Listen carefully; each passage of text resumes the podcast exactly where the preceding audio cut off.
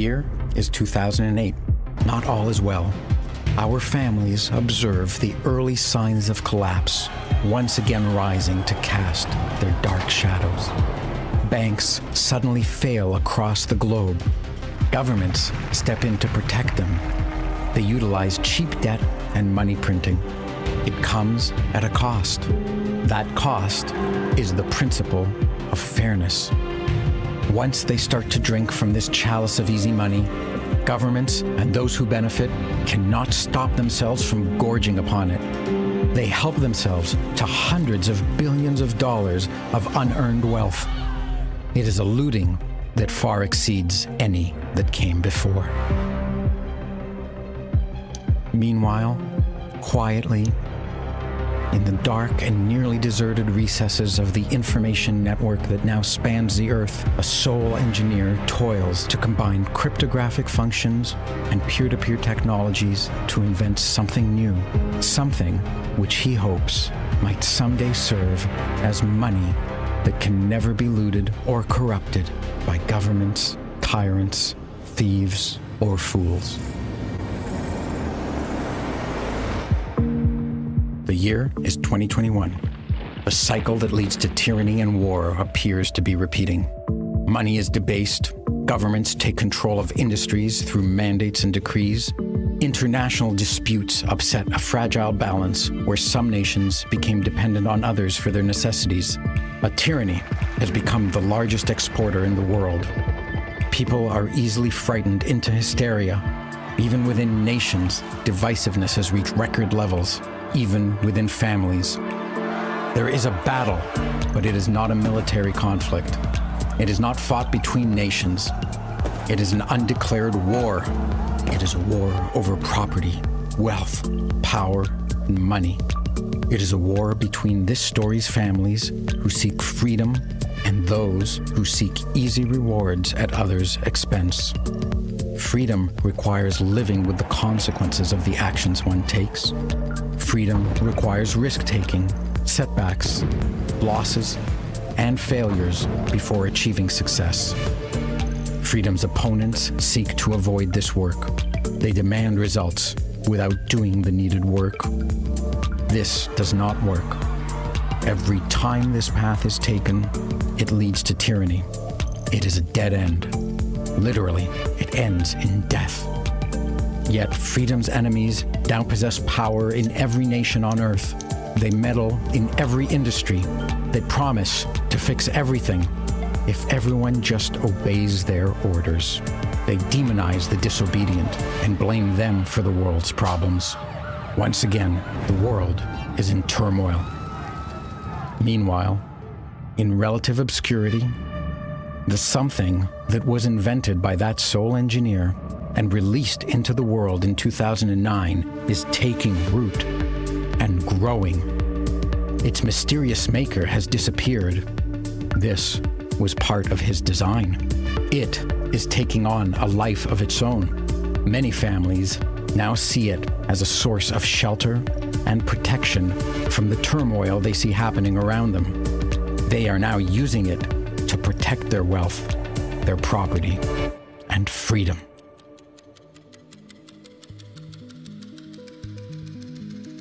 The year is 2048. A hundred years have passed since 1948. As happened then, many of the world's currencies collapsed. Many nations fell. Many businesses dissolved. But, unlike 1948, it is not a time of poverty, of devastation, or of war. Instead, it is a time of abundance, creativity, and peace. Our families, who spent generations rebuilding since 1948, were not ruined this time because their money did not collapse. Their money protected them, just as they had planned. It protected their property, their real estate, their farmlands, their factories, their businesses, their charities, and their art collections. Moreover, it protected human beings. It protected responsible, hardworking, honest human beings. It protected freedom. Their money, Bitcoin, The something that that sole engineer released in 2009 was the key technology that prevented a repeat of the destructive tragedies of the 20th century.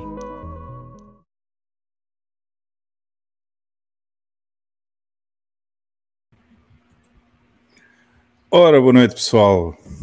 Olá, boa Todos noite. prontos? Está tudo prontinho, jihadistas. Ai, a Carla hoje até cortou o cabelo e tudo, olha para aquilo. Jesus, hoje é que vai ser cortar, cortar, cortar. Estás muito bonita, Carla. Muito agradecida pelo elogio. Boa noite a Está todos. sim, senhora. Está com um corte à está maneira. Sempre bonita, sempre bonita, Carla. Este, este é o meu corte. Eu só tinha deixado crescer o cabelo porque tá- andava a comprar Bitcoin. Vocês não percebem. É isso, eu aprovo essa mensagem. É, bem, hoje vamos ter aqui um podcast. Isto, está- isto promete, promete. Já temos, antes de começar o podcast, já tínhamos 60 pessoas à espera. É, tenho, que dar, tenho que dar as boas-vindas a todos. Eu não vou, hoje não vou, obviamente, falar aqui no. pôr aqui o pessoal todo está no chat para dar boa noite, porque é muita, muita gente. Bem-vindos a todos, bem-vindos aos portugueses, aos brasileiros e a todos os demais que estão por aí a ver, que possam ser de outros países também, que falam português. Uh, hoje promete, temos aqui o 38 connosco pela segunda vez no podcast. Né, Carlinha? Graças à Carlinha que fez os convites como deve ser. Não foi graças a mim, foi graças a ele que aceitou o convite. Yeah. Bem, uh, para não demorarmos Ah, muito. Eu só achei que devíamos. eh, pensei que pudéssemos ter a ousadia de ter novamente o privilégio de ter um banho de realidade Uhum. e eh, está no momento de voltar a ter esse banho de realidade, todo, tendo em conta aquilo que se está a passar nos últimos tempos ou nas últimas semanas. Olha, hoje até temos o talento. O talento está aqui no chat, diz que só veio cá para ver o, para ver o 38. Aqui, Até eu só vim cá para ver o 38, amigo, portanto. Está aqui também o H, o H Júnior, diz: Deixa o Renato falar. Vamos deixar o Renato falar. Hoje o Renato vai falar à vontade e vai ter o tempo todo do mundo para dizer aquilo que, que- que tem que dizer. Antes de mais, para seguir só o esquema aqui do, do, do podcast, vamos aos números da semana e ver só como é que está a Bitcoin para depois chamarmos então o convidado.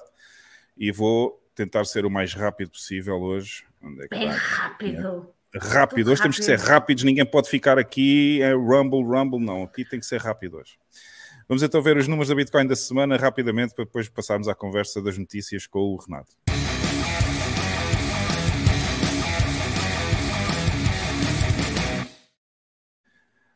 Ora bem, hoje temos. É, o que é que eu estou para aqui a fazer? já estou já estou todo trocado. Vamos começar com os números da semana então, mas o primeiro número vocês já sabem, é sempre a temperatura do país da Bitcoin, são 32 graus hoje, está aqui a derreter. Ouvi dizer que o Renato está ainda com mais temperatura, está com 35 graus em Salvador, Salvador da Bahia, não é El Salvador, atenção. Ah, mas estamos com 32 graus, pessoal, já sabem, podem vir para cá. Antes de mais, vou mostrar, ia mostrar, porque entretanto já, já, já fechei a tab, mas eu vou, vou pôr aqui outra vez. Uh, por engano, fechei esta tab, isto é para estar aqui. O site do nosso podcast, para quem não conhece ainda, ou para quem ainda não se subscreveu, é fumoneypod.com. Vou fazer aqui, vocês podem visitar a informação toda do site fumoneypod.com.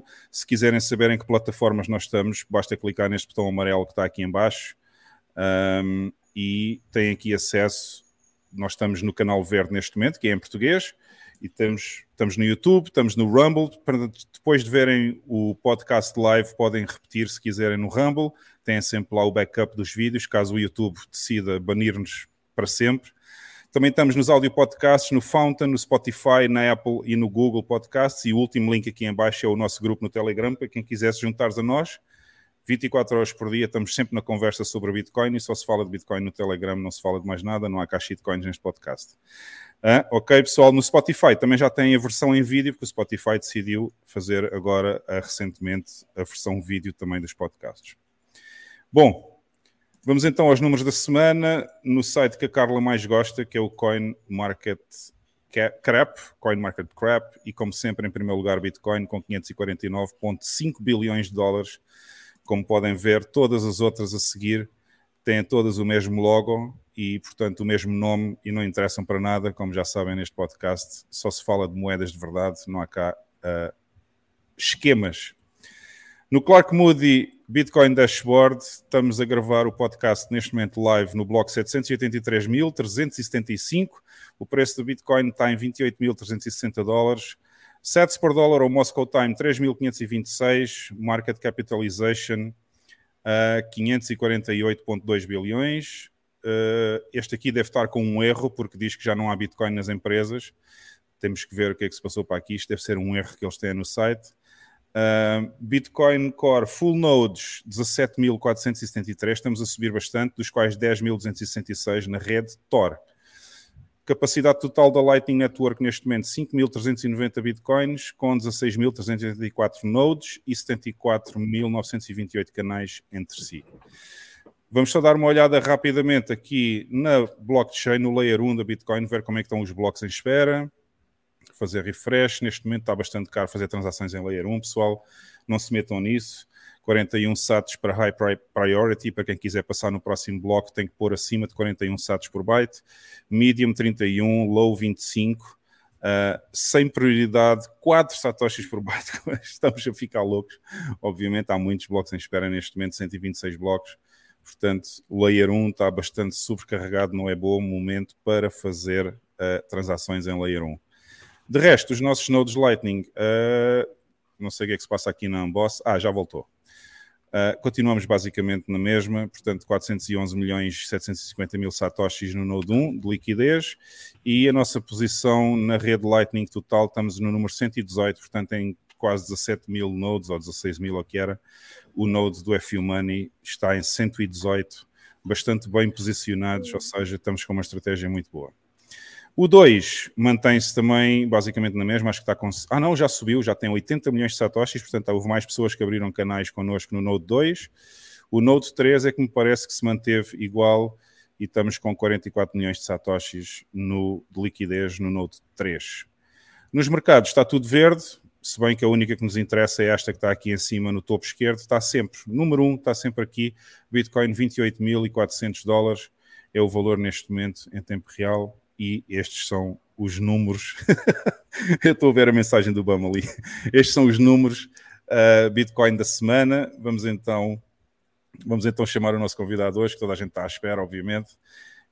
Eu não sei se ele já vestiu a camiseta ou não, mas vamos pô-lo aqui. O senhor não disse que eu tinha que vir sem camisa para aumentar as doações em Satoshi dos viados da galera querendo ver homem sem camisa? O senhor disse que, os, que os, os, os, canais que mais monetizavam, que menos tinha camisa, a conversa não era essa antes ou não? Hein? Era essa mesmo, era essa. eu coloquei, eu coloquei o fone. Tá, o áudio tá bom? Vocês estão conseguindo me ouvir bem? Tá alto o som? Muito alto agora, é. Você quer que eu diminua o som, é isso, o volume? É, diminua um pouquinho aí o, o micro, não sei. Há pouco tava bom, porra. Há pouco, há pouco quando a gente tava no backstage, tava bom. É, quando a gente conversou mas melhorou agora? Ah, tá ótimo. Agora tá ótimo. É porque eu coloquei o microfone para ouvir vocês melhor. Aí o, o, o, o, o microfone coloca o fone na minha boca, né? Aumenta muito o áudio. Tem alguma pauta hoje ou para ah, é, comentar notícia? Não, vamos falar das notícias e vamos falar dos memes e dos idiotas da semana e depois a seguir vamos falar um bocadinho de Bitcoin, obviamente, como a gente pôs no título. Se bem Vou que ligar este, a luz aqui, vídeos... então, pô, sorte, o sol se pôs e vocês não estão conseguindo mais me ver sem camisa, tá vendo? Diga. Eu vou ligar a câmera. Aqui, minha cidade, dá pra ver aí? Dá, dá. Aqui. É. Dá pra ver. É São Salvador, Vai. né? Vocês estavam me vendo aqui há 20 minutos, o sol se pôs e ficou escuro, né? Tava ótima a iluminação, né? Liga a luz aí, que é pra... liga a luz que é para o pessoal ver sem camiseta, porra. Pra ver se doa mais, aumenta a doação nesse, nesse nó da Lightning aí, né? É, é para aumentar a doação, que esta merda está tá muito pobrezinha este podcast, ninguém, ninguém oferece nada. Por acaso é mentira. Vocês estão é conseguindo é monetizar esses nó de Lightning, como o cara do, lá os caras estão fazendo, o, o Diego, essa galera? Vocês conseguem monetizar o nó? Está difícil, mas é, eu estou no negativo ainda. No, no Node 01 ainda está negativo, porque eu ao início não, eu não entendia bem, fazia muitos loops e então fiquei com muitos satoshis negativos. Mas ele devagarinho vai lá, devagarinho vai subindo. É, a grande notícia de hoje foi o governo americano dizer que já vendeu 9 mil bitcoins, né? Do, do gordinho lá, do, do Zang, sei que lá, Zang, né? Do, do, que era da. Na verdade, não era nem do Monte Gox, era do exploit do gordinho da Monte Gox. Que o gordinho descobriu como é que pedia vários saques e, e como era automatizado, ele pedia vários saques no espaço entre um bloco e outro e o cara pagava várias vezes, não é isso? Ele depositava mil, sacava 10 mil, depositava mil, sacava 10 mil. Pô, o gordinho botou pra fuder, isso nem é crime. O gordinho pediu, os caras pagaram, não é isso ou não? Hein? por acaso eu vi hoje notícia, por acaso eu vi. Nem é, nem é preso por isso. O gordinho devolveu os, os bitcoins, deve ter ficado com os forks e foi liberado. E agora os Estados Unidos vendeu, eles alegam que já venderam 9.100 bitcoins esse ano e que vão vender mais 41 mil. Eu acredito eu vi, que esse eu ano... vi hoje um. Eu vi hoje um, vi hoje um leilão que eles estão, eles estão a preparar um leilão e vão vender mais 4 Sim. mil bitcoins aqui, uma coisa assim. Eles querem vender 41 mil e 6 ou 7 lotes, uma porra assim. Mas, Mas de qualquer é, maneira, isso reprime o mercado. Como? É, é vender ou leiloar? leiloar, leiloar. Não, os, eles já venderam alguns a mercado e agora vão leiloar. Mas de qualquer maneira, leiloar. aumenta a oferta, porra. Porque o leilão. Mas, mas, o leilão garante uma série de coisas que a venda não garante, certo? Sim, inclusive o leilão, ele ataca menos o preço e eu pagaria mais em um Bitcoin leiloado do que comprado ao mercado. Porque um Bitcoin leiloado, eu tenho uma origem dele. Nunca o governo americano vai poder me dizer que é origem lista, porque eu comprei na mão dele. Nunca o governo Exatamente. americano vai me dizer que criminalizou o Bitcoin, ele vai ter responsabilidade direta para me indenizar naquela porra ali, não é isso ou não? É como a leilão do meu obra de arte, certo, Renato? Boa noite, Renato! Boa noite. não disse boa noite. Carla, Carla, você viu que fizeram um corte da Madu, uma conversa que eu fiz com a Madu, que deu Vi, quase meio milhão de grande corte. Grande eu acho corte. que eles vão fazer um corte meu com a senhora, aquele que eu digo que, que seus filhos não são seus, a senhora fala grosso comigo. Eu acho que eles vão fazer um corte disso aí. Então, eu quero, então deixa meus filhos dois meses cidadania pra você ver, não é isso? Renato, com todo respeito, com todo respeito, vai, vai, vai se lascar, né? Meus filhos são meus filhos. Mas a senhora pode não colocar eles na escola? A senhora pode fui, fui dizer para eles não assistir à cidadania? Posso, posso sim, senhora, porque posso, porque eu tenho Bitcoin. Ah, porque se não tivesse, complicava, né? O problema é, é um professor é, da escola dizer que ele é transgênero. Se eu, não tivesse, se eu não tivesse, poderia só até a quarta classe e tinha que garantir de outra forma não colocá-los na escola. Daí em diante, que a quarta classe equivalia no Brasil à primeira série, se não estou em erro, corrijam-me se não estou em erro. Pronto, se eu não tivesse. Se, se ela não tivesse Bitcoin, ela podia dizer que era cigana e pronto. E os também, também. Cigano, filho o que não era muito difícil. Não, cigano aí, o, o, cigano, eles não cortam o pênis dos meninos, é isso? Porque aqui no Brasil, não, se, não, se, algum professor da escola disser que o guri é transexual, meu irmão, se disser que o guri não é, que é transexual e você quiser impedir a cirurgia, você vai pra cadeia por homofobia, não tem isso aí, não? Oh, oh, oh meu filho, vai, vai dizer... Vai vai, vai dizer a um cigano que, que, o teu filho é transexual, um filho de um cigano, que tu vês o que é que te acontece. Olha, onde eu trabalho tem bastante cigano, viu, Carla? Você tá me ouvindo? Onde eu trabalho tem bastante então... cigano. Teve uma mulher que começou a se engraçar com um cigano, uma cabeleireira. Ela apareceu lá com ácido sulfúrico e mais duas, e mais duas, duas primas, seguraram a cabeleireira e deitaram o ácido na cara da mulher. A mulher ficou cega, a cara da mulher ficou toda deformada. Oh, a polícia nunca nem encontrou a mulher pra ser citada. Você acha que uma prostituta vai se deitar com esse cara? Nem, nem por dinheiro nenhum, ninguém vai tocar no marido dessa mulher, não é isso ou não? Hein? É, é, isso mesmo, eu não preciso. Eu consegui queimar-me sozinha e explodir-me com soda cáustica e ficar cega. Não, preciso. não, não foi soda cáustica, não foi ácido sulfúrico mesmo. O negócio foi 100 vezes pior que soda cáustica, não é isso não? É, não, não, é igual. É igual porque o ácido é ácido e a soda cáustica é uma base. É, a soda é, é cáustico, né? É alcalino. É. É alcalino e é uma base extremamente volátil. Eu também fiquei. Eu sei que a mulher ficou sozinha. Fiz sozinha, não precisei de ajuda. não, mas. mas... Mas outra, sim, outra sim, notícia sim. relevante de hoje foi do Ronaldinho Gaúcho. Não sei se você já viu não do Ronaldinho Gaúcho. Já vamos falar das notícias, Renato. Já, tá, já ah, estamos sim. muito acelerados. Deixa-me ah, só pôr a vinheta das notícias. Então. De, deixa-me só pôr aqui a, deixa-me só pôr as notícias então, porque já vi que hoje estamos acelerados aqui. Bora, pessoal.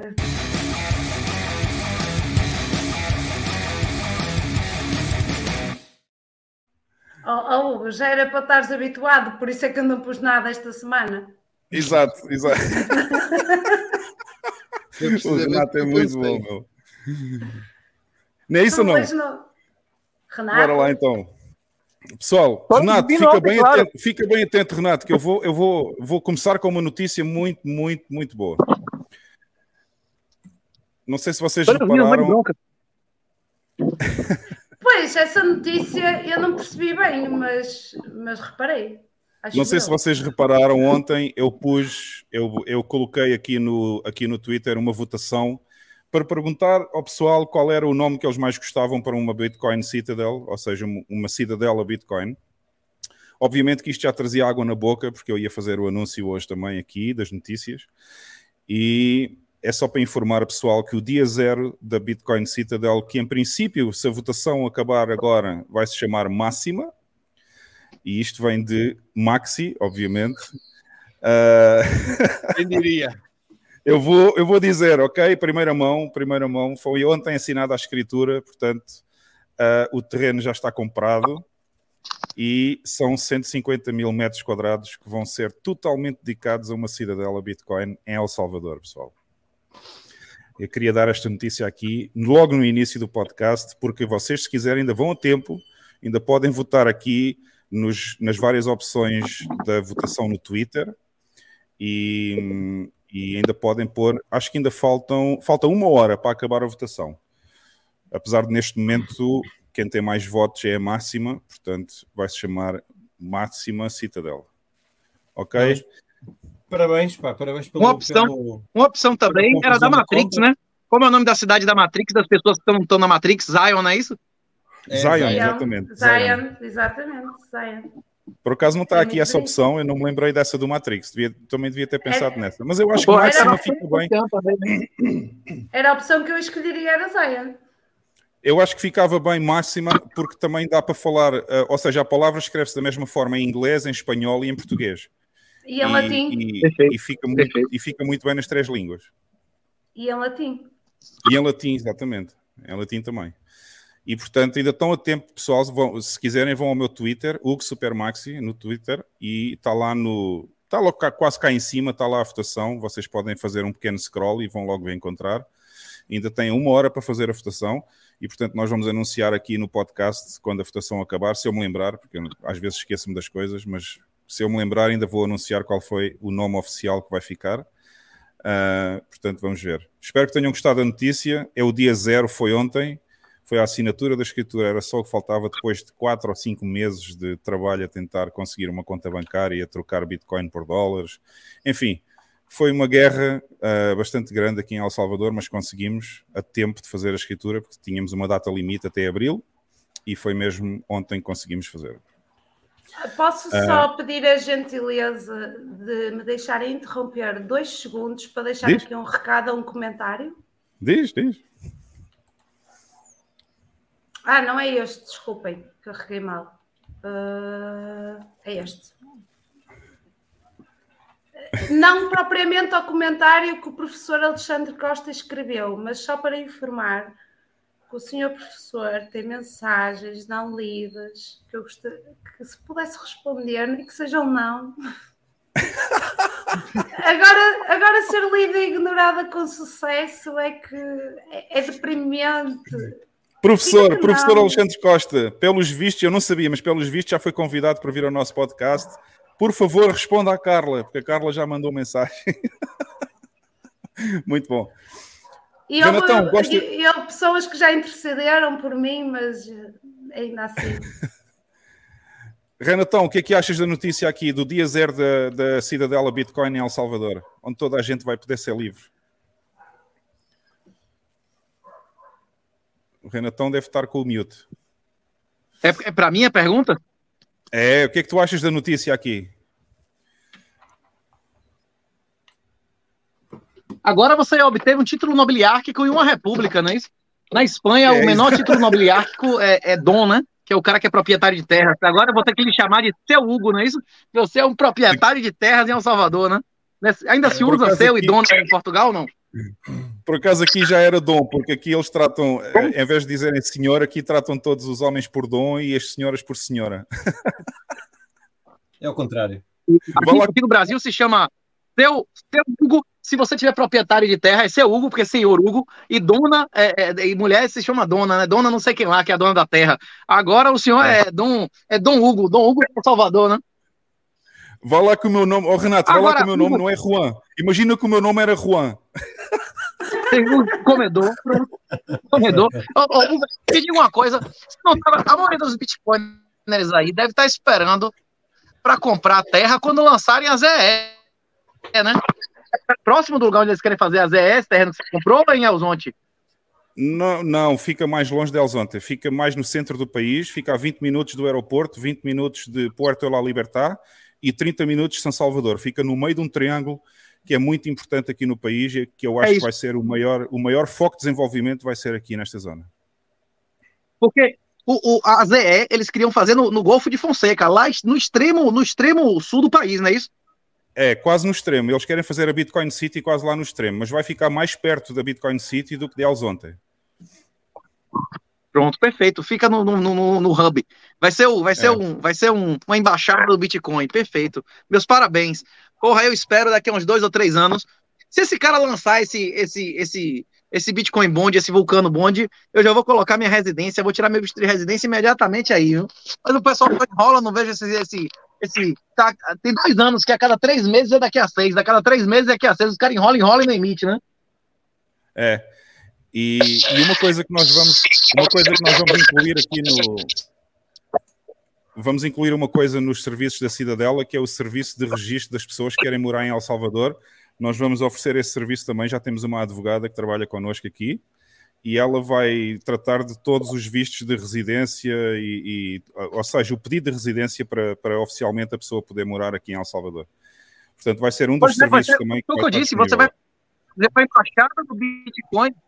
Você vai fazer uma embaixada do Bitcoin. Pode botar nossa bandeira e nosso brasão ali, que vai ser o lugar onde as pessoas vão procurar advogado, despachante, é, é, câmbio. Vai ser uma embaixada, não é isso? Um lugar para socializar, né?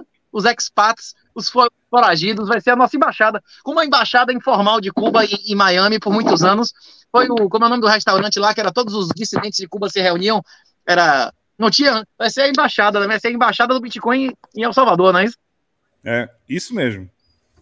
O objetivo é mesmo ser, um, ser uma zona livre para todos os bitcoiners que quiserem vir morar em El Salvador. É, tem um sítio para ficar aqui, vão ter o serviço do pedido da residência, E vão ter tudo concentrar aqui. registros num lugar só. Concentrar um lugar onde Exatamente. você acha P2P, concentrar um lugar onde você acha um despachante, onde você acha terrenos, onde tem a gente comprando, vendendo carro, terreno, tudo que você, você já disse nos seus programas, teve dificuldade de fazer. Monetizar soluções, não é isso? É isso mesmo. O objetivo é esse. Bom, pessoal, esta notícia queria dá-la em primeira mão, visto que já aconteceu ontem. Eu, por acaso, falei nisto na bolha do Jeff ontem também no Spaces, mas queria dar aqui a notícia logo no início do, do podcast e, e até queria ouvir o comentário do Renato também. Mas vamos passar então às notícias desta semana. Fala, Renato, não ouvi. Meu comentário é que é extraordinário, meus parabéns. E não dou nosso, espere 120 dias depois do lançamento do Vulcano Bond, que eu vou estar batendo na sua porta aí, querendo um endereço virtual para tirar minha identidade minha, e minha carteira de motorista aí. Você é seu cliente. Agora, depois do Vulcano Bond, né? É isso mesmo. Mas não precisa, não precisa, não precisa Volcano Bonds. Não, Renato, não precisa Volcano Bonds, porque dá, dá para pedir residência aqui facilmente sem, sem os bonds. Bem, eu vou optar. Eu, Eu- eu, eu vou como não conta, sou abonada. Eu ganho real, porra. Eu ganho em real. Eu ganho em real. Porcaria. Aqui é país bolivariano. Meu dinheiro, meu salário vale merda nenhuma. Meu, em dólar, em euro, meu salário perdeu oito vezes em oito anos, porra. Oh, Renato, se tu te estás a chorar, imagina eu. Ok. Eh, eu, como não sou afortunada, eu vou, vou meter eh, a via do asilo político, que também serve perfeitamente. Pode ser que, que também ajude. E- Olha, está aqui só uma- fica, tá. Está aqui só um pedido para eu explicar. Sim, não é, ou seja, não é o, o terreno não vai ser vendido. O, o que vai acontecer é vão, vão existir vários bungalows que as pessoas vão poder alugar bastante barato para ficar o tempo que quiserem, muito mais barato que uma renda fora da cidadela aqui em El Salvador, e isso já vai incluir o serviço do registro e todas essas coisas. Ou seja, não é, nós não vamos vender terra, nós vamos é pôr lá toda a infraestrutura para as pessoas poderem viver lá. Como estava aqui Anda o o Mike Hugo, homem de Não, eu não quero comprar terra coragem. Eu quero serviços. Eu quero serviços. Eu quero chegar lá e agilizar minha carteira de motorista, agilizar o carro, não é isso, agilizar meu endereço virtual. Eu quero agilizar. Quem vai chegar lá não vai querer. A gente- se for para comprar terra, só se for depois da ZE lançada, não é isso? Só depois que houver um nome especial, né? Isso aqui vai ser nossa embaixada, né? Olha aqui, olha aqui o talento. Não há para aí uma ilhota para mim, eu não gosto de pessoas, quero viver sozinho numa ilha. É- é- Olha, talento e eu. O talento tem que fazer, em vez de comprar uma ilha, o talento tem que comprar um barco, pá. Um barco, um Exato, veleiro, uma é qualquer. comprar um barco. Um Sim, barco é uma ilha móvel. Na semana passada fui, a um, fui a um, a um encontro de, de maximalistas e havia lá um francês que, que vendeu tudo, comprou um veleiro e anda agora a viajar aí de veleiro e a vela do veleiro é, um, é, um, é o símbolo de Bitcoin enorme. O gajo esteve, Ih. está tá de passagem agora. O gajo, o gajo deve estar no Porto ou, ou então se calhar já vai a caminho da Corunha, não sei. Mas, eh, mas anda agora nisso. Portanto, o, o conselho que eu dou ao, ao- ao talento é arranjar um barco para vender tudo: casa, carro, mulheres. Exatamente, exatamente. e Faz um como, faz como uma tudo, no talento. barco e põe-se em águas internacionais. Olha, assim deixa-me só, aqui- deixa-me só responder aqui ao Filipe Martins. Não é preciso BTC nenhuma para conseguir o visto de residência em El Salvador. A residência pode-se pedir como empresário e só tem que pagar o serviço de advogado e os papéis todos que é preciso entregar lá na imigração. Não é, não é necessário pagar BTC aqui ao Estado El Salvador. Ou seja, eu pedi, o meu pedido de residência foi um pedido de residência normal como empresário e entreguei todos os papéis e também paguei um serviço a um advogado para fazer essa entrega dos papéis todos e eles deram uma residência. Não é muito complicado dar, eh, obter a residência. E outra pergunta que está aqui do Gabriel Siqueira, se eu vou aceitar Ethereum como... Oh, Esta foi para me provocar. Esta foi para me provocar, não foi?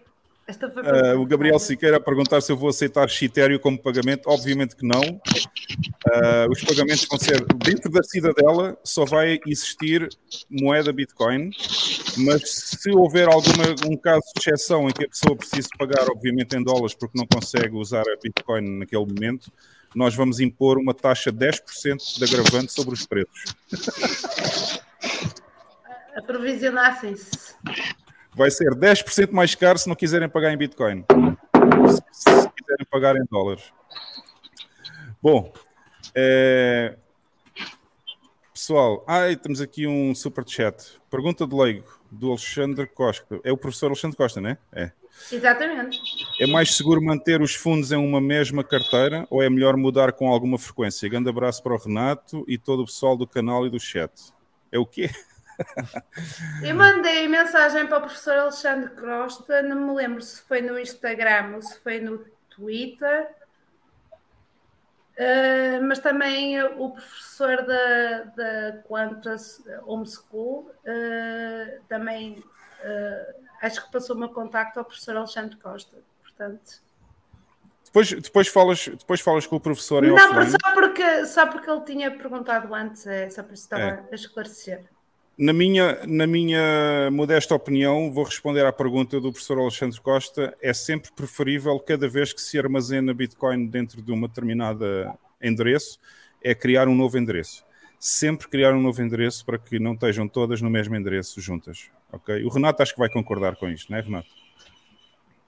É, é importante, é, eu não entendi qual foi entendi qual a pergunta dele especificamente. Se a pergunta dele foi sobre segregação de saldos, sim, o ideal é que você divida, divida em cada endereço os saldos de uma origem. Até porque se você tiver comprovar a origem e tiver várias origens em um, em um endereço só, você vai precisar de muito mais documento. Agora, se você está falando de você ficar mudando de endereço constantemente para evitar brute force, eu acho isso maluquice. Se você, se você é, gerou corretamente as chaves ele tá seguro lá um ano, cinco anos ou dez anos. Porque os endereços antigos são menos seguros que os atuais de Satoshi, nunca foram atacados e tiveram muito mais tempo para tomar um brute force e não vai ser o seu que vai levar, né? Então, a resposta é sim, o ideal é ter vários endereços. Se forem vários, várias origens de pagamento para fazer segregação. Agora, se a pergunta for se eu preciso mudar de endereço constantemente para evitar, para dar menos tempo para tomar um ataque de brute force, a resposta é não. Uhum. Concordo. Só uma coisa para o pessoal que está no chat. Se vocês quiserem dar uma contribuição, como o professor acabou de fazer agora, via Super Chat, não façam via Super Chat. Tem aqui no canto superior direito um QR Code para enviar satoshis, porque quando vocês enviam Super Chats, o YouTube rouba 40% do valor para eles sem terem feito nada. Ok?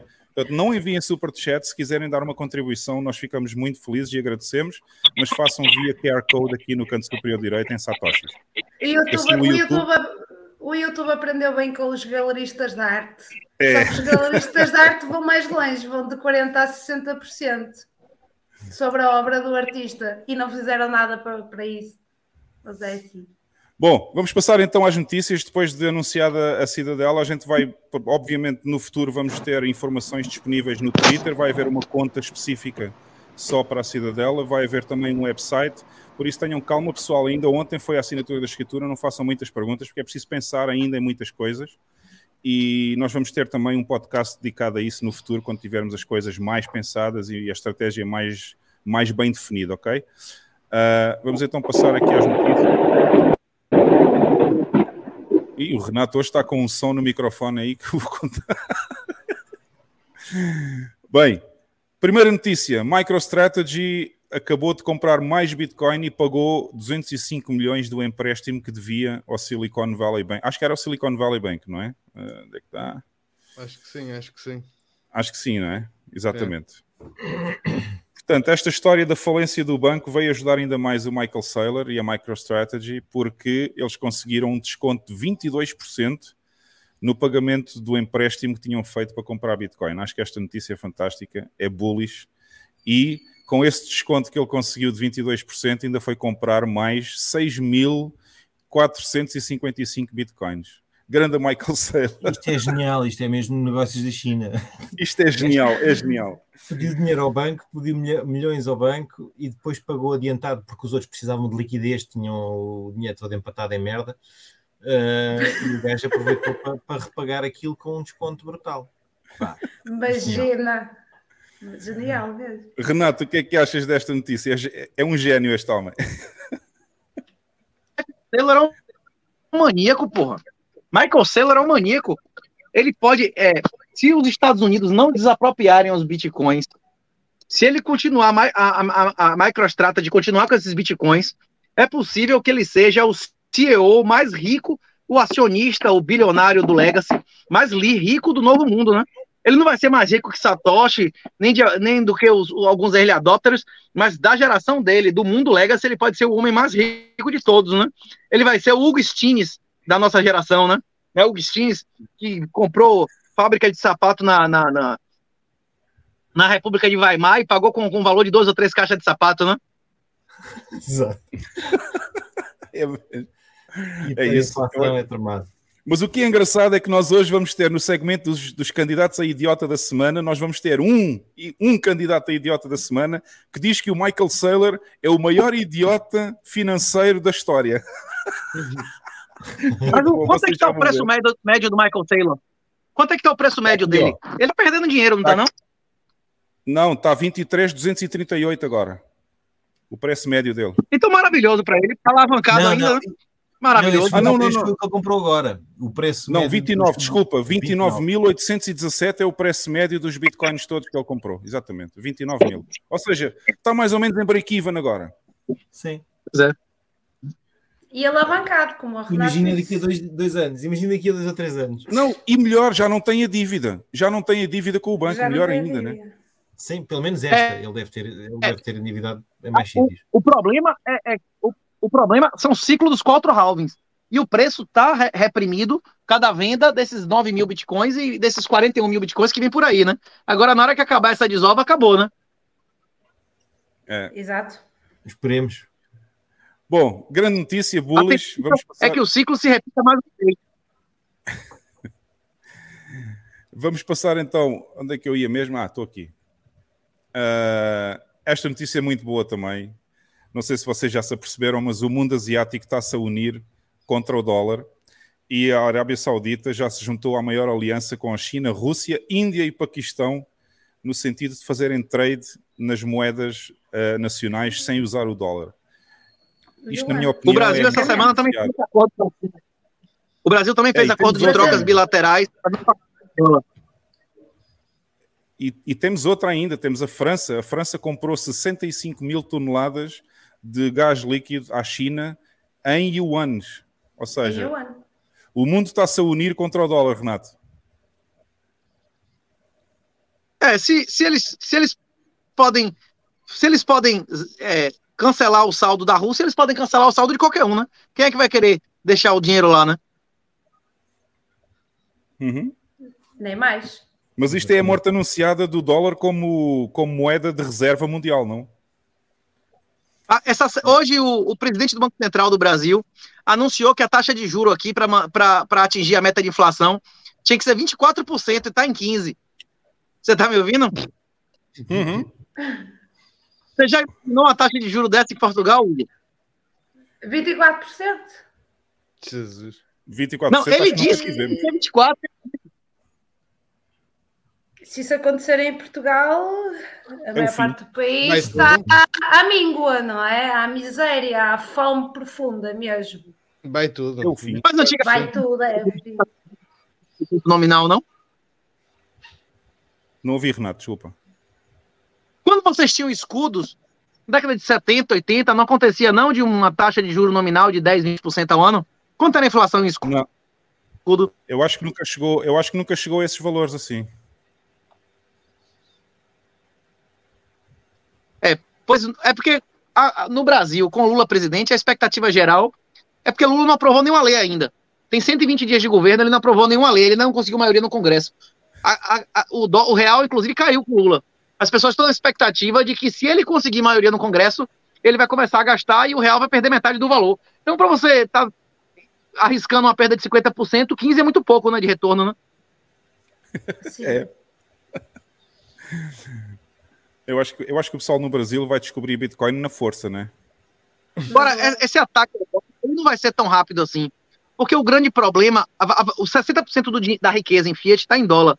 Mas isso não é porque o dólar é usado como pagamento é porque o dólar é utilizado como destino de investimento. Os Estados Unidos têm déficit comercial há mais de 40 anos, todos os anos seguidos, porque muitas, muita gente, muito mais gente quer investir nos Estados Unidos do que quer tirar dinheiro de lá. O, o dólar só vai perder força na hora que as pessoas pararem de investir em dólar e não de transacionar em dólar. Nós sabemos que a velocidade da moeda não tem relação com o seu valor, inclusive se tem alguma relação é o inverso, né? Exatamente, quanto maior a velocidade, menos valor retém. Uhum. O Brasil Bom, fez um é acordo desse. E, agora, como é que a China vai fazer isso? Beleza. O Brasil vai comprar as coisas da China, a China vai comprar as coisas do Brasil. Algum brasileiro vai querer ficar, ficar poupando em yuan? Eu não quero. Será que algum chinês vai querer ficar poupando em real? O governo chinês vai querer segurar esse pepino, essa pica, de ter títulos em real, de ter saldo em real? Ninguém quer, porra, segurar essas porcarias, ter saldo dessas merdas, não é isso? Vai acabar por ir parar a Bitcoin. Ou a Bitcoin é, ou, alguma, ou alguma stablecoin é eh, lastrada em Bitcoin. Mas, eu, mas, ouvi, eu ouvi um podcast do, do, do Fausto Botelho que ele traz lá o Álvaro de Sá, peço desculpa qualquer coisa que agora não me recordo, e ao que ele disse, ele é uma pessoa também bastante credível, que a China tinha intenções de, no médio prazo, uh, ter 40% da sua, das suas reservas nacionais em ouro e voltar a ter o yuan em lastre em ouro. E até referiu que se eles conseguissem esse objetivo, o ouro ia chegar aos 15 mil dólares por onça. E por outro lado, também começamos a assistir uh, no campo da mineração de Bitcoin uh, a um hash rate em, em, eh, em, em, topo, não é? Ou em all-time high. Uh, e que têm vindo dados de que há uma, um crescente de mineração na China e também na Rússia. Opa, isto deve significar alguma coisa, não é? Eh, Deve significar a, a- a descrença e a desconfiança daquilo que é a moeda que, eh, no padrão atual, como, como reserva de valor e partirem para outra reserva de valor. Se eles fizerem isso, Renato, tu já É. queres yuans ou não? Não. Fizerem isso o quê? Se eles comprarem dólar, Não, não. Se, se eles lastrearem, se eles, se eles lastrearem o yuan em, em, em ouro. em 2022 foi o ano que os bancos centrais compraram mais ouro na história da humanidade. Eles nunca compraram mais ouro que agora. Você acha que a China vai fazer um sistema que eu chego com papel lá, ele vai me dar ouro? Quanto ouro eles compram? Foda-se, não me interessa. O que me interessa é se eles vão garantir a conversão do papel deles em ouro. Eles nunca vão fazer isso. O único país que tinha condições financeiras de fazer isso é a Rússia, que além de ser produtor de ouro, não tem uma dívida externa relevante. A Rússia não vai fazer. Você acha mais que você acha que a, a China agora tá dando subsídio de 50% para os caras comprar carro, porque ninguém tava comprando carro nenhum. Tinha pátio lá com 100 mil carros parados, não é isso? Você acha que um país que em, em déficit sistemático vai lastrear a própria moeda em ouro, renunciando ao poder de emitir moeda absurdamente? A base monetária de yuan é mais valiosa do que a base monetária do dólar, não é isso? Uhum. Eles vão renunciar ao poder de dinheiro? Eles vão instituir um gold standard? Não vão, porra. O único sistema que eles podiam fazer decente, e se eles fizerem, eles derrotam e destroem os Estados Unidos, é o dólar sintético hipercolateralizado de Bitcoin. É eles juntarem Bitcoin e criarem um dólar sintético hipercolateralizado de Bitcoin. Só que eles não vão fazer isso. Não tem inteligência dos governantes atuais para fazer Concordo também com isso. Eu acho que eles nunca vão abdicar do poder da impressão da moeda. Nenhum Ah, governo não, para é- abdicar desse. Até porque eles não são de confiança, não é?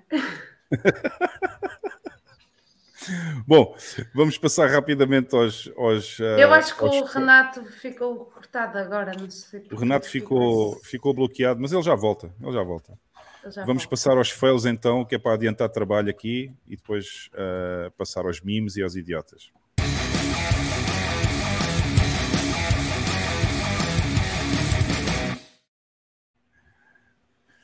Primeiro fail, dá-lhe aí, bam.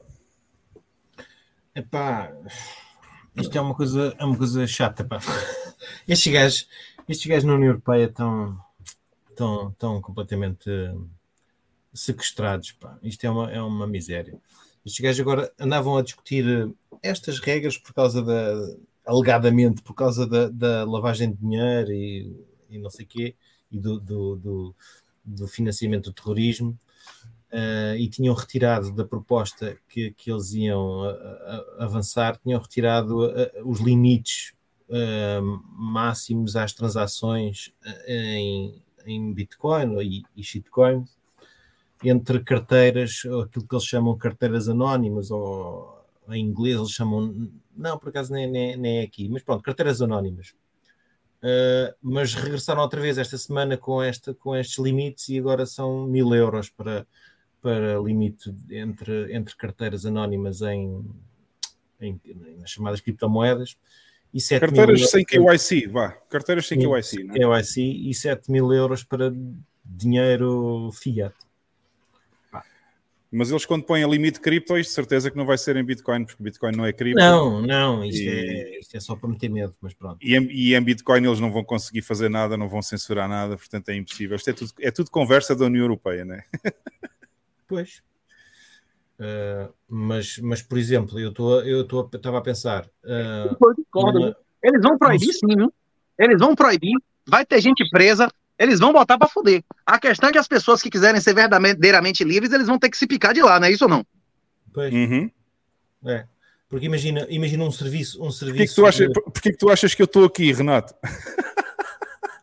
Imagina um serviço, um, um serviço que não seja full KYC, a- agora, Ninguém agora né? consegues, tu agora consegues, por exemplo, comprar, comprar eh, mil euros diários num serviço eh, de, sem, sem full KYC, tipo a Relay ou uma coisa qualquer desse género.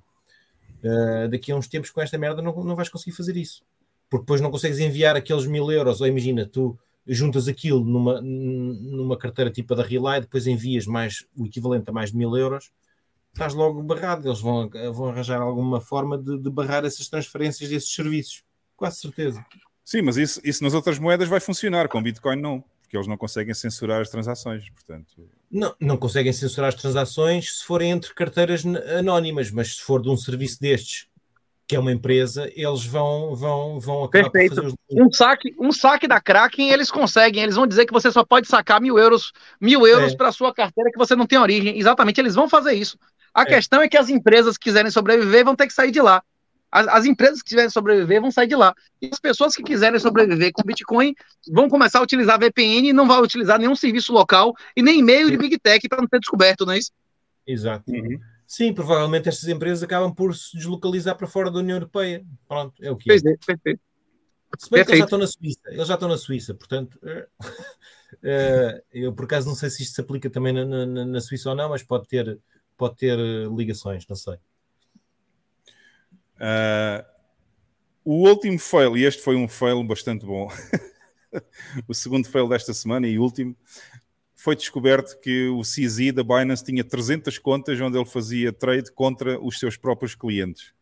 E a, e a CFTC nos Estados Unidos pôs um processo, pôs um processo contra o CZ e contra a Binance por causa desta conduta, digamos, pouco ética da Binance. Quem Pessoal, diria?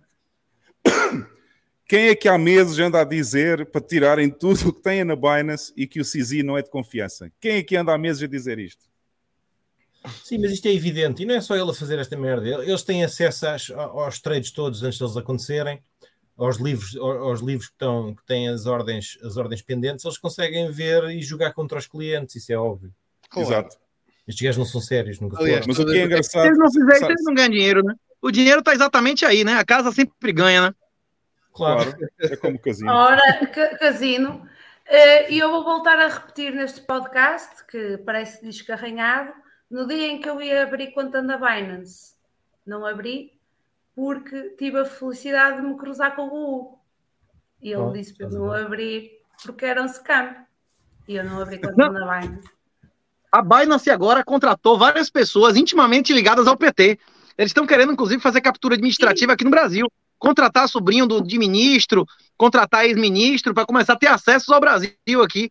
Tá, lá No Brasil tem um, um lobby absurdo das, das empresas locais de cripto querendo expulsar a Binance e a Binance dando dinheiro e contratando os amigos lá do governo para manter a posição dela aqui no Brasil, né?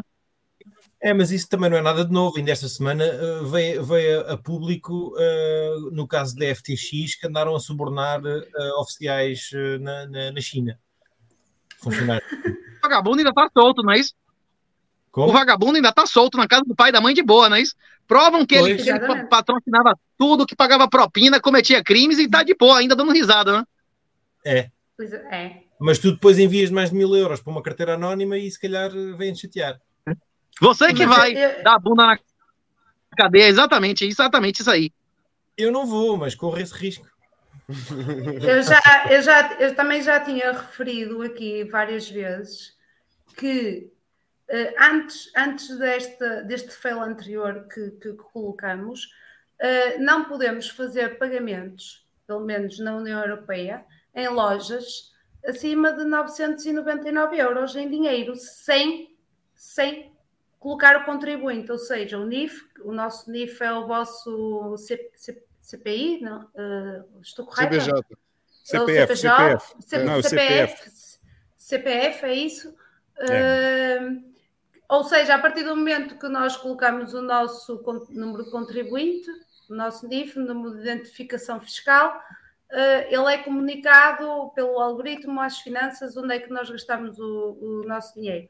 Ou seja, há, há- há alguns anos que nós já não somos livres de fazer uma compra com dinheiro numa grande superfície, eh, em pequenos negócios, sim, há, ainda há quem aceite, eh, mas também não, não o pode comunicar eh, e, e tem que fazer alguns malabarismos para poder gastar esse dinheiro ou até então juntá-lo. temos que comunicar porque se eu for a um continente, a uma Vorta, uma Media Mart e quiser comprar um equipamento, uma câmara fotográfica, por exemplo, 3 mil euros, eu não posso pagá-la em dinheiro uh, se não comunicar uh, o meu NIF. E tenho que ir ver se eu não sou uma empresa e se não tenho dívida às finanças ou à segurança social para poderem aceitar esse pagamento. O turista não pode Se eu comprar um tiver- eletrodoméstico de 3 mil euros? Não, Eu não posso, como turista, eh, comprar uma máquina fotográfica? Um computador? eh, po- Podes, mas aí vais ter o. Com 3 mil euros em dinheiro sem ser comunicado às entidades, não. Podes comprar em multibanco e aí é comunicado compra? automaticamente. Não, podes comprar em multibanco. Ou eu Pode coloco com dinheiro físico. Se quiseres comprar de forma anónima, não consegues. É isso que eu estou a dizer. O dinheiro físico permite-te o anonimato, certo? E, e- e não comunicar nada. Aceita-se, seja a turistas, seja a imigrantes, seja o que for, portugueses, o que for, mas 999 euros em dinheiro ou em, e comunique, uh, se for mais do que isso, é comunicado, ou seja, a fatura tem que sair com contribuinte, mesmo que tu não queiras, ou então pagas em multibanco e não precisas de fatura com contribuinte, porque o próprio banco uh, faz a- a- a- o cruzamento de dados e aí Mas não há dos mil, necessidade. Dos mil até aos 3 mil, podes continuar a pagar em dinheiro, em numerário. Em número- Sim, sim, sim. E até aos contribuintes, 10 Mas a mil partir dos 3 mil, esquece, já não podes. já não Sim, o pode limite- ser, já não O podem limite legal é aceitar. 3 mil. Fora que, posterior a isso, eh, o ano passado entrou a lei de que se, mesmo que um familiar meu me faça uma doação de mais de 500 euros, tenho que pagar impostos sobre isso e ser declarada. Ainda que seja por transferência bancária.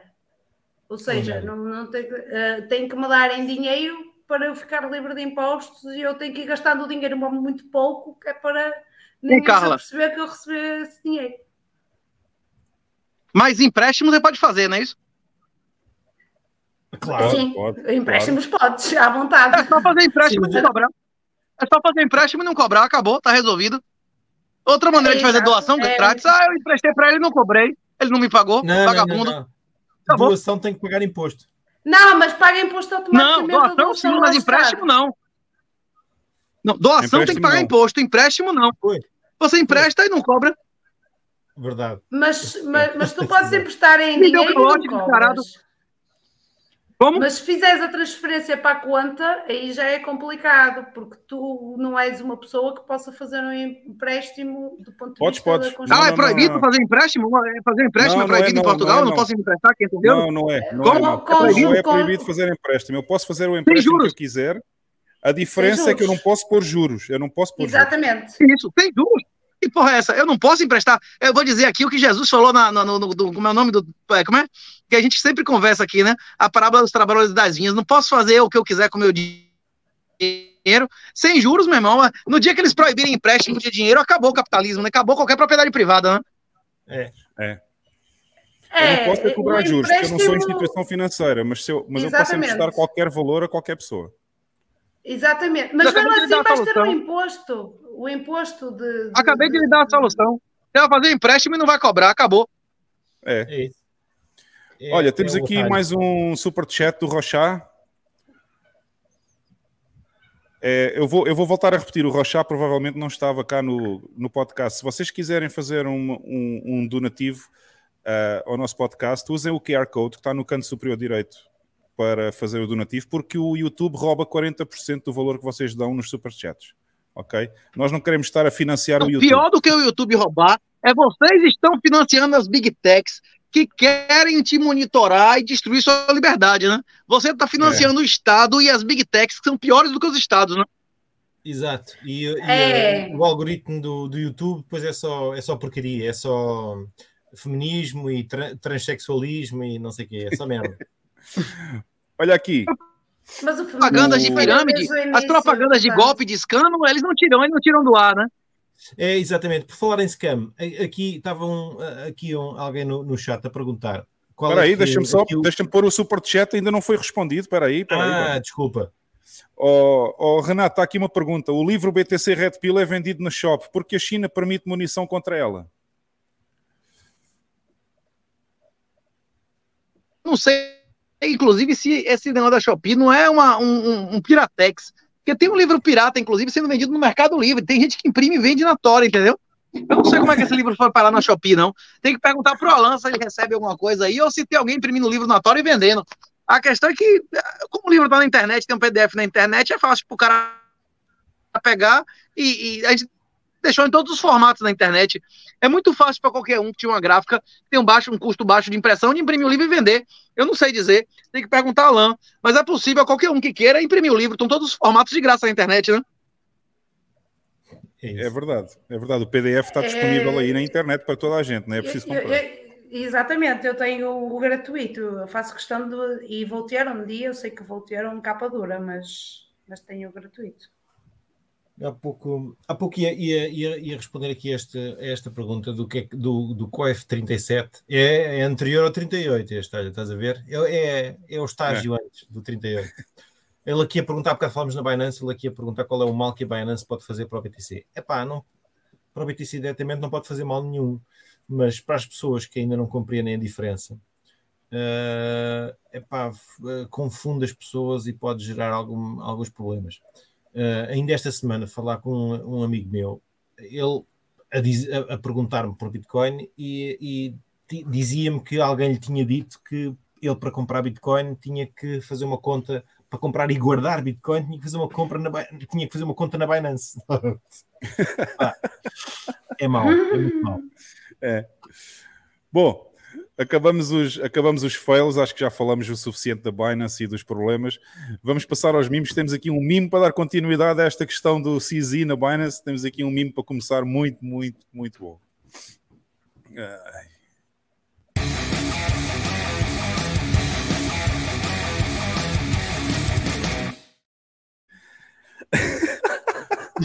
Speedy Night. Speedy Começamos com, começamos com o nosso amigo Beery Knight, como sempre. Ah, teve aqui um mimo fantástico esta semana por causa do CZ, em que ele diz: Este é o KYC do CZ nas contas pessoais da Binance. E são poucos, que é 300, não é? Ou mais de 300. não? Eram 300, mas estão aqui 4. Estão, estão aqui Ah. 4. É muito bom o Beery Knight, é o melhor. Para mim, o Beery Knight é dos melhores produtores de mimos que eu já vi no Twitter. Não, o Speedy Night é um gênio dos mimos. Gente. Este está muito, muito, muito bom. E não sei se o Renato. Renato, gostas deste? Genial. Genial. E o, e o pior é que não deve ter nem foto lá. É, Esse negócio, eu não tenho nada contra o cara fazer trade na, na, na exchange dele. Só é mais um exemplo que nós vivemos em um mundo que os vagabundos podem tudo e os decentes não podem nada. Você vai pra Ora. cadeia se você botar mil euros na sua, na sua wallet offline. Agora, esses caras fazem o que quiser, ninguém vai preso, não dá porra nenhuma, eles fazem o que eles quiserem, não é isso? E ele abancados e ele liquida a malta, não é? Que não é pior. Muito bom. Ou seja, este já tem o nosso selo de qualidade aqui, já tem o nosso like. Passando ao mimo seguinte. Ahm, este foi o Lex também que contribuiu aqui esta semana, que encontrou. Foi-me enviado pelo, pelo Duarte. Um grande obrigado ao Duarte. Este, este é um clássico já, mas eles trocaram as caras do pessoal aqui, puseram, puseram aqui o, a Lagarde e a, e a Criminoso. Yellen e o, e o leitão, o leitão do, do Banco Internacional dos Settlements também está aqui, esse leitão, está aqui o Jerome Powell. Bom, está aqui a corja toda, como vocês podem ver, a rir-se, e depois diz aqui, e, e depois nós dissemos que ah, as CBDCs iam ser um, um digamos, um refúgio. paraíso ou uma segurança contra, contra as corridas aos bancos. E bom, e bom. Não vais poder correr contra o banco numa CBDC. Exato. Este também já tem o nosso selo de qualidade, está muito bom. Vamos passar aqui outro mime. Uh... Bam, dá-lhe aí. É, Este, não sei se a malta se lembra deste jogo ou não, ou quem tinha putos com este jogo. Era um jogo que tu, tu torcias e carregavas aquilo, eh, jogavas contra o tempo com aquilo. Chamava-se o Bopit. Então, aqui é, um- é o jogo do Bopit, alguém a fazer o Bopit e aquilo faz o Twisted e ele tem que rodar. E depois é Turn It e ele tem que virar aqui- aquilo. E depois é, eh, não tens Bitcoin suficiente. o gajo fica na merda e larga aquilo antes de fazer o Bopit. Tem, tem que comprar. né?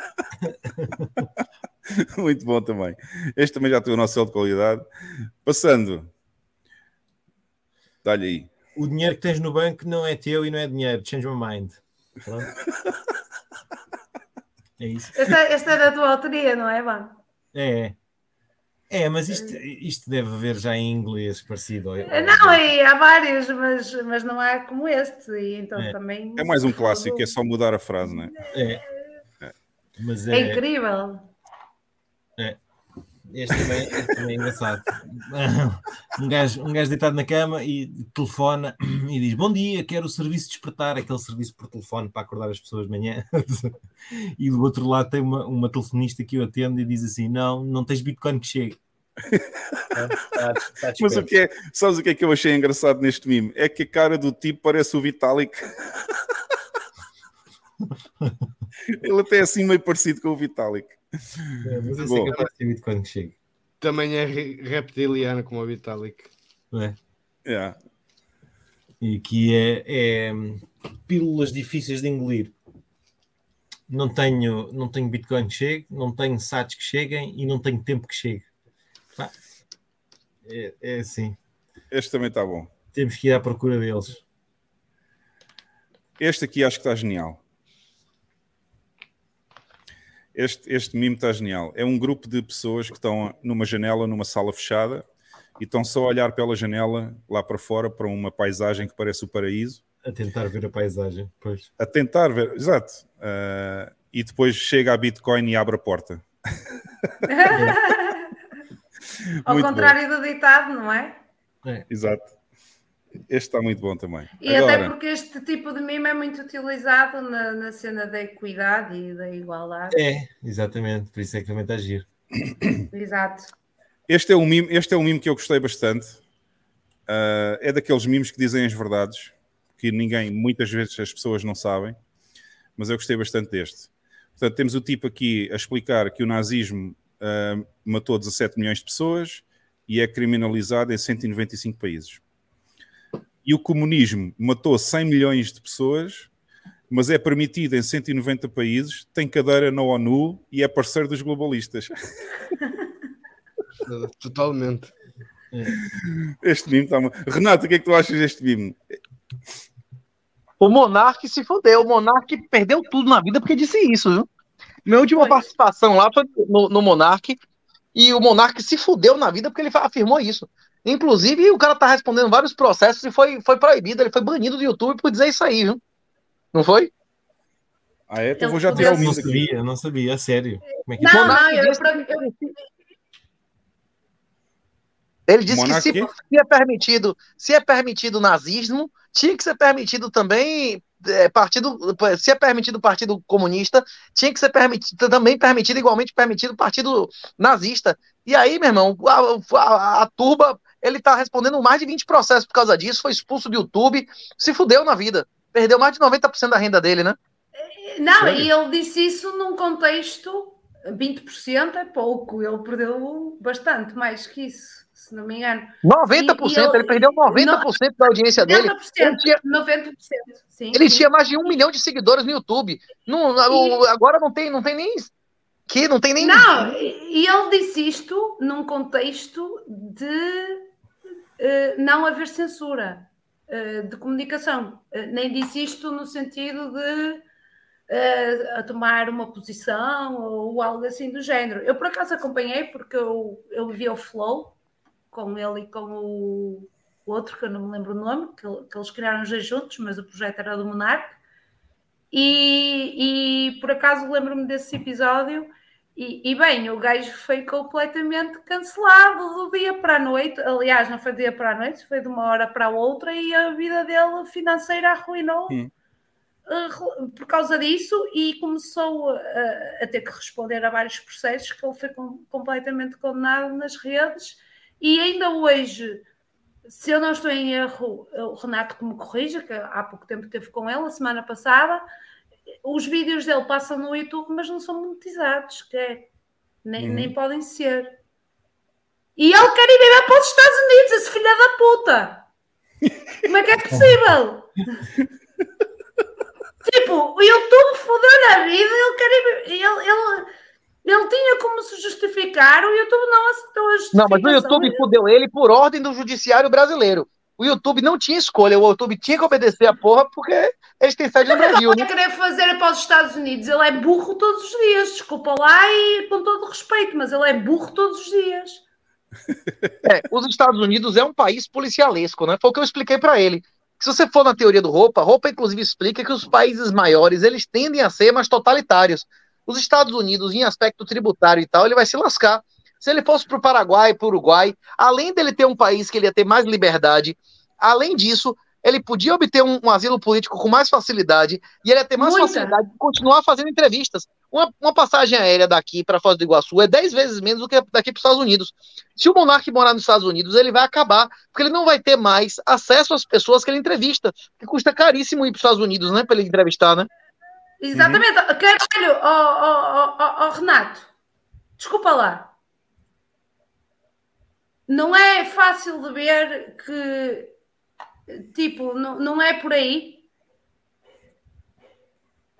Eu acho que ele está um pouco cego. Eu, por acaso, tinha esperança que quando foste lá ao podcast, que ele, sei lá, lhe ocorresse assim uma inspiração divina e alguma luz, mas, mas só que isso não aconteceu, mas infelizmente. É um processo, Carla, é um processo. Eu Ninguém compreendo... aceita de primeira. É, é um Sim, processo. eu compreendo que é um processo, mas ele, ele levou no pelo. Ele levou a. E com todo respeito, atenção, eu vou já fazer aqui um parênteses para as pessoas que digam que eu estou a insultar as pessoas. Não, filha da puta, no Porto é normal, na minha cidade é normal, estou-me a doxar, ok? E, tipo, não estou a insultar ninguém. Mas ele que está a, a, a ser burro, ele está a ser super burro. Desculpem lá. Porque ele poderia. Aliás, ele tem o registro o, o, monarca é uma pessoa que neste momento tem todas as condições para pedir asilo político em qualquer país. Ele tem registro e provas para pedir asilo político. Enquanto venha para El Salvador, olha, olha, ele, ele que venha para El Salvador, que pode ficar aqui na. Ele, ele que venha para El Salvador, que pode ficar aqui na, aqui na cidadela. Pode, ele pode ser que ele aprenda, nada, pode ser que ele aprenda, pode ser que ele se ficar aqui na cidadela Bitcoin aprenda alguma coisa de vez o que é que é Bitcoin. Oh, oh, oh, Hugo, olha uma coisa. O que aconteceu com o Renato foi a, a, até a página do Times. Qual Renato? O, o, o, Renato, não, desculpa, o Monarque.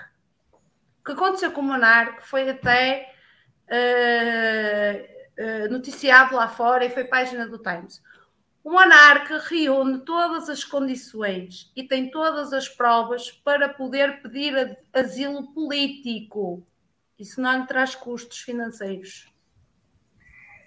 Qual é a parte que ele não percebeu? Olha, a parte que ele não percebeu, na minha opinião, é que ele é burro porque teve lá o Renato no podcast e não aprendeu nada. Ora, é o que eu estou a dizer, com todo respeito, mas ele é um burro do caralho, pá, foda-se, desculpem lá. É isso, eu dei, eu dei algumas sementes, por exemplo, os, os, os ancestrais dele, os maronitas, eles foram convidados para vir para o Brasil, porque quem não veio foi exterminado. Eu perguntei, qual a vila do seu bisavô? Seu bisavô era cristão? Quantos cristãos ficaram vivos na vila do seu bisavô? Se ele pesquisar essas coisas, ele vai cair na real. A questão é se ele vai procurar saber ou não. Ele não sabia nem o significado do nome da família dele, não é isso? É, é isso, é isso porque eu, exatamente é isso. Não posso dizer mais nada, é isso. Vamos passar então ao próximo meme temos aqui o vendedor de cursos de metaverso, o vendedor de droga na porta da escola, o vendedor de fundo que perde para o CDI, o vendedor de pedra colorida e o vendedor de shitcoin. E depois temos o herói cá embaixo que diz: Ah, esses maximalistas são muito tóxicos, tem coisa melhor que o Bitcoin. Agora, do mesmo jeito que o ouro, o ouro tá uma merda desde 2011, o ouro de 1980 até 2006 nunca voltou ao valor de 1980, que teve um pico de 600 dólares, não é isso? O ouro já ficou fodido lá embaixo 15 anos, 15 o quê? 25 anos, para depois triplicar de preço em 3 anos. Eu não duvido que o ouro triplique de preço em 3 anos. O problema é que, enquanto o ouro vai triplicar de preço, o Bitcoin vai aumentar 30 vezes, não é isso? Oh, sem dúvida. Aí, sem dúvida, concordo. Não, eu não duvido. A, a, previsão lá, que eu não sei quem mencionou lá do, do, do, do Fausto, nunca, nunca na história da humanidade os bancos centrais compraram mais ouro que agora. O ouro vai subir. O problema é que tudo vai subir. Arroz vai subir, sal vai subir. Na hora que os Estados Unidos parar de subir o juro, bicho, acabou, o petróleo vai voltar ao normal, aí tudo vai subir. É claro que o ouro sobe no ambiente desse. A questão é que o Bitcoin sobe 10 vezes mais, né? Camila, a gente já vai falar. Uh, Camila, a gente já vai falar sobre, sobre essas coisas todas quando passarmos ao espaço do plebe. Assim que acabar os idiotas, vamos, vamos só conversar com o, com o Renato. Vai ser só Renato a partir daí, ok? Vamos passar então. É, temos aqui mais, acho que são mais dois, só, mais três tweets, uh, memes. O Beery Knight fez aqui. o Beery Knight fez aqui um, um, uma coisa fantástica que foi, publicou, fez um retweet do Fernando Ulrich que diz Satoshi Nakamoto inventou um sistema de dinheiro eletrónico de ponto a ponto e não um sistema que vai acabar com todos os dinheiros, ações, renda fixa, imóveis e commodities do planeta todo. Tem uns bitcoiners que exageram no Orange Pill aí. Calma, diz o Ulrich. E ele colocou aqui a Lagarde com esta cara. Epá, este, este gajo, este, este Ulrich também tem umas tiradas a lá. Não, este, este, este Rich é um bocado idiota também. Temos que ver se apanhamos aí uns vídeos do, do Rich para pôr aqui nos candidatos a idiota. Mas pronto, mas eu percebo o incentivo dele. Yeah, eu também, eu também percebo. A questão está sempre no incentivo. É. Vou pôr aqui uma estrela no superchat do Rochá. Continua a mandar superchat. Depois de eu lhe dizer para não enviar superchat. Ok. Uh, vamos então acho que este é o penúltimo, o penúltimo do Beery Night também, está muito bom. Tem uma, uma, máquina, um homem a olhar para uma máquina que diz: testa a sua estupidez, insira 100, 100 dólares. E depois tem o símbolo do, do chitério aqui por baixo. este está genial. E para terminar em grande, um que eu gosto especialmente, que é o do, é o do Giga Chad, que temos aqui um, um hippie do Woodstock a dizer Proof of Stake is the future, Bitcoin is bad for the environment. Ou seja, o Proof of Stake é o futuro e a Bitcoin faz mal ao ambiente. E o Giga Chad, que está rodeado de miners, diz assim: O quê? Não te consigo ouvir.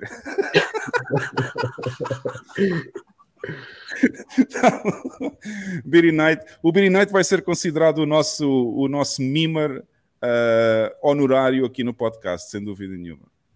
Ele tem uns mimos fantásticos. Bom, pessoal, e com isto terminamos os mimos. Vamos, vamos passar rapidamente então aos idiotas da semana, que eu sei que vocês estão aí loucos para ver quais são os candidatos esta semana.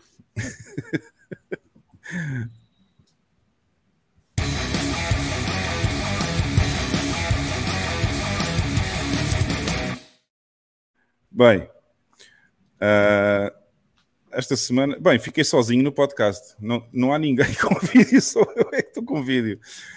Ora bem, esta semana temos três candidatos, não é, Alex?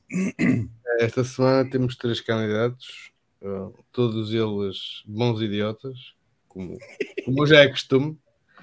Principalmente, o, principalmente o último. Bem, os, os, os últimos dois são, são excelentes.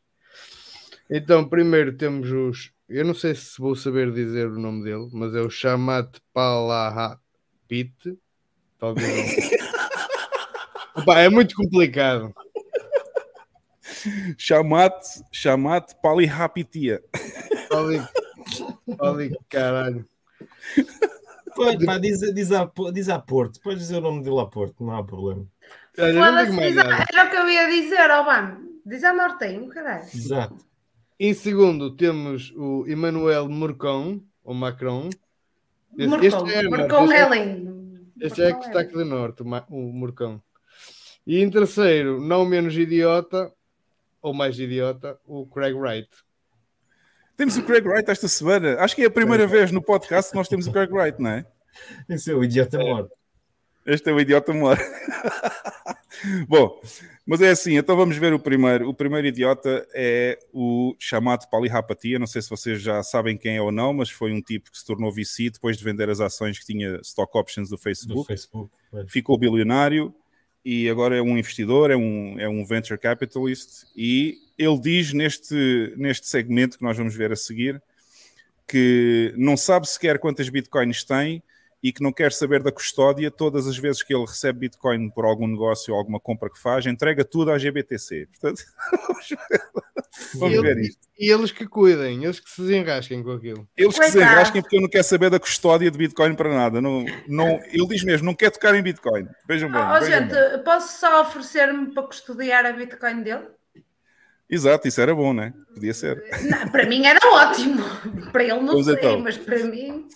Bora ver o gajo. Almost 5% of all Bitcoins.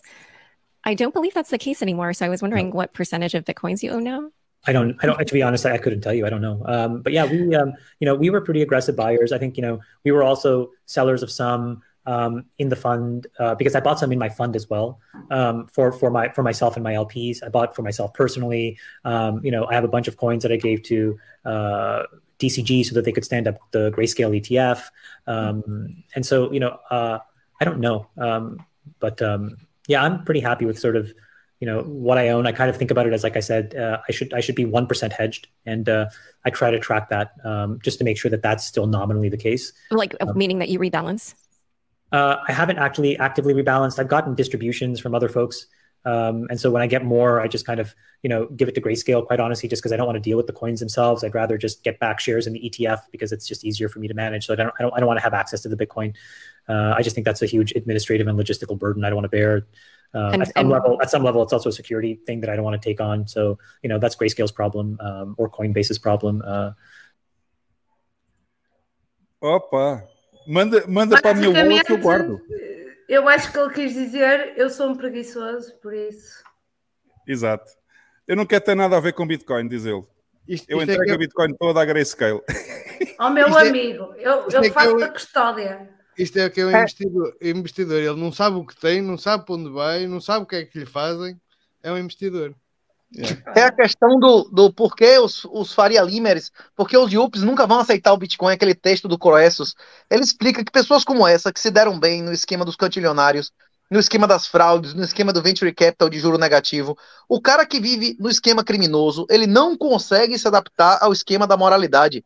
Dinheiro do crime é reinvestido no crime. O dinheiro da legalidade é reinvestido na legalidade. Um cara desse provavelmente vai ser eliminado financeiramente. É, mas, mas esse, esse, esse texto do Croesus, eu, eu li isso e eu, eu concordo contigo, Renato, mas ele, ele fala mesmo em pessoas que não compreendem. Mas este gajo compreende, o gajo é que é escroso. Não, tem ele fala de nem pessoas nenhuma. de alto QI. Ele fala de duas categorias. Uns que são burros demais para entender e uns que são muito inteligentes e compreendem, mas não querem aceitar. Porque para um juiz, aqui no Brasil, um juiz ganha mais que ganha três vezes o salário de um juiz em Portugal. Um auditor fiscal no Brasil ganha triplo do, do salário. Um cara desse que vive num ambiente mais barato que Portugal, o cara que vive que ganha 20, 30 mil euros no Brasil, para ele tudo é maravilhoso, para ele a lei funciona, para ele o real é maravilhoso, para ele o esquema lá do banco é ótimo. Um cara que vive, é como esse caso desse indiano aí. Para esse indiano aí, o, o Legacy funciona bem pra caralho, tem legalidade, porque a lei funcionou para ele. Então ele acaba se entrincheirando e não aceitando que a gente vive no estado de exceção, que o estado é satânico e demoníaco, porque para ele foi bom pra caralho, né? É, Ele está, ele está num, num estado de negação é, mas, mas e, este, mas e este gajo- alienação. Este gajo é muito matreiro, este gajo é, é matreiro. Eu acredito que esta entrevista ele, tem, ele esteja a dizer aquilo. Epá, não digo que não seja verdade, mas acredito mais que seja mais uma forma dele se proteger para não ter gajos a tentar, Um a tentar roubá-lo. Porque ele assim Achas se diz que não tem, nada, accident? não tem nada sob controle dele, ninguém vai tentar raptá-lo para, para tirar bitcoins, não há, não há, não há 5 dollar ranch attack. Olha, e essa merda não é uma O covardia do caraças? O Fernando Uric pode estar fazendo, pode estar fazendo isso para não ser atacado. O Fernando Talvez. Uric já contribuiu o suficiente com o Bitcoin. Ele pode Uhum. estar dando essa, é realmente não sei o que, o Bitcoin é só um percentual da minha carteira para aumentar a segurança da família dele. Agora, É esse indiano bilionário que vive em volta de segurança, eu acredito não, bicho. É pá, não Oh, sei. oh, mas, ele, ele, mas, ele, a dada oh, altura, ele já teve muito, eu não sei quanto, eu agora estou a dizer os números de- do alto da cabeça, não me lembro. Não sei se eram 200 mil Bitcoin. não. O gajo já teve muito Bitcoin. Numa dada altura, ele já teve eh, centenas de milhares de Bitcoin. Mas, É. mas, mas atenção, o Fernando Ulrich, a- apesar de todo o legacy, ele esta semana posicionou-se no Twitter e teve uma posição bastante agradável eh, relativamente à comunidade de Bitcoin. Ele defendeu bem a Bitcoin, a Bitcoin Bem, na, na, posição dele. Deixem-me passar o segundo idiota, a gente depois já vai para a conversa. A seguir aos idiotas, vamos passar à conversa e então podemos falar de tudo. O segundo candidato, como disse o Lex, é o Emmanuel Macron, ou Morcon, como se diz no norte de Portugal. É um morcão, caraças. É É um morcão. Morcon. E assim, este vídeo é especialmente asqueroso por um motivo. Porque se vocês eh, estão a acompanhar as notícias do que está a passar na França, ah, existe uma revolução na França neste momento porque querem aumentar a idade da reforma ou da aposentadoria, para quem está no Brasil, e querem aumentar em dois anos essa idade, ou seja, as pessoas vão passar a, a, a, apenas a poder passar a, aposentadoria com 64, se não me engano, ou estava em 64 e agora é 66. É uma coisa assim. E ele foi à televisão dizer às pessoas que a França está muito mal e é preciso apertar o cinto. Mas, a determinada altura, apercebeu-se que tinha no braço um relógio de 80 mil euros. Ok? Deixa-me adivinhar, era o Rolex. Não sei, devia ser. Por acaso não sei qual é a marca, sei que no Twitter estava lá qual era a marca e o valor do relógio, mas eu não. Um agora não fixei. Mas ele, a meio do vídeo, quando se apercebe que tem um relógio de 80 mil euros na mão e está a pedir aos franceses para apertar o cinto, ele retira o relógio, põe as mãos debaixo da mesa e tira o relógio do braço. Vejam bem este vídeo. Ah, puta que pariu, vá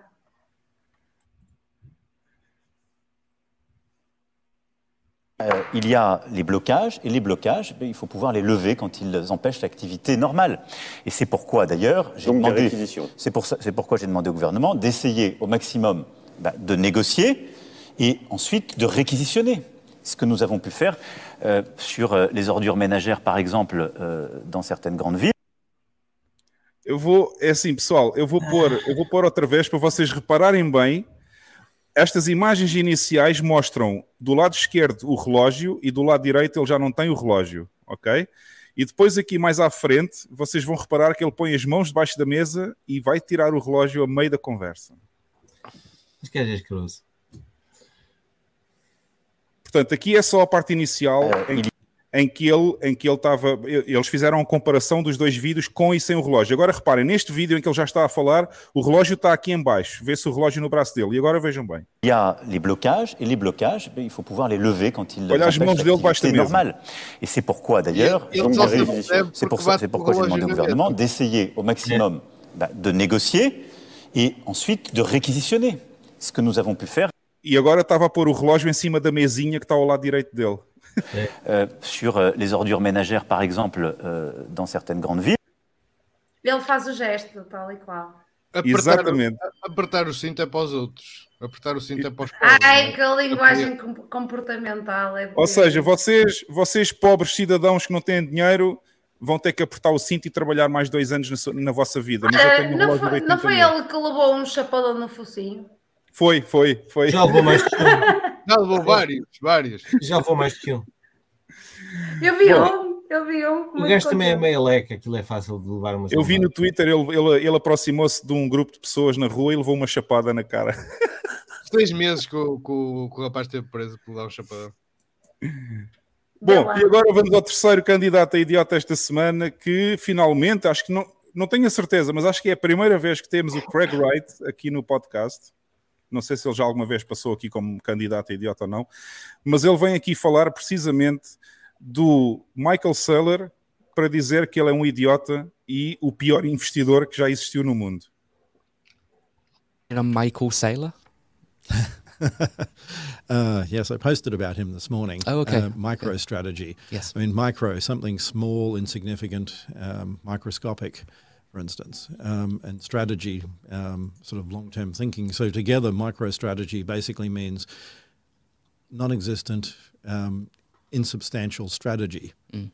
And that's about what he's done through most of his career. I mean, he's one of the biggest losers in, in finance in world history, and then people gave him money again. So it, yeah, it gives me a lot of faith in humanity. He, he's definitely placed a, a long, long term bet, hasn't he, on um, on, on the, the price of Bitcoin? Um, yeah, well, on BTC, not on Okay. Bitcoin. Okay. Do, do, do you think he will be correct in the long term on that assumption, or, or do you see BTC going down rather than up? What use does it have? I mean, if you think about it for a moment, um, it's more expensive. Um, it's not about censorship resistance. That came in 2011 after I wasn't focusing. Um, I used to shut down all those sort of conversations, uh, anti government stuff, very quickly. Um, in 2011, of course, when I wasn't there, everyone took that up, but it's not actually about censorship resistance at all. There's a small number of nodes, they end in data centers as, as they have, Sure. um, which means it's not outside of the control of governments.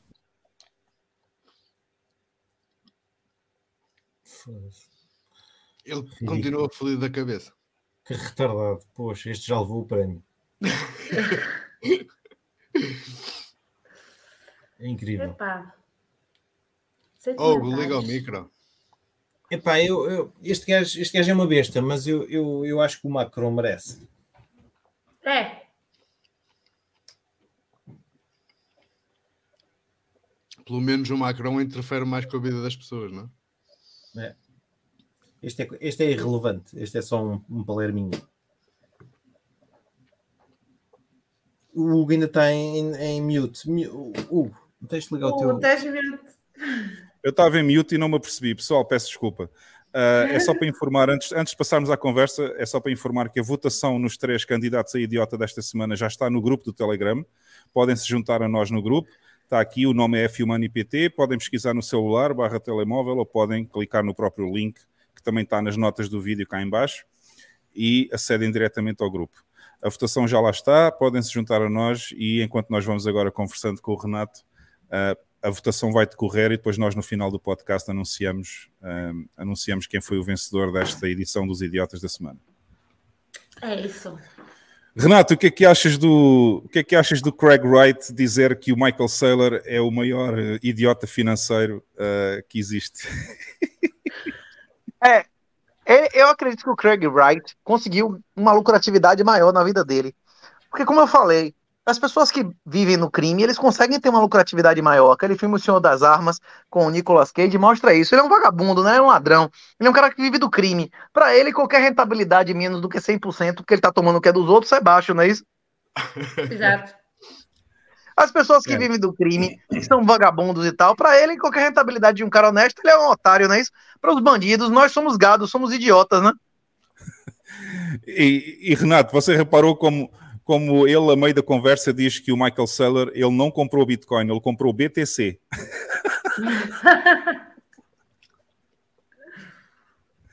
É muito idiota, é muito É idiota. Ele, ele diz que detém os direitos, não é? De- da marca Bitcoin. Sim, sim, É, exatamente. sim, ele- sim, sim, é. sim. Ele é o Satoshi, não é? É um palhaço. Mesmo Bom. assim, o o meu voto vai para o Murcão. Vai para o Murcão 1. Uh, vamos então passar ao espaço do Plebe e a partir de agora, pessoal, é só conversa com o Renato. Vamos, vamos poder fazer as vossas perguntas. Se as vossas perguntas até agora não apareceram ainda uh, aqui, no, aqui na tela ou barra ecrã, uh, ponham as vossas perguntas outra vez. Eu vou tentar dar o meu melhor para pôr as perguntas aqui, para o Renato também poder participar e vamos conversar com ele no espaço do Plebe.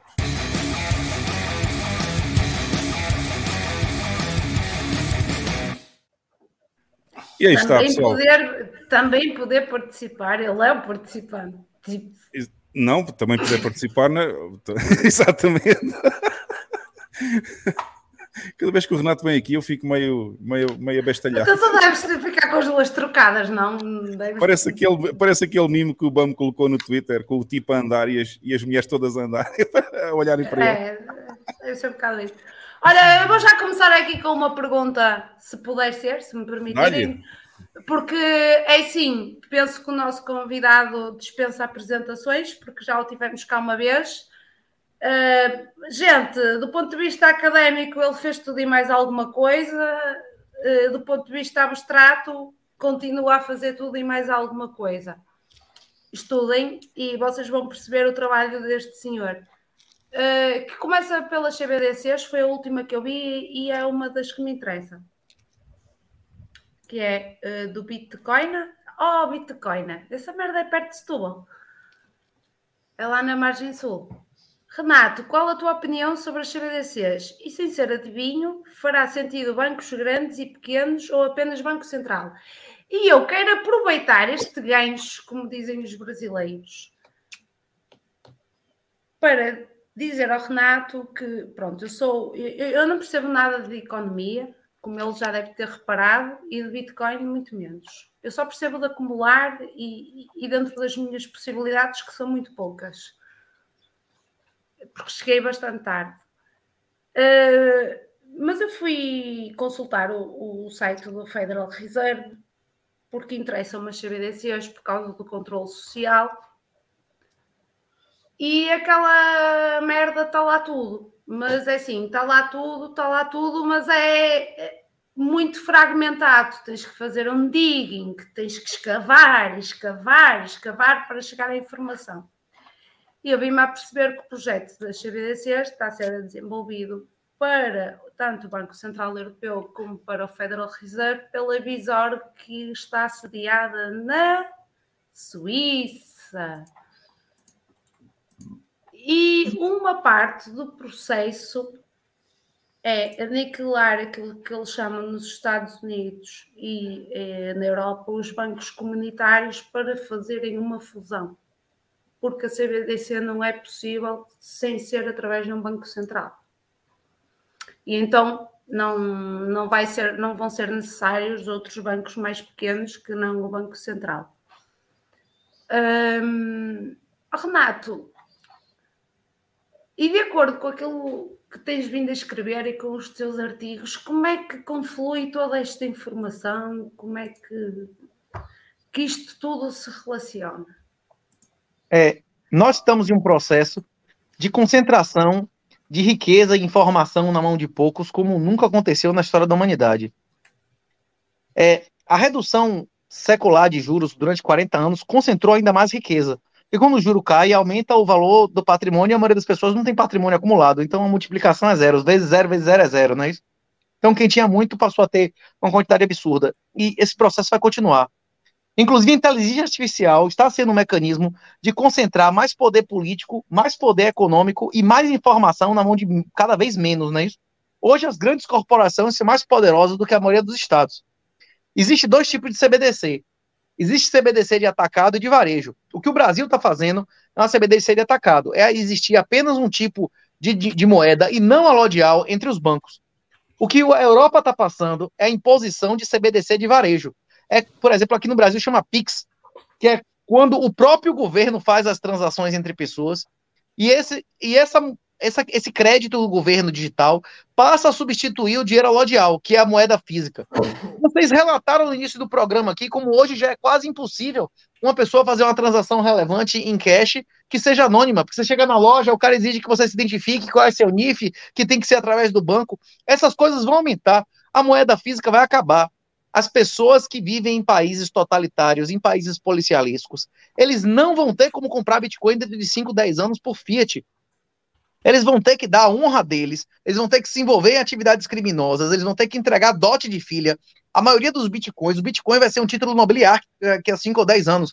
Vai ser dote, você vai pagar pela cabeça de alguém, você vai pagar pela sua liberdade para você ser tirado do país. Hoje na China, você chega lá no. Você chega no aeroporto com visto, você chega no aeroporto com, com passaporte estrangeiro, ele lasca e não deixa você sair do país. Existe mercado de ser tirado e colocado da China. É 100 mil dólares por perna, por cabeça. E é por isso que Hugo é um cara que está dando um exemplo. Essas pessoas, as pessoas que tiverem Bitcoin, vão viver onde elas quiserem. Quem não tiver, vai viver onde mandar. E vai comer o que mandar e vai fazer o que mandar, porque senão vai para vala, não é isso? O ACBDC é só uma etapa da total gamificação social. A concentração que a gente está vivendo hoje não é só a, de a eliminar bancos pequenos para concentrar poder no Banco Central. Eles vão ser donos de tudo, porra. Pesquise aí, aplicativo Vital. Tem uma empresa na China hoje, Tencent, que é mais valiosa do que a Samsung, que processa mais transação do que o Banco Central Europeu, a Visa e a Mastercard juntos, porra. A, a Tencent vende seguro, a Tencent tem o chat, a Tencent é o Uber, a Tencent é o iFood, a Tencent é tudo. Eu chego aqui no Brasil, entro no aplicativo do meu banco, ele quer me vender seguro, ele quer me vender plano de celular, ele quer que eu compre nas lojas através do, do, do, do, do aplicativo dele para eu ganhar cashback. O que, que esses aplicativos estão querendo? Juntar Big Data meu. Eles querem um aplicativo vital, eles querem agregar o máximo de informação possível sobre vocês. Vão, o, que, que o objetivo do cara que vendeu o Twitter da Block é um aplicativo vital. O objetivo dos globalistas, dos chineses, todos eles querem fazer o que a Tencent fez na China. Por quê? Porque na hora que você está na mão do aplicativo, ele tem toda a informação com você, ele consegue fazer o processo de nudge, de tangenciamento de seu comportamento facilmente, através dos esquemas de crédito social. Na hora que eles tiverem poder total sobre seus créditos, ele vai condicionar a utilização desses créditos. Se o dinheiro hoje já não é seu, você está dizendo que você não pode nem doar sem pagar imposto. Imagine na hora que for um crédito que ele aperta um botão e congela ou cancela, né? Ele Agora, vai condicionar o dinheiro como ele quiser. As CBDCs Agora... é o que está previsto no Apocalipse. É a marca da besta sem a qual você não vai poder comprar nem vender, nem para alimentar o seu filho. Eu acredito nisso. É E por isso que eu acredito que comprar. Bitcoin, não comprar Bitcoin hoje é financiar o diabo, o mal puro, Satanás. Não sei se sabes, mas, por exemplo, eu fui obrigada a trocar o meu contador da luz por um smart meter, apesar de ter rejeitado a primeira vez que, que vieram com essa proposta, e eu rejeitei, e a informação que me deram foi a seguinte: tu podes rejeitar a primeira vez, mas à terceira que rejeitares vais ficar sem luz mesmo que apagues. Mas o que E é Smart Meter? O que é isso? O Smart Meter é um contador de luz que te permite saber exatamente e tem que ver com as Smart Grids, eh, que são redes eh, smart, eh, que te permite exatamente saber onde é que tu ou em que equipamento específico estás a gastar a luz. Ora, a mim não me, a mim não me interessa minimamente que o governo português ou o banco ou quem seja saber quanto tempo eu gasto a secar os meus caracóis, por exemplo, ou quanto tempo eu gasto a assar o meu salmão no forno, ou o meu bacalhau com batata zamburro, ou a minha lasanha, ou o bolo de laranja que eu estou a fazer. Inclusive, esses contadores são capazes de saber, de saberem o conteúdo que tu estás a ver na tua televisão. O que vale é que eu não vejo muita televisão. não vejo quase nada, só vejo filmes. Ah, raramente. Ah, portanto, isto é um cerco que se está a fechar e que se relaciona com os CBDCs e com os créditos sociais, do meu ponto de vista. E eu Com sou certeza. obrigada, sou obrigada porque esta semana vieram trocar-me o, o- o contador analógico.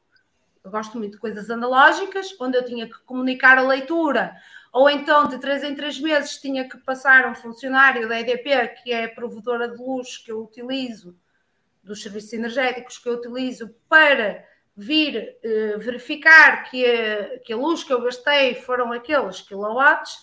Agora eu não vou precisar de nada disso porque tenho um smart meter na minha casa e fui obrigada a ter esse smart Mas, meter, é, senão ele- ele- eu não ele tenho luz. Ele diz a você, ele informa você seu consumo, ele tá ligado na internet de sua casa, é isso? E exatamente, mesmo que eu não queira. E se você não tiver internet em casa? Se eu não tiver internet em casa, ele não está ligado à de minha casa, mas está ligado à da rede. Não, eles, eles eh, Renato, eles, eles têm sinal de internet agora via cabo elétrico. E exatamente. O que é muito pior. E agora. Ah, vocês compram internet no mesmo, no, mesmo, no mesmo fornecedor de energia elétrica, é isso? Não, não, não, não. não. Não, tu, podes ter, tu podes ter o teu fornecedor de internet em casa, com fibra, com qualquer coisa. Mas a companhia da eletricidade, o cabo, o cabo que vai até à tua casa, tem internet deles para saber o que é que o contador lê. Sim. Eles vão. E, por exemplo, se eu quiser ter aquilo que eu chamo, eh, que o BAM também, também chama, por isso é que eu digo este nome por causa do BAM, um, um aquecedor de roupa, que seria um miner, eles vão saber exatamente que eu tenho um miner. É uma Então, redução absurda. É uma redução absurda de custo para eles, né? Porque não precisa ninguém nunca mais fazer ir lá em nenhum relógio de lugar nenhum, né? Além de Teve- teve ser um uma, uma redução absurda de custos, é eh, a concretização também de uma database e do controle. Teve, teve um post que eu fiz Porque eles recentemente. Cortar a luz remotamente, mesmo que eu Pode. esteja a apagar essa luz. Sim. Não sei se exatamente. estás a perceber. Isso é Eles têm acesso à minha privacidade total. Eles têm Pois é. acesso, se quiserem, ao conteúdo que eu estou a ver na minha TV. Eles têm Com certeza. acesso exatamente a que- aonde é que eu estou a gastar cada kilowatt. E, e então, tipo, eu posso parecer louca da cabeça, mas nunca, nunca na minha vida fez tanto sentido 1984 de George Orwell como hoje. E é Pois quando é. eu estou a acabar de revisitar essa leitura e acabar de ler pela terceira ou segunda vez esse, esse livro, que me vêm trocar o contador, eu digo, não, vou-se embora, eu vou refletir. E dizem-me assim, não, se tu não trocares agora, à terceira vez vais ter que trocar, que senão cortamos-te a luz e não vais ter luz, mesmo que pagues. É. Que liberdade tem- tenho eu? Que tem soberania tem um tenho site- eu? É, Carla, tem um site chamado What the Fuck Happened in 1971 que mostra que, é, mesmo com todo o avanço tecnológico, a riqueza depois de 71 não foi transmitida para os trabalhadores, ela foi concentrada na mão dos vagabundos. E teve um negócio que aconteceu recentemente, que eu fui dar uma olhada nos dados. Desde 2004 a 2020, a riqueza mundial menos que dobrou, mas o número de dólares triplicou. O que, que significa isso? Eu sei que o PIB é uma medida péssima de riqueza, mas nesse caso ele serve de maneira ótima, porque inclusive a poupança diminuiu. O que, significa isso? Será que de 2004 a 2020 o mundo teve menos rico? Provavelmente sim. A questão é que a gente não percebe isso por causa do avanço tecnológico, porque o custo das coisas diminuiu. Mas, de fato, o PIB nominal dobrou, mas o número de dólares triplicou. Isso significa que o mundo, o Estado já chegou num ponto de que o aumento da tributação e da regulação são tão absurdos que eles conseguem destruir riqueza. A riqueza da humanidade está diminuindo, mesmo com todo esse avanço tecnológico, né? É. Agora, E- a única maneira da gente limitar o poder dos vagabundos é podendo sair disso. A gente pode evitar os abusos financeiros podendo comprar Bitcoin. A gente pode evitar esses abusos à nossa integridade física e à nossa privacidade, podendo vazar na hora que isso se torna intolerável, que é o que o Hugo está fazendo, não é isso, Hugo? É isso mesmo. Eu já não estou ligado Mas- nessa merda lá. Eu já não quero saber de Portugal para nada. Mas pronto, eu ainda vivo em Portugal, ainda, e, e Ainda. irei sair ainda, ainda. Eu não me apetecia muito sair daqui porque estou um bocado preguiçosa e tal, apetecia-me ficar na minha cena. Mas pronto, vai ter que acontecer. Assim eh, como eu mais lhe dei a solução. Assim como eu lhe dei a solução para você nunca mais pagar impostos sobre suas doações para parentes, eu vou lhe dar uma outra solução para você rodar o seu minerador com privacidade em, em sua casa. Você pode conseguir um. Como é o nome daquela bateria da Tesla? É Powerwall, né? Você pode conseguir uma Power- Powerwall. Você pode, inclusive, do mesmo jeito que eh, você envia informações para eles, você pode uti- utilizar várias maneiras de mandar informações falsas para eles. Ou você pode rodar a sua, a sua, a sua mineração como o Raixa, como a galera faz lá. Inclusive, Raixa mencionou aqui que Zion é Israel, a utilizar a sua própria energia elétrica gerada por você. Que inclusive um monte de gente investiu e se lascou em Portugal em energia. Só, Foi só pior. que, Os caras garantiram o valor e não pagaram porra nenhuma, não é isso? só que tu não podes ter energia elétrica gerada por ti em Portugal. É crime? Até- Gerar energia até- elétrica é crime? Não, não, pode até um determinado número de quilowatts. Acho que é, É até- muito- Acho é que Você muito pode gerar limitado. para você a sua energia Hum. elétrica? Tu podes Exatamente. produzir a tua, podes produzir a tua energia elétrica se for até 8 mil, 8 mil, 8 kilowatts ou, ou 12 Oh, kilowatts. Hugo, acho é muito assim. pouco, é muito pouco para aquilo que é necessário para uma mineração. É Acima pouco, dos é muito 12, eu não sei exatamente, Renato, eu não sei exatamente qual é o valor. De sua própria energia? Que porra é essa? O quê? Não, Estamos eu, eu não sei. Não, não é assim, não é assim. Deixa-me deixa explicar. Existe um valor que eu não me recordo agora, acho que é 12 kilowatts ou 15 kilowatts, tu podes produzir na tua casa. Acima desse valor, tens que pedir uma licença de produção de energia. Mas que te podem jogar no grid, recusar. dizer, né? Que já Pra jogar no recusaram. grid. Mas pra É, produzir e jogar no grid, você quer dizer, não é isso, Hugo, ou não? Não, não, mesmo, mesmo que estejas só a produzir para ti, acima de 15 kilowatts, tens que ter uma licença de produção de energia. Qual a justificativa disso? É para eles poderem cobrar impostos e roubar mais. Que loucura, isso, coisa Ah, absurda, eu né? não sabia? Ai, não sabias? Imagine você é proibido de cozinhar. Agora, daqui a pouco vai ter uma, uma lei que você só pode cozinhar um quilo por pessoa por dia, né? Se você cozinhar Exatamente. um quilo de batata, você tem que pagar imposto. Na sua casa, a porra que você pagou imposto, que você comprou, não é isso? Que loucura Ora. absurda, né? Ah, está aqui, ó. Está aqui. É mais do que 30 kilowatts. Está aqui a resposta. E Não, o que é que servem assim- para 30 kW? Não, é uma quantidade de energia grande. 30 kW é muito mais do que o consumo doméstico de uma pessoa. Até para você rodar uma, uma, uma operação pequena de mineração. Agora, de qualquer maneira, existir uma norma dessa é um absurdo, né? É, porque estares em validade de produzir a tua própria energia tendo um limite é um absurdo. Não, esse negócio de limite de uso do dinheiro físico, por exemplo, eles começam com 20 mil euros. Aí depois é 10 mil euros. Aí depois é 5 mil euros. Eles metem a cabecinha, depois vão embora empurrando, não é isso? Ele começa com um limite absurdo que não incomoda ninguém, depois vai diminuindo, né? Exatamente, foi assim que começou. E pegando nesse gancho, como é que as pessoas não aprendem? Que eu li um artigo, um dos últimos artigos teus no teu Substack, que achei bastante interessante e que por acaso coincidiu com toda esta situação dos contadores e tudo mais, onde tu escreves que uma parte do processo para o adormecimento da população é a partir da medicação. Medicação? Nessa- eh, sim, na, na prescrição de medicação para depressão e assim. Ah, e nessa exata semana ah, veio a público e foi noticiado em Portugal que Portugal permite a utilização já de ketamina, de ketamina, atenção, para o tratamento das depressões. Gente. que a maioria das pessoas vão estar deprimidas porque elas não têm expectativa nenhuma de ter família, não conseguem ter emprego, não conseguem ter a riqueza que os pais dele têm, não conseguem cuidar dos pais como os pais cuidaram dos avós, e da- a maior parte da população vai estar deprimida e, a- e vai ser prescrito para usar droga e se fuder, exatamente, para se auto-extinguir. Exatamente. e que a alucinação, exatamente assim, e que eh, a ketamina claro, claramente provoca alucinações, não é? E que essas alucinações ajudam no tratamento da depressão. Essa é a justificação, essa é a desculpa. Nós não vamos ajudar a pessoa, não vamos ensiná-la a pescar, nós vamos lhe dar uma ketaminazinha que é dada para cavalos há anos atrás e que era proibido e que é altamente perigosa, que te queima neurónios, que, que não te Mas é o que permite. eles querem mesmo, eles querem que queime neurônio mesmo, que que se foda, né? É isso Pronto. mesmo. Exatamente. Very welcome. É, o objetivo deles é que queime neurônio mesmo, é o que exatamente o que eles querem, né? Isso. Bom, deixa-me só responder aqui uma coisa. É, não confundir o limite dos 30 kW, porque é preciso uma licença de produção de energia, com o injetar energia na rede. Tu podes injetar energia na rede, mesmo que estejas só a produzir 10 ou 15 kW, não interessa. Oh, mas eu não estou a falar em injeção de Não energia na rede, porque eu não Não falar- nada. Carla, não estou a falar de ti, estou a falar de uma pessoa do chat que disse isto. E não interessa se estás a produzir menos do que os 30 kW, podes introduzir na rede se quiseres, ou podes ter uma eletricidade autónoma da rede, pode estar completamente desligada da rede.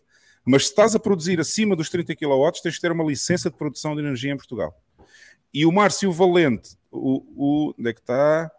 Diz aqui: quem é que vai saber se estás a gerar eletricidade ou não? É muito simples, Márcio. Quando vais comprar painéis solares, vais ter que deixar lá o teu nome. E muitas vezes eles controlam pelo Google Maps e andam a ver quem são as pessoas que têm painéis solares e que têm outro tipo de produção de energia e vão lá fazer, vão lá fazer a, a própria investigação ao terreno da pessoa. Ahm, agora vou só colocar aqui umas questões que já estavam no chat. Está aqui um super chat do Rochá. O Rochá pede ao Renato para comentar o caso do Daniel Alves e Robinho. O caso dessa semana não foi nem Daniel Alves nem Robinho. Foi o caso do, do, do, do Trissal, né? Trissal que chama. O Ronaldo o Ronaldinho Gaúcho pagava várias concubinas para fazer sexo com ele ao mesmo tempo. O cara mantinha várias mulheres em casa. E o juiz agora decidiu que elas foram forçadas a atos lésbicos e tal, né? Que era 100 mil reais por mês para cada uma, né? De indenização. Fora a grana que ele já pagou a elas, não é isso? Rapaz, a prostituição nunca pagou tão bem, né? loucura, né? Mas é para o resto da vida? É para o resto da vida Não, é o tempo, é o tempo do relacionamento, é o tempo do relacionamento. Mas é milhões, bicho. 100 mil por mês durante 5, 6 anos é quanto? É muito, é, são Até milhões. sim. você namorava o cara assim ou não? Por um dinheiro desse, hein? Eu já disse que trocava de sexo por 10 mil bitcoins. Imagine, você não tem que cortar nada, né? Você só namorar o cara. Inclusive, você não precisa encarar ele sozinho, tem outras mulheres para dividir o cara, não é isso não? Hein? Se, se o- inclusive, ele vendeu várias shitcoins, ele fez anúncio de shitcoins. Nesse caso, se ele tivesse Bitcoin em vez de ter bens no Legacy, ele vazava sem pagar nada a ninguém, beleza. Agora, meu, minha recomendação para ele é que se ele quer ter um harém, ele tinha que morar em um país islâmico. Se ele morasse em Marrocos e tal, ele podia ser julgado pela Sharia, ainda era capaz de, do, do tribunal dar- deixar ele dar uma chibatada na mulher, não é não? Cortar clítoris e tal, não é assim, não, no islâmico, não é isso? É isso mesmo. Né? É É o meu isso, não, conselho não, pro não é R10. muito, não, não é muito fixe, mas, mas isso é verdade, não é? E É, acontece. se a mulher viesse com o negócio de indenização e tal, dava ali logo porrada, não é isso? Sentava ali logo a chibatada, botava uma pra bater na outra, não tem negócio de hierarquia entre as mulheres, não é isso lá no islâmico, ou não? Se fosse no país islâmico, ele, ele, ele dava-se bem aí. É isso. Daniel Alves tem imagens, bicho, da mulher entrando atrás dele no banheiro. Uma mulher que entra atrás do banheiro masculino de uma festa, quer o quê? Ela vai atrás do cara pra quê? Pelo amor de Deus, né? Aquilo ali concordando. Na minha época, na época que eu fiz faculdade, se uma mulher entrasse no quarto de um homem, não tinha estupro, que era aceitação tácita. Aqui no Brasil, inclusive, há 20, 30, há 20 não, mas uns 30 anos atrás, se uma mulher entrasse no quarto de um homem, não tinha mais estupro, ela já concordou, não é isso ou não? Imagina mulher entrar atrás do, do banheiro masculino numa festa. Pelo amor de Deus. Robinho, tem a gravação de Robinho dizendo. A prova que Robinho comeu a mulher foi a gravação dele dizendo que não tocou a mão na mulher. Que a mulher abriu o zíper e botou a onda na boca. Ele falou: Eu não toquei a mão dela. Que enquanto o cara penetrava, ela veio abrir o zíper e botou na boca. O cara ia fazer o quê? Ia, ia segurar, abrir a boca dela como se abrir um animal e tirar ou não? Hein? Ah, só onda tá dentro da boca da mulher, o que, que você vai fazer? O quê? Isso é estupro? O cara não tocar a mão na mulher? A mulher comeu e bebeu de graça. A mulher entra num ambiente desse, come e bebe de graça. Qual o pagamento implícito do negócio, não é isso ou não? Ela que entrou, ela quis lá entrar porque quis, né? Não, mas os caras estão sendo condenados. Isso é excelente para o Bitcoin, para os caras aprenderem que a única propriedade privada absoluta que existe, a única propriedade re- real que existe nesse mundo é Bitcoin, bicho. O resto, pior do. Não sei se você ouviu falar de um cara chamado Nelson Piquet. Nelson Piquet foi um dos maiores pilotos da história da humanidade, foi pau a pau com Senna. Piquet foi campeão de Indy, da porra toda. Piquet chamou o negão lá, da, da o Hamilton de neguinho. Teve indenização de não sei quantos milhões pro cara pagar. Porque chamou o brother de neguinho, o cara é brother dele, pô, ah, o neguinho mandou pra fuder, não sei o que e tal, como eu chamo o, o- a Reis de negão. Imagine, bicho.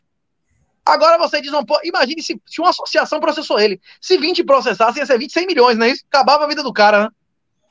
Se ele tivesse Bitcoin, não pagava porra nenhuma. Exatamente, mudava de país, Ah, né? pronto, e aí já ia ser mais um locatário de mais um. Ia ser, uma, ia ser um, um- mais um, um embaixador aí. E imagina o Nelson Piquet morando com o Hugo. Ia ter gente que ia viajar para conhecer Nelson Piquet aí no seu, na sua embaixada, né? Eu vou contar um segredo agora.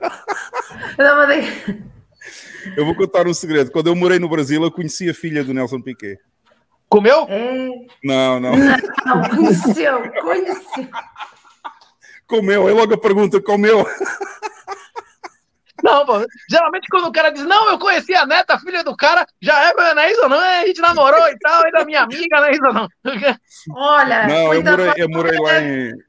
Eu morei em Maria. Brasília. Põe-te a pau com a Maria. Ai, Ah, ai. Já foi há muitos anos, mas não, Estou mas a não foi só conheci mesmo. É, eu eu morei em Brasília e ela, ela frequentava o mesmo bar lá do Lago, Lago Sul, onde eu ia também. Só isso, mas pronto, era só uma curiosidade, porque ele falou Nelson Piquet e aí eu lembrei dessa história. Você deu mole, Não, mas- de ser o neto de. Imagine se seu filho fosse neto de Nelson Piquet, herdeiro aí, porra, eu queria, viu, velho? Perdeu uma boa oportunidade aí, Hugão. Ter botado um bastardo aí, campeão, viu? Olha aí, este Mas, por canal está exemplo, lindo, Sérgio. eu, eu sou, eu sou, eu sou, sou não, não sou feminista porque considero que o, femi- o feminismo falhou miseravelmente. Por muitas questões que não, não vêm agora ao caso neste podcast. Uh, mas sou defensora dos direitos das mulheres. A mulher tem um corpo e o corpo é dela e a mulher faz aquilo que entender com o corpo. Mas, mas também és defensora dos nós- direitos dos homens ou não? Claramente que sim. Eu Ora, sou defensora claro, dos claro. direitos humanos, Ora está. seja humano homem ou mulher. E é assim, eh, eu entendo na minha concepção e daquilo que eu estudei e daquilo que eu ainda estudo que o feminismo falhou miseravelmente. Uma das questões porque ele falhou é, é muito fácil. Quando ele começou, eh, as, as mulheres negras ou as mulheres que se divorciavam já não podiam, eh, já eram eh, excluídas daquilo que era o feminismo. Isso não seria uma ideia de feminismo. Portanto, logo aí já falha nos inícios. Mas pronto, não é essa a questão. Mas eu também sou defensora que, eh, primeiro, eh, a humanidade começa com matriarcado e não com patriarcado. Mas o papel da mulher, a mulher, eh, a mulher foi a mulher que começou a agricultura, e acho que o Renato concorda comigo, isso está descrito, não sou eu que estou a dizer. Foi a mulher que começou a cozinhar alimentos, assim como foi o homem que foi caçar e que foi proposto às atividades mais perigosas para eh, trazer o sustento para a família. Eh, e as coisas foram evoluindo, depois para o patriarcado, e é, e é- e é tudo ciclos. Mas é muito triste ver hoje em dia, e, e eu acho que todos nós somos seres humanos, temos o nosso corpo e cada um de nós faz o que quer com o nosso corpo. Mas é muito triste, muito, muito triste mesmo, uma mulher que tem grandes capacidades, eh, de se sujeitar a acusar alguém de estupro ou violação quando ela e, e hoje em dia vemos muito isto, movimento Me Too, de Hollywood e merdas de género, porque uma disse, oh, oh, o caso da Amber Heard e Johnny Depp, que até deu o julgamento em É mais essa história, dias. essa história do, essa história do Ronaldinho é mais o Mike Tyson. É mais uma história Mike Tyson. E até, e, até, e até com o Cristiano Ronaldo acontecelo isso. Sim, com o Ronaldo também já aconteceu. Com é. o Robinho a mesma aconteceu- coisa. A, a Bíblia, a Bíblia, Carla, a Bíblia é clara. No Eclesiástico 22, a pena pela falsa acusação de estupro é o dobro da pena de estupro. Você dizer, você acusar falsamente de estupro é mais grave do que o estupro. E essas pessoas estão absolutamente impunes, bicho. Uma mulher dessa Não destrói a vida do cara. Às vezes o cara é assassinado, é estuprado, metem AIDS no cara. E ela diz, é, era mentira, não sei o que, não dá nada, não é isso não. Ela admite que mentiu, acaba com a vida do cara, o cara morre e não dá nada, e não dá nada. Eu nunca vi uma falsa acusadora de estupro pra cadeia. Você já viu aí em Portugal? Não. Não, também não vi. E, o e vou, é e vou dizer mais, e vou dizer mais. Uma das questões que me fez afastar um pouco do campo da arte, e eu penso que já o disse aqui, foi que já cheguei a ser confrontada com a seguinte questão: tu não és lésbica? Ah, qual uh, tu és hetero ou és lésbica ou és o quê? Eu sou lésbica. Trans, eu sou lésbica, viu, Carla? Eu sou lésbica, eu viu? sei. Eu, Eu sei. sou lésbica. E o Eu Hugo também é lésbica, viu? Eu, o Hugo Eu- também é lésbica. Eu sou Eu lésbica. sou viu? lésbica. Se aparecer Eu- uma eu- guerra no. Brasil aí, eu sou mulher, viu? Eu, próxima vez que eu for na Espanha, diz que tá indo no cartório lá, é só entrar na fila lá e dizer que é mulher, né? Que na Espanha foram. A metade dos caras já foi pro cartório lá dizer que é mulher. Não teve um negócio desse que você não consegue uma cita prévia na Espanha nos próximos seis meses, não é isso não? Eu sou mulher tiver guerra e sou lésbica, viu? Eu quero Eu também sou. mulher. É?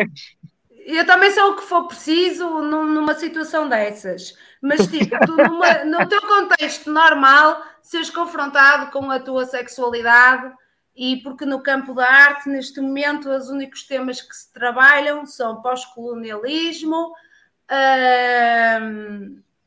e Identidade de género. transgênero Pois. e oh, whatever. Estás a, estás a perceber? São, é o pós-colonialismo, feminismo e transgênero. E nenhum se adequa àquilo que eu quero trabalhar na arte, porque a mim o que me interessa é a imagem. E a imagem fotográfica especificamente. E que seres confrontado com o seguinte: tu não és lésbica porque tu não sabes. Não sabes o quê? Não sabe ser. Não, lésbica. dizem tu não és lésbica porque não sabes. Eu, quem te disse a ti que eu não sei? Quem te diz a ti que eu não, não- já não, Não tive o? Não experiência? Não, Não, ela- dizerem-me, dizerem-me a mim, confrontarem-me a mim, tu não és lésbica porque tu não sabes. Não sabe o Porque quê? senão- Ah, você não sabe que não- é lésbica. não sabe como é Sim. bom ser lésbica, exato. Como é bom ser lésbica, foda-se. É, o próprio Mises, o próprio Ludwig von Mises identificou que o polilogismo, uma pessoa só entendeu que uma pessoa semelhante a ela diz, é uma doença mental. Isso é uma doença mental que Mises identificou e identificou como polilogismo. É só os negros poderem representar negros, só a mulher poder identificar mulher. Mises, há 100 anos atrás, identificou que isso é uma doença mental. Não, e, ele e- identificou como polilogismo. e- e aí entra a teoria da interseccionalidade, que ainda é pior, e, e- e vai para outros campos. Mas, tipo, dizerem-me a mim, olá, mas quem és tu para julgar a minha opção, sex- eh, minha opção de orientação sexual de gostar de homens? Porque tu, neste momento, tens todo, infelizmente, tens todo um conjunto que te obriga e- ou que te tenta impor, entre aspas, de uma forma ainda mais generis, mas já bastante Carla, adianta aí. Adianta aí que eu tenho muitas perguntas do público, está bem? certo? De tu seres obrigado a tomar uma posição sexual para te inserires em determinado grupo. Uhum. Entendes? Olha. O que quer dizer? Eu não sou livre de me apaixonar por um homem agora, de ter um homem, de querer casar e ter filhos. Eu não tenho que ter filhos aos 40 se me apetece ter filhos aos 20. Não, mas E eu, eu eu digo- concordo. Eu concordo, inclusive eu sou lésbica, não é isso? O Hugo também é lésbica, É. nós somos todos. Na hora que estourar a guerra, nós todos somos mulheres lésbicas, a gente concorda com ela. Todo mundo que não é lésbica é porque não provou, porque se provar, fica, não é isso, Hugo? É isso. Vai, se estourar uma guerra aí, você vai querer ser homem ou mulher? Você vai preso, você vai querer ser preso com quem, Hugo? Hein? A Não, cadeia aí deve ser pior que aqui, viu? A cadeia em Salvador deve ser pior que a do Brasil, não é não? É, é bem pior, bem pior. Eu acho que aí eu ia querer ser mulher, não é não? Eu aqui queria ser mulher se eu fosse preso. Aqui Olha aqui a também. pergunta do. Olha aqui a pergunta do Vitor Visão Libertário. Grande abraço ao Vitor. Grande abraço ao Vitor. Ainda ontem esteve comigo na bolha do Jeff também lá no, lá no Twitter. É, eu queria perguntar para o Renato o que é que ele acha da polémica do AP e do Bernardo e DP Jaraguá. Que polêmica? A polêmica de quê? Ah, do Tá aqui apartamento de IDP Jaraguá. O que é DP Jaraguá? E depois do Jaraguá, talvez. É, teve um apartamento, no- o apartamento não era do Bernardo. Bernardo fez uma, uma postagem provocando, dizendo uma meia-verdade, não é isso? Que ele queria pro- uma- botar uma tia dele ou a mãe dele para vender o apartamento e meter de Bitcoin, e ela não tinha querido porque a mãe ou a tia tinha se fudido dois anos antes, não é isso? O problema é que vendeu o apartamento para alavancar em uma série de coisas, e uma, a única coisa que não tinha rendido mais do que o valor do apartamento tinha sido Bitcoin. Tipo, um componente da carteira, não é isso? Né, essa a polêmica de Bernardo, porque o Bernardo já teve uma outra polêmica depois dessa do apartamento, que ele chegou e meteu bronca com o Uric, porque o Uric comentou que era um absurdo comparar Bitcoin com, com imóveis, não é isso? O- Esse, esse Bernardo Braga, Braga, inclusive, é uma cidade em Portugal, não é isso? É. Esse, esse Bernardo já tá, ele tá com as três polêmicas por semana, não é isso? Deve Tá ter uma uma cota, deve ter uma cota. Essa do, essa do Jaraguá, eu não sei do que se trata. Qual a polêmica que teve com o Jaraguá? Eu não sei. Também não sei. Vai ter que explicar aí. O Vitor vai ter que pôr aí o. Tem aqui uma pergunta para mim. Não tens saudades de Portugal? É, Esta pergunta é interessante. Não, do país eu não tenho saudades nenhumas. E muito menos ainda do governo de Portugal, ainda tenho menos saudades. Agora, das pessoas, da cultura e da comida, tenho, tenho, tenho muitas saudades. Eu- até eu que não sou português sinto, imagine você, né? Se eu já mostrei a minha camisa nova, eu não sei. Esta pergunta do Leonardo, se eu já mostrei a minha camisa nova, eu não sei se ele tá, se ele se refere a esta aqui, ó. Isto é, não é nova, já é bem antiga, mas é um Big Mac russo com caviar lá dentro. eu não sei se era essa camisa que ele falou aí, mas pronto, ok. Eh, e temos aqui mais uma pergunta do Márcio Luz para o Renatão. Renatão, que o PIB é um terço da moeda corrente, se aplicarmos Pareto de 7 para 3, dá a dizer que dois terços estão nas mãos dos cantilionários e especuladores e um terço estão nos outros e é a riqueza real? Eu não entendi a pergunta, mas hoje há mais, há mais Fiat do que PIB mundial. No mundo, há 150% do, do, do PIB mundial de Fiat, que há 10 anos, no início do século, era menos de 50, né? Não entendi a pergunta, você entendeu? É, tinha muita conta aí, também não entendi bem. Eu não entendi. Mas eu, é, como é que chama? O que eu posso afirmar é que, como é que chama? É, fe- foi o que eu falei, que eu inclusive fiz um post essa semana sobre isso, que é uma coisa absurda. Os caras conseguiram, os caras conseguiram aumentar a base monetária de uma maneira tão absurda, eles conseguiram fazer regulações tão absurdas, que desde 2004 a 2020, o mundo menos que dobrou e a quantidade de moeda triplicou. Ceteris paribus, se você considerar o PIB como uma medida de riqueza, que é uma coisa polêmica, mas se você considerar, o mundo hoje é mais pobre que em 2004. Uhum, e é mesmo. Considerando essa medida, é. Outra pergunta aqui. é, Se eu estou em Brasil. Não, eu vivi em Brasília em 2005 e 2006. Já já não estou. Agora eu vivo em El Salvador, neste momento. Pessoal, ponham mais perguntas aí para o, para o Renato. Eu vou fazer mais uma. Oh, Lex e, e, e Bam, vocês também, se quiserem. Também estão. Uma, uma provocação para o Renato lá da, da história dos BRICS, ao bocado. Caralho, vão pôr a Dilma à frente do, do banco do BRICS? Sério? Opa, eu, eu, Colocaram eu o Dilma no banco dos BRICS. Ah, O que é que tens a dizer, Renato? Como? O que é que tens a dizer sobre isso? Pôr a Dilma à frente do banco do BRICS? É, isso é uma garantia que o BRICS não vai servir para nada, né? é uma garantia que essa porra não vai para lugar nenhum, né? Hein?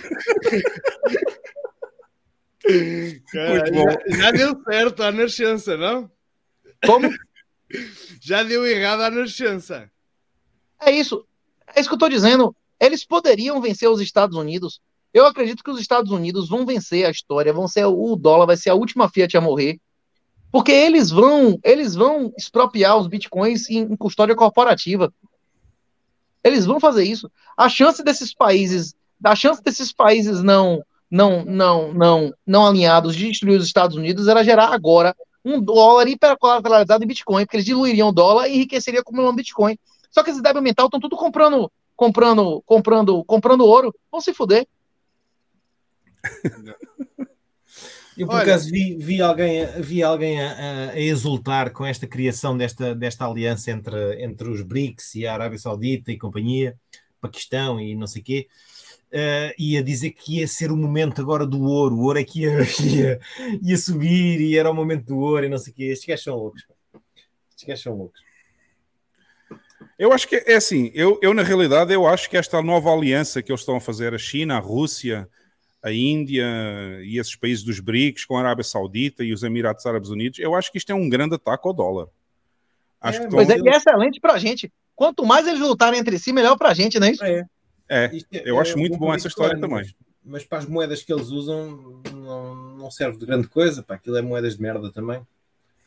Enfim. Mas aqui há uns tempos, aqui há uns tempos, quando, quando os Estados Unidos perdia, perdia a posse de outros terrenos, não é? Eles resolviam, mandavam para lá umas bombitas e ofereciam ajuda para, para, para serem o, o polícia do país. Agora, o pessoal estando a fugir eh, para, para, para essa moeda chinesa e os Estados Unidos estão tão enfraquecidos, será que ele vai, vai adotar a velha estratégia de ir lá colocar umas bombas para, para tentar silenciar aí o, BRICS? Ou como é que vai ser? Aqueles neste momento já estão um bocado enfraquecidos, não é? Que eles estão a mandar eh, estão a mandar tudo para a Ucrânia, não sei se sobra já lá alguma coisa nos Estados Unidos. É só imprimir mais, é só imprimir mais. Pois, não sei. Imprime mais enquanto pessoas aceitarem o negócio, né? Pois. Acho, que- acho que vai haver uma revolução nos Estados Unidos não, e, e Mas- não vai demorar muito. Por acaso não foi esta semana que eles declararam que poderiam eventualmente fazer guerra nuclear contra a China e contra a Rússia em conjunto? É isso que eles querem. É isso que eles querem, porque assim as pessoas estão com os olhos na guerra e é desculpa para eles fazerem o que eles querem lá. E, e por acaso já não é sabido e, e já não foi discutido publicamente, inclusive pelo Jeremy Powell, que eles vão provavelmente aumentar o teto da dívida para e isso tem que ser um documento passado no Senado.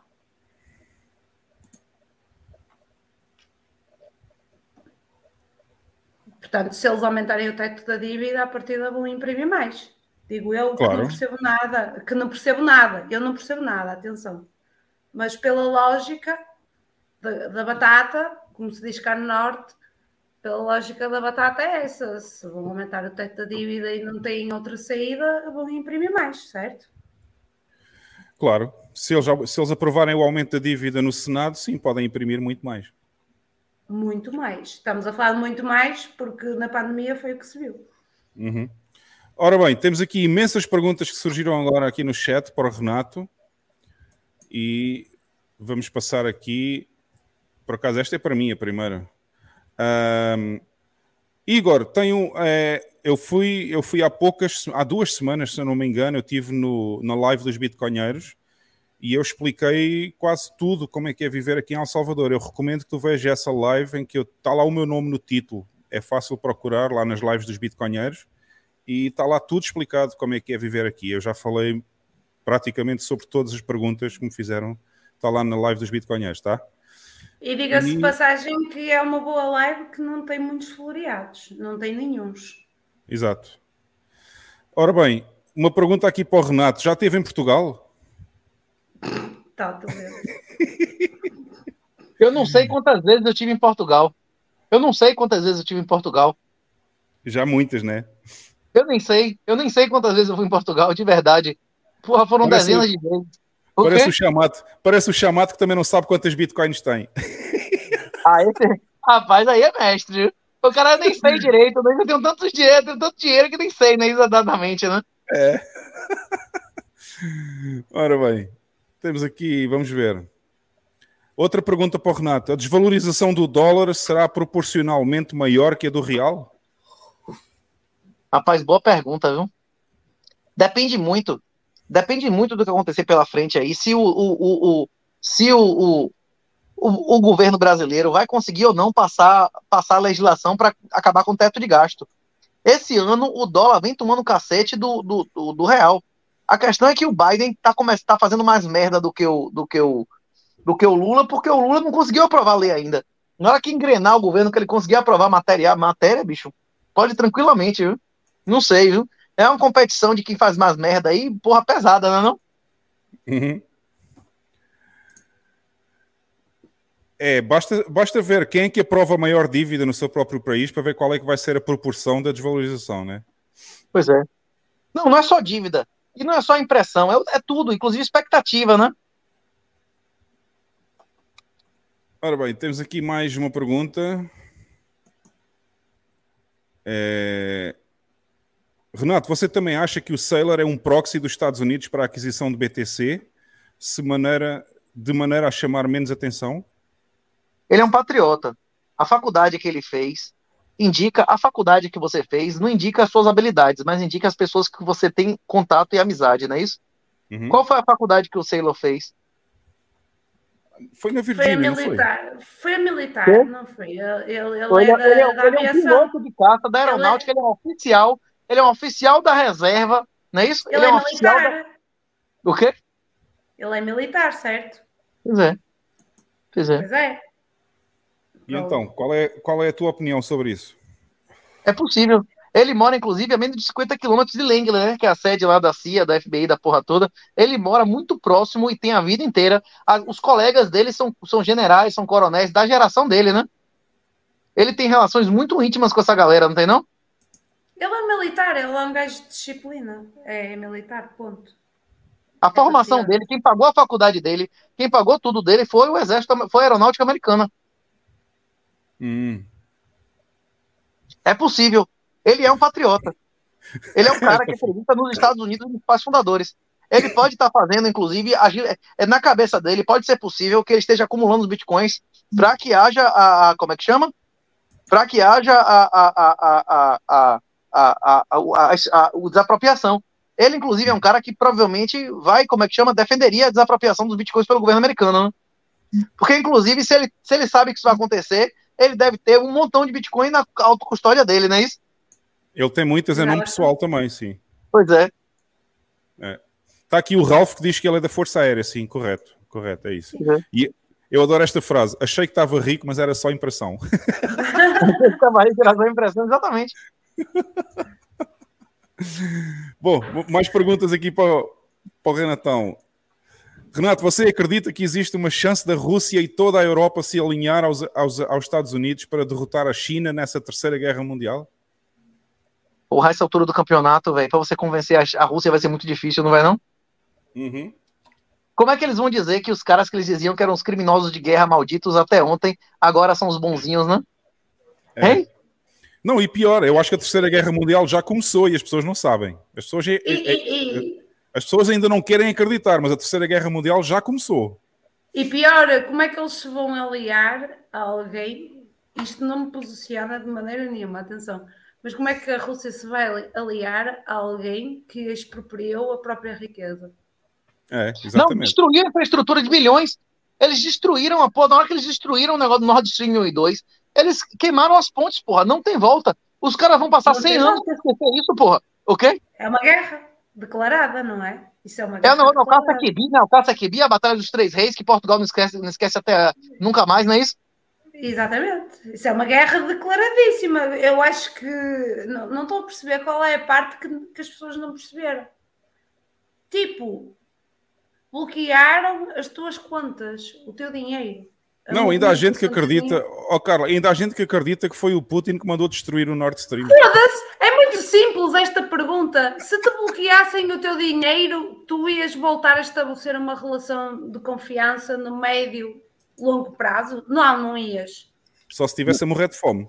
Mas, mas viste e, mesmo, e mesmo assim, e mesmo assim não ias, ias tentar prover a, a- a tua alimentação antes de dependeres, porque sabes que só dependes de ti. É o momento em que tu sabes que só dependes de ti, é quando te fodem as tuas contas, meu. Uhum. Estamos a brincar? Tipo, o teu trabalho, o teu trabalho é troca pelo dinheiro que recebes. E quando te fodem o, o dinheiro que recebes e te o bloqueiam e te impedem de gastar, eu não estou a falar de oligarcas, não estou a falar nada disso, estou a falar da, da proveniência do dinheiro e daquilo que é a troca de dinheiro, supostamente. Depois tens o crime e assim. Mas não é disso que eu estou a falar. Fala uma troca honesta e honrada. Tu tens o teu trabalho em troca do dinheiro para a tua subsistência. Cortam-te essa movimentação. Não podes fazer mais transações com nenhum país. Estás fodido, estás à míngua da tua produção. Estás com percebemos. por todo o lado.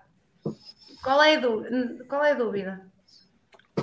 Há Não há dúvida nenhuma. Eu acho que a Rússia não se vai aliar aos Estados Unidos nem nas próximas décadas. Também acho. É. Mas Próxima viste- pergunta. Diz, Viste, a, diz, Lex. viste a última notícia que, que- da teoria da conspiração que foram seis, seis pró-ucranianos que foram de barquinho. Já vi, lá- já vi. Foram Sim. Seis- Foi o New York Times, foi o New York Times que publicou essa notícia dizendo que foram os ucranianos que rebentaram o Nord Stream. Um grupo, um grupo que não é sequer apoiado pelo governo ucraniano, atenção, hein? Não, não, e de seis, num barquinho pequenino. É, num barquinho, num barquinho. Não É, é quem quer, não é? Renato, uma pergunta para ti. Quem é que tu achas que rebentou o Nord Stream? Você tá me ouvindo? Tá claro? Meu, meu áudio tá bom? Tá, tá, agora tá. Rapaz, eu não tenho a mínima dúvida. Os Estados Unidos disseram que iam fazer e fizeram, bicho. Exatamente. Ele disse, ele disse na TV, porra. Ele disse que ia fazer e fez. Inclusive, já tem jornalista americano dizendo que ele admitiu isso, que já tem fontes e tal, que foi uma operação com veteranos e tal. Já tem o nome dos caras que foram especificamente. Aham. Foi lá o jornalista, É. houve um jornalista que já fez essa investigação, ele publicou tudo e os mídias não quiseram saber da notícia. Deve ser o projeto XPTY, porque os Estados Unidos funcionam tudo por projetos e tu queres eh, perceber uma situação, tipo as CBDCs, e aquela merda são mil projetos que estão a decorrer em mil sítios, em mil coisas ao mesmo tempo.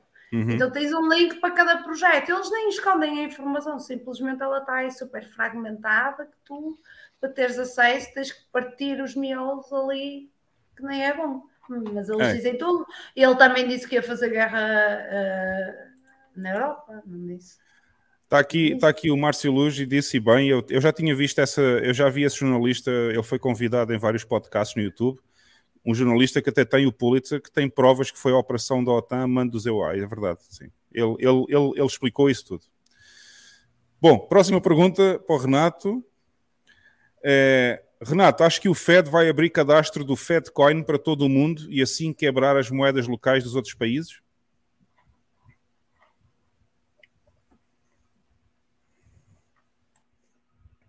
Renato ficou sem som? Sim, caiu, não. Renato, alô?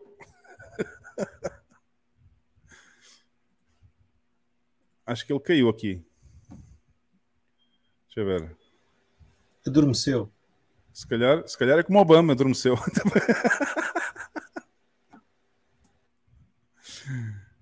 Vão colocando as perguntas, pessoal. Quando, quando, quando o Renato voltar, a gente põe aqui.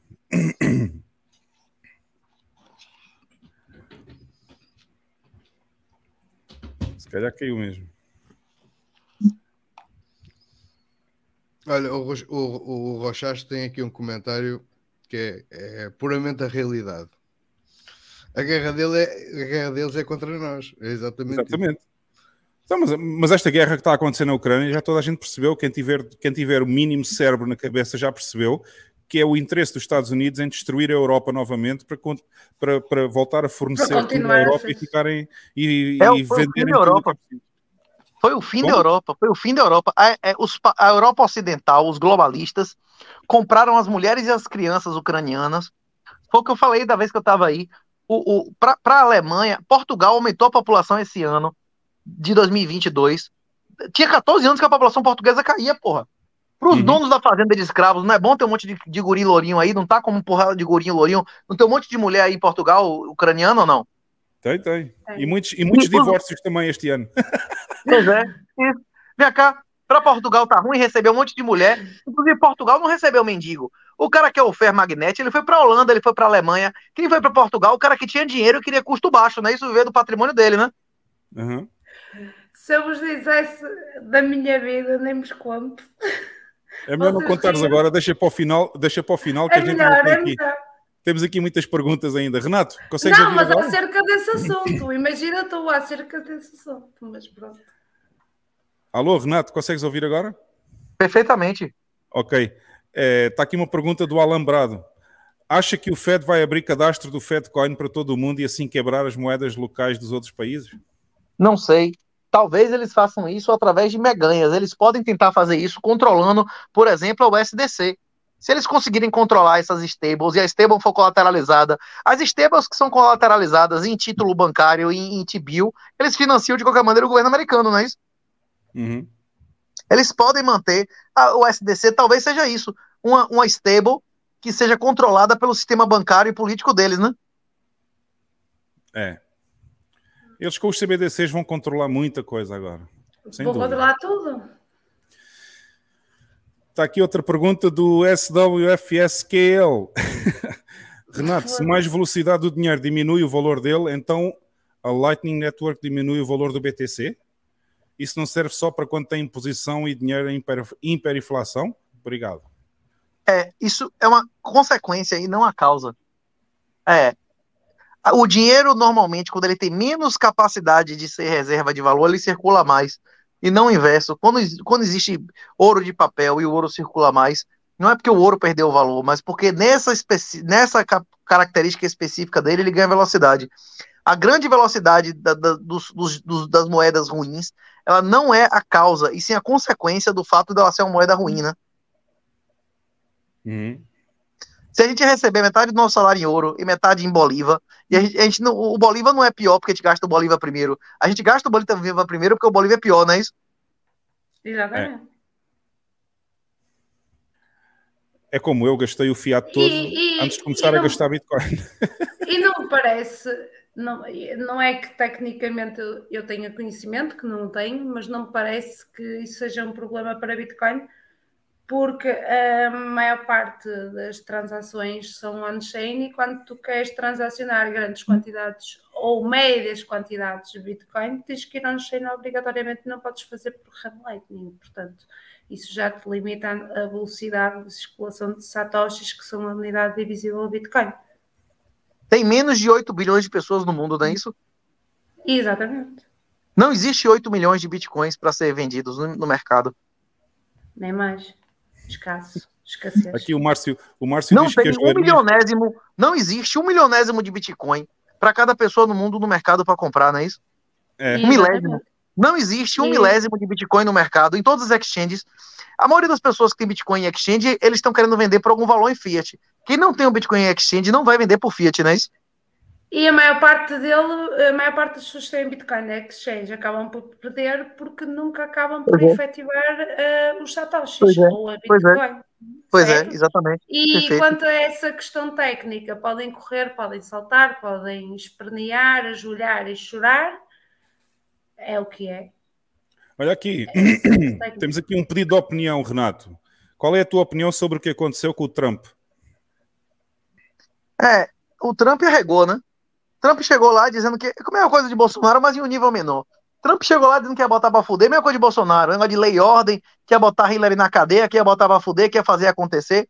Ele não tirou nem o vagabundo do Fault, nem os caras do Deep State, ele não demitiu. Ele botou Hillary na cadeia, ele permitiu no governo dele que tivesse compra e venda de envelope de votar em alta, velho. O cara foi Buda mole.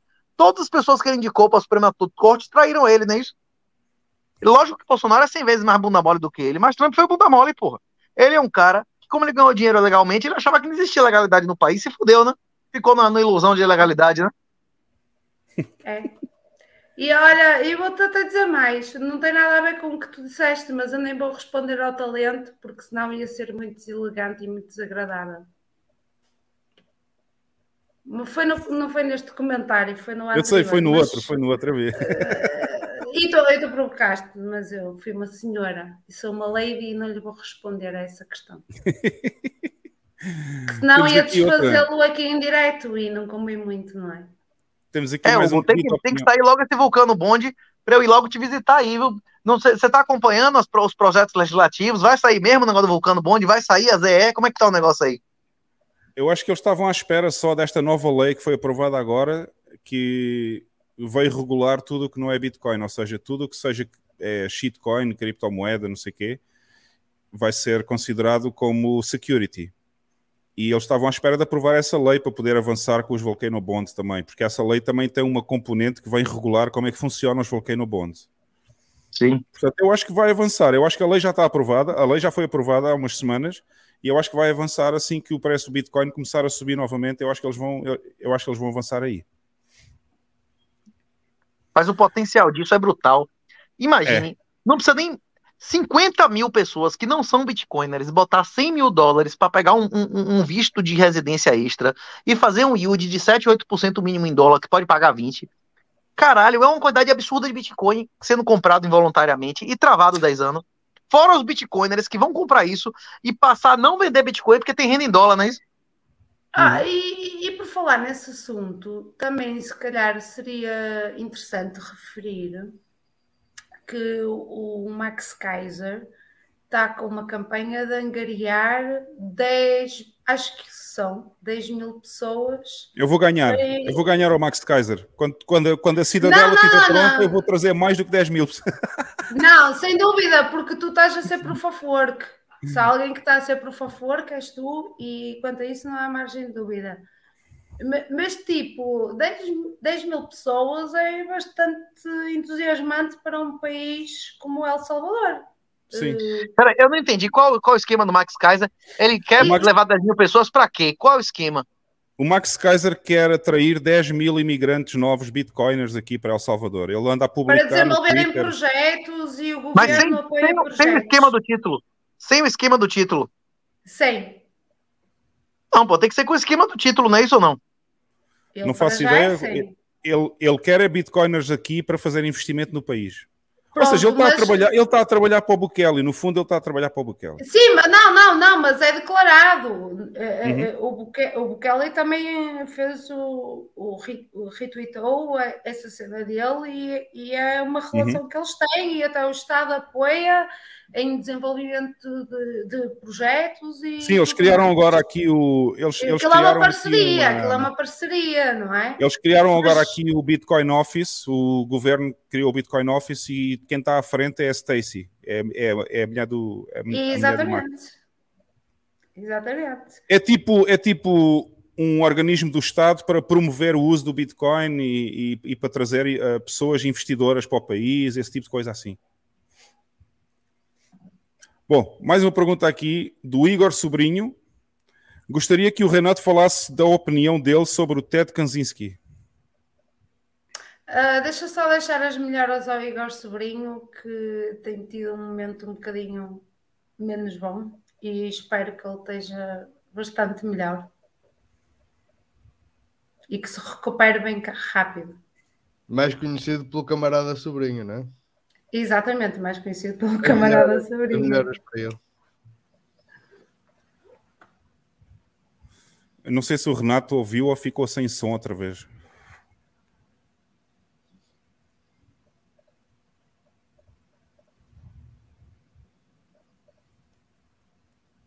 Alô, Renato?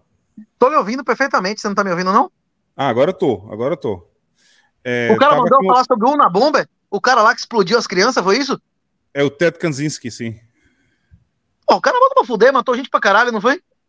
É. Tô por fora, nunca, nunca conheci ele, não. O que, que tem pra saber sobre ele? Não sei, não faço ideia por que que essa pergunta saiu aí. Aí se ele foi preso em 96, antes de, de- do Bitcoin começar a porra toda, né? É, não, muito antes até, sim. Ele já foi apanhado há muito tempo. É isso, o cara explodiu um prédio que tinha escola, que tinha porra toda, podia ter matado um monte de criança, né? É. Bom, Não, pergunta tinha para o- negócio de Receita Federal e tal no prédio, mas também tinha criança, não é isso ou não? Sim, sim, É. sim.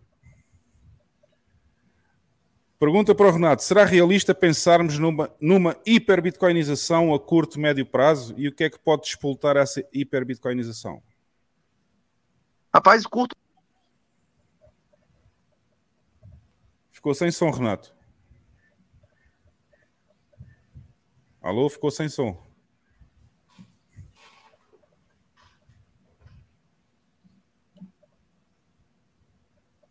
É o que dá a usar a, a internet estatal da Bahia, né? Como dizia há pouco em um comentário.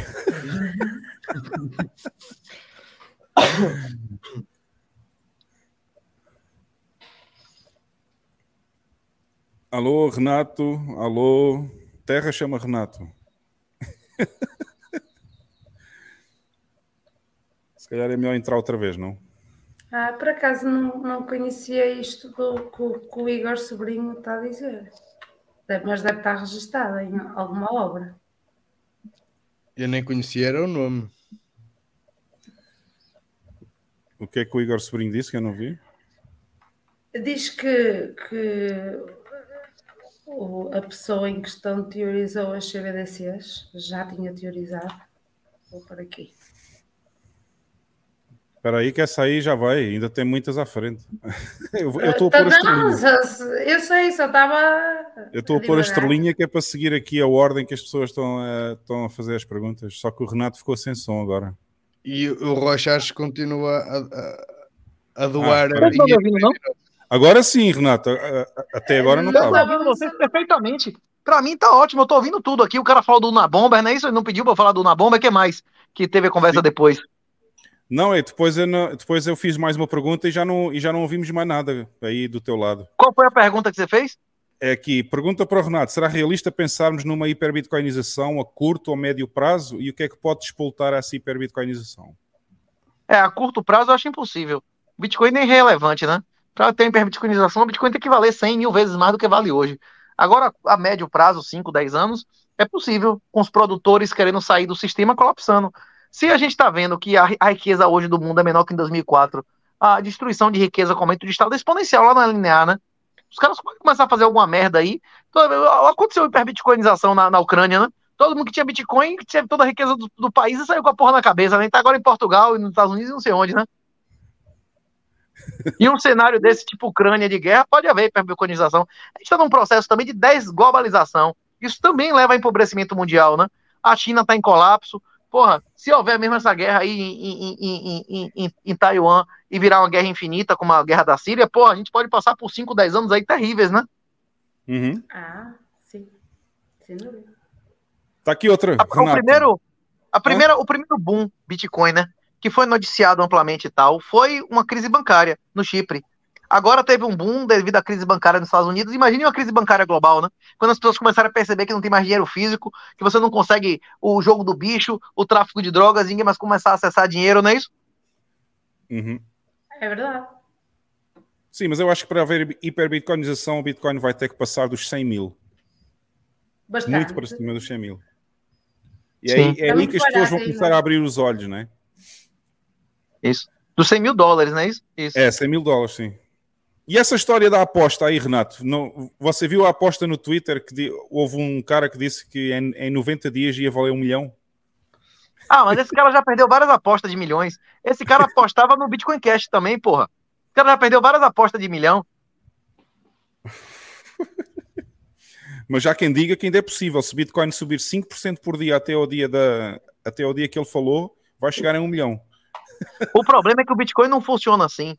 Em todos É. os anos, o Bitcoin teve entre 20 e 30 dias, que são golden days, que você não tivesse em Bitcoin, você- você- o ano perdia. Até, os Bitcoin, que- até no ano que o Bitcoin dobra, tem 20 ou 30 dias que se você não tivesse, você perdia dinheiro. O Bitcoin tem dia que sobe 20, e quando ele sobe, quando ele cai, meu irmão, tem dias que são extraordinários, não é isso ou não? Ricardo, tem calma que eu já vou pôr a tua questão à Carla no final do podcast. Bem, temos aqui outra pergunta. Deixa a Carla Pistola aparecer só no fim, tá? Espera aí. Está aqui outra pergunta, Renato. A China e a Rússia hoje mineram 45% do que se minera no mundo. Qual seria a intenção deles? Lastrear o Yuan com BTC? A questão é que a mineração lá é. é- é- a questão é que a pessoa está confundindo o interesse público e o privado, o país com o governo, não é isso? A, a Uhum. 8% da mineração vem do Irã e é ilegal, e os caras mineram, inclusive, dentro de, de igreja lá, porque isenta a energia elétrica e os caras metem o cacete, não é isso? Igreja não, a porra muçulmana lá, como é o nome do negócio, mesquita, não é isso? Mesquita. Mesquita. Será que é o governo que tá minerando dentro da mesquita ou são os religiosos da galera, não é isso? A galera lá que quer o Bitcoin. Você acha Ai. que o sistema- a China é mais corrupta que o Brasil, bicho? A China não é a Alemanha nem a Suíça, não, meu irmão. Toda hora aparece alguém que foi preso lá e é admitido crime, a porra toda. Os cara, o sonho de qualquer chinês é mandar o filho fora, para fora de lá. A família de Mao foi exterminada uma semana, dois depois que ele morreu. Todo mundo sabe lá quando muda o regime. Inclusive o outro que botou o Xi Jinping lá foi humilhado no último, no, no último congresso chinês. Todo mundo lá, a- a- o pensamento do cara é tirar dinheiro do país, não é isso? Eh, Historicamente, sim. Pois é. Os políticos lá, meu irmão, deve ser uma corrupção absurda, maior do que a do Brasil. E eles sabem que a porra bomba relógio e que a porra vai estourar pra ele a qualquer momento. E o que ele não tirar de lá, ele pode dar, o neto dele pode não gozar, não é isso ou não? É, mas como diz aqui o, como diz aqui o Ju e o Wally, o que é que se faz na Rússia e na China que o governo não faça parte? O governo não, os políticos, não é isso? É, os políticos, exato. É isso. Tudo isso aí deve ter mão de político, de vagabundo no meio. Só que, só que nada de governo, não é isso ou não? Tudo ilegal, né? Exatamente, não é legislar. Olha, está aqui a explicação da outra pergunta há pouco, que não deu para entender, do Vitor, Visão Libertária. Do Jaraguá, diversificação é uma mentira e não vai te salvar do crash global de 2023. Acho que foi uma frase que o Jaraguá disse. É, porque a diversificação não resolve um problema de engenharia, né? Ainda mais se ela for social, não é? Como? Ainda mais se essa engenharia for social, não é? Social. Social, social. Não, não sei se ele ficou sem som outra vez. De sociedades. É... Ih, temos tanta pergunta aqui. Moro, moro nos Estados Unidos como imigrante. Tenho gados bovinos no Brasil. Vou vender e comprar BTC. Dá uns conselhos aí, Renatão. É bom, viu? E devagarzinho, fazer média. E estudando devagar. Qualquer coisa que você se meta sem você estudar, qualquer coisa que você se meta sem estudar, você se fode. Inclusive gado. qualquer coisa, Bitcoin, energia elétrica, estuda essa porra aí. Pega o livro de graça na internet. Eu, gradualmente, ia vendendo terra. Quem metia com gado se fudeu na Argentina, se fudeu na Venezuela, não é isso ou não? É, isso é verdade Eu ia também. gradualmente. Faz devagar, vai estudando o que você tá fazendo, não é isso? E fazer DCA. Rapaz, esse negócio de fazer DCA, eu não sei não. Eu, eu comprei Bitcoin gradualmente, quando eu descobri em 2015. Agora, eu levei uns 7, 8 meses comprando Bitcoin. Quando eu entendi a porra, eu meti metade do que eu tinha, no início de 2016. Só metade. Eu, quando entendi essa porra, pus tudo. Não, não. Fui covarde, eu devia ter metido, era 200, eu devia ter alavancado a porra, né, ou não? É que exatamente. serve a alavancagem, foda-se, é Então você é um sacana. Você, você meteu 100%, meteu no all-in e agora manda a galera fazer DCA, né? Hein? Isso é Não, que é tirar agora- partido da alavancagem, não era, Renato? Ora, diz Pois lá. é. Pois é, Pois é. pois é. Pe- Pena É. tenho eu que eu não fui pedir um crédito no banco para para pôr mais ainda. Ainda dá calote Ora. no banco, né? Nunca mais aparecer lá em Portugal, né? O, o primeiro bilionário da história, acho que foi Morgan, fez isso. A família de Morgan, antes de ir para os Estados Unidos, passou em todos os bancos pegando dinheiro emprestado, entrou no navio e se ficou. Muito bom, isso é maravilhoso. Renato, com a venda de milhares de BTCs pelo governo dos Estados Unidos e a queda do valor do dólar, afetará de que maneira a condição do preço da BTC no Brasil? No ponto de problema vista eles venderam já 9 mil agora, não fez diferença nenhuma. Porra, subiu 50% esse ano, não é isso ou não? É, já não faz diferença. Vender 4 mil ou 5 mil bitcoins já não faz diferença no mercado hoje em dia. Qu- Quantos bitcoins seriam minerados normal esse ano? Foda-se, eles vendem 100 mil bitcoins e a bitcoin não cai meio por cento, estás a brincar? Quanto mais. Hein, Hugo? Quantos, Quantos bitcoins seriam minerados normal esse ano? São 900 por... eh, São 900 por dia, não é? Por, por ano, olha lá a conta. Tem que fazer a conta aqui, porra. Acrescenta aí uns zeros valentes, vá. Hã? Acrescenta aí uns Não. zerinhos. Então, cada bloco dá 6.25, não é? 900 por dia. São eh, 90 milhões. 328 mil. Não, não, 328 Não, 328 Não, não, 328.500. É, é mais ou menos isso. Sim, vezes 12. Vezes. 328 mil. É. Mas há uma coisa interessante sobre o halvening, Renato. É, é que até agora o rate de hodl tem sido inferior ao rate de mineração de Bitcoin. E a partir do próximo halvening, o rate de entrada de Bitcoin na rede vai ser inferior ao rate de hodl. Pois Aí é. é que está o bottom. Acabou a farra, né? Acabou a farra, né? Aí vai ser fodido, não é? E aí é que vai ser. A partir do próximo halvening, aí é que vai ser. Eu tenho a certeza que vai ser aí. É. Eu acredito que esse ano vai dar uma subidinha. Ano que vem mais, e no outro ano a gente vai ter uma euforia do caralho, né? Mesmo com a operação Choke Point Bons, mesmo com as restrições de dinheiro físico, as pessoas vão começar a perceber e não vai. Agora depende também do que está acontecendo no resto do mundo, não depende só da gente. Depende do que vai acontecer em El Salvador. Esse negócio, esse, esse- se, o, se, o, se o vulcano bonde bombar, todos os países desalinhados que estão na fila da FMI vai querer fazer um- uma cópia disso aí, né? Aí vai ser uma competição desses países merda abrindo as pernas para Bitcoin, não é isso? Uhum. Não é? É isso mesmo. Olha aqui outra. A pergunta do Gil é interessante. Com a venda de milhares. Ah, eu já tinha posto esta. Já respondemos aqui.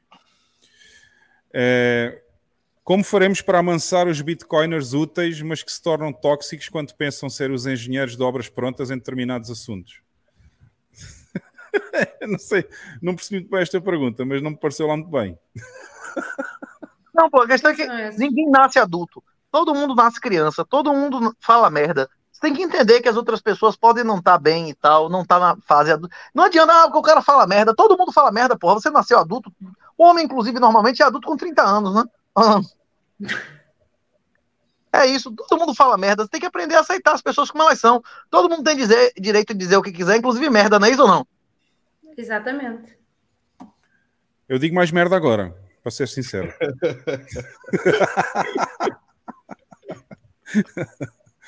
Agora tens a liberdade para dizer mais merda ainda, não é? Agora tenho, agora tenho fuck you money. Fuck you money. É. Ah, El Salvador está indo na direção de corte de gastos públicos e essas outras coisas? Não. A resposta é não. Não há qualquer é aperto que- do cinto aqui. El Salvador é um estado minúsculo, porra. El Salvador é três vezes mais pobre com cabeça que o Brasil. É um país miserável, porra. Não tem um. Os caras não tem como diminuir. Eles podem diminuir a proporção do Estado em relação à sociedade se o país começar a crescer mais do que o governo, não é isso ou não? É. Sim. El Salvador não está preocupado com isso. Eles estão fartos de fazer obra pública aqui. Tá, todos os dias há obra pública aí em todo o lado. Mas se o governo não fizer, ninguém faz. O país é miserável, porra. É. É isso mesmo. Mas, não há, mas aqui não está a ir na direção do, da Europa e dos Estados Unidos para fazer corte nos gastos públicos. Na- nada disso. Você tá Eu não vi maluco? nada disso aqui. Um país crescendo 10% ao ano, porra. Um país que, que, que tudo maravilhoso, porra. Foda-se, não é isso ou não? Aqui está ótimo. Sim, eles já, já estão mais que no fundo e Eu- já. Tem fila, de, tem, fila, tem fila de centenas de milhares de pessoas querendo mandar 100 mil dólares pra ir, não é isso ou não? Exatamente. Há, há fila de pessoas para entrar aqui. Olha, uma boa pergunta, na sequência desta pergunta, da Paula Vieira. Hugo, as mulheres são bem-vindas em El Salvador? Eu vou responder isto de uma forma muito simples. Estávamos a falar em obras públicas. Eu passo aqui nas ruas e nas estradas em El Salvador muitas vezes por dia e sempre que eu encontro uma obra pública tem uma placa que diz assim: Hombres e mulheres trabalhando para usted. Acho que isto responde à tua pergunta, Paula. E já foi, já foi falado aqui no podcast que eu própria já tive essas questões e já me foram respondidas também. Aqui não há placas. Tinha que ter homens, mulheres, é, como é, é, LGBT, como é... Transgênero, transgênero, travesti. Travesti, transexual. o que- Epá, pá, pá, vamos só ficar-nos pela definição biológica. que Não, a aqui, não aqui em El. Salvador, aqui em El Salvador não há o wokeismo. Aqui não há a Rapaz, história do ah, não, tem que se pôr o transgênero O também, filho, o homem mais rico do mundo, o filho mais o homem mais rico do mundo mandou o filho homem pra faculdade. O cara deu a bunda, virou uma mulher, tirou o nome do pai e nunca mais quer dirigir a palavra ao pai, dizendo que o pai é um vagabundo, não é isso? Imagine se eu mandar minha filha pra faculdade, o que não vai acontecer, não é isso ou não? Hein? Não aconteceu isso com o filho do Elon Musk? Hein? Sim, sim, era Acho que foi, sim, foi um deles, foi, foi. do- Mandou o cara homem, chegou lá, deu a bunda, disse que agora é uma mulher, mudou o nome do cara, não é isso ou não?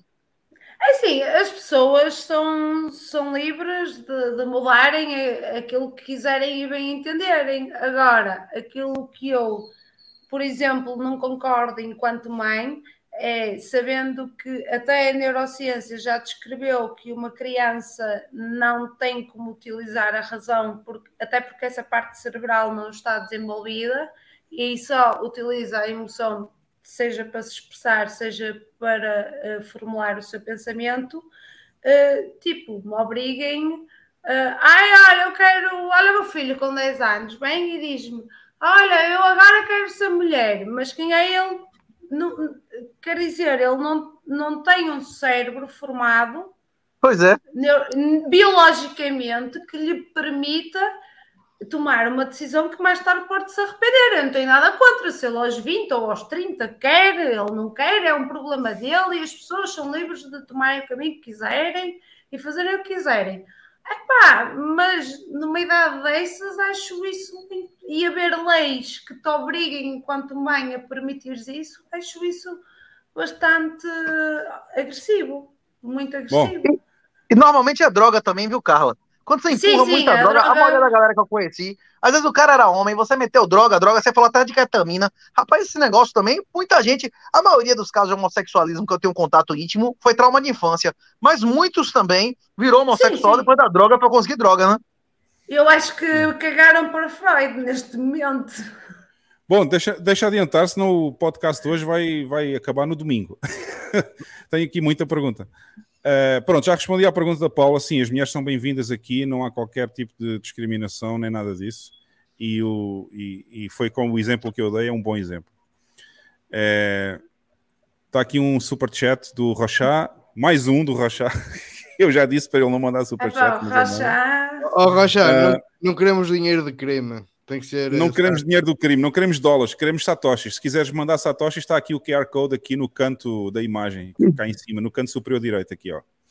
É, CBDC sai esse ano ainda, e se sair, qual o impacto? Eu acho que ele está a falar da CBDC no Brasil, né? Existem várias etapas. O Pix é uma etapa do CBDC. O Pix já é uma transação feita pelo governo em uma database do governo. O Pix já é uma etapa do CBDC. O CBDC do Brasil já está avançado pra caralho. Agora eles estão dizendo que vai ser a CBDC, a CBDC que eles vão dizer nominalmente, que eles vão chamar de CBDC, vai ser entre os bancos. Para eles chamarem de CBDC no varejo, vai ser numa etapa posterior que Portugal tá vivendo, do cara não conseguir usar mil reais pra porra nenhuma, não é isso? Exatamente, porque nesse aspecto eu, eu considero que tecnicamente Portugal esteja. Portugal e Europa, porque isto é válido para a Europa toda, não é só para Portugal, isto é uma lei europeia, para os países que, que pertencem à União Europeia. Hum, estão um bocadinho mais à frente, porque a questão do PIX não, não requer ainda a centralização, apesar de estar numa base de dados cen- centralizada. É isso, Carla. A maioria da população brasileira não tem acesso à internet. Ainda tem gente que mora na roça aqui, porra. É difícil um país que não tem energia elétrica você forçar o cara a usar um dinheiro eletrônico, né? Ora, nem mais. Vocês têm tudo para serem disruptivos, digamos assim, não? Todas É as isso, mas condições. ainda, ainda existem no Brasil milhões de pessoas que vivem em lugares que não têm acesso à internet. Como é que você vai impor um cara aqui desse que não acabou o dinheiro físico? Exato. Em Portugal não. Em Portugal. Não existe mais isso. resto- isso não existe. Tipo, já não há. Ai, olha, precisas de matar velhinhos para isto acontecer. Não, já nem precisas. Podes deixar os velhinhos que estão aí, porque isso já é possível, porque já não podes ir. Pronto, nós estamos muito mais à frente na implantação de- das CBDCs. Tanto que elas Na Nigéria, na Nigéria eles ano. nas CBDCs. Cagaram porque puderam, porque eles nem sequer têm acesso a uma conta bancária, a maioria da população. Tu aqui Bom. na Europa, como é o país avant-garde, reuniste todas as condições para uma implementação, e nos Estados Unidos também, muito rápida das CBDCs. E é neste primeiro eh, semestre do ano que vai decorrer o primeiro grande experimento de CBDCs e que já está previsto tanto nos documentos do Federal Reserve como no Banco Central Vai começar Europeu. amanhã. Hoje é 31, né? Exatamente. Pronto. Hoje o é caso da 31. Nigéria. O caso da Nigéria é interessante. O Brasil, quando eu nasci, tinha quase o dobro da população da Nigéria. A Nigéria hoje tem mais gente que o Brasil. Ela é quase 10 vezes menor que o Brasil e vai ter o dobro da população do Brasil em 20 ou 30 anos. De metade vai ter o dobro no meu tempo de vida, né? Exato. Que loucura, né? Mas a Nigéria é um país interessante porque a população rejeitou as CBDCs. Eles não querem usar as CBDCs. Não, mas são uma população miserável. Eu estou dizendo, se no Brasil tem gente que não tem acesso à internet, imagine num lugar desse 10 vezes mais pobre que o Brasil, não é isso?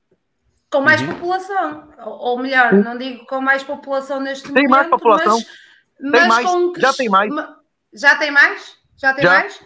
Sim. É Eles estão em posição de negar CBDCs, nós não. Hum. Nós não Bom. estamos nessa posição. Mais uma pergunta aqui. Queria que o Renato falasse do manifesto dele em relação à questão da te- tecnocracia atual. Muitos dizem que ele preveu isso tudo e até as CBDCs. Tá no livro, né? Do Igor Sobrinho. É, isso tá no livro, tá nas, inclusive na primeira edição do livro. É, A primeira edição do livro, lá de 2018, 2019, a gente fala sobre CBDC, fala sobre o, o como é, a Operação Choke Point, que o Bitcoin ia ser criminalizado, que as, as gateways iam ser re- re- re- restritas, que a maioria das corretoras iam ser capturadas ou fechadas. A gente previu isso, tudo isso aí que está acontecendo. Inclusive, os- várias coisas que a gente previu, inclusive que ia diminuir a população, que as previsões do IBGE eram falsas, tudo isso se cumpriu, né? O livro até agora tem sido sucesso na previsão do futuro, né? Uhum. É, isso sem dúvida. Agora, só, é só. é- é- não, não teve nada de, de excepcional. É só ver o que está acontecendo e. é, é, como é que chama? É, é- é prolongar o. é, como é que chama? Calcular o prolongamento das, da- do- do- dos, dos- das expectativas, dos- das tendências que já existem. A tendência de crescimento do Estado, ele maior, inclusive, do que o crescimento da, da, da, da- da- economia, é o principal livro de Olavo, é o Jardim das Aflições.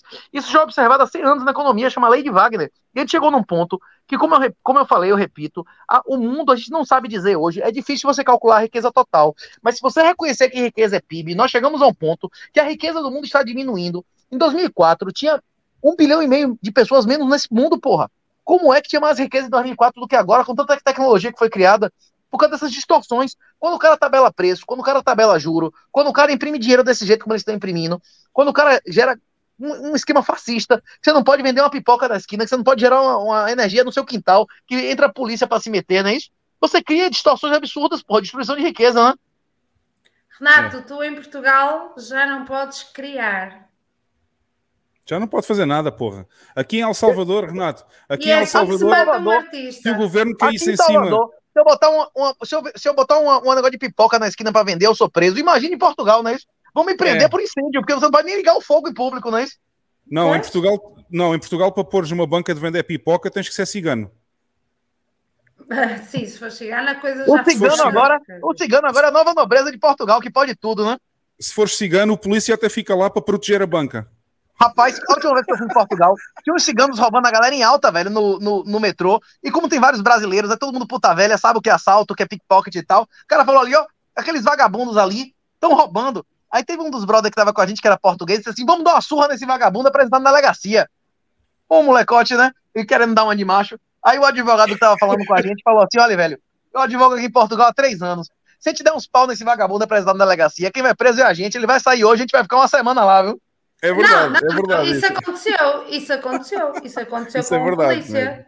Ó, Não, ele isso- falou, se isso- você isso quiser, eu vou entrar também. Portugal. Eu vou dar pau. Mas a gente que vai preso, viu? Ele vai preso por furto e vai ser liberado e a gente vai se fuder, ok?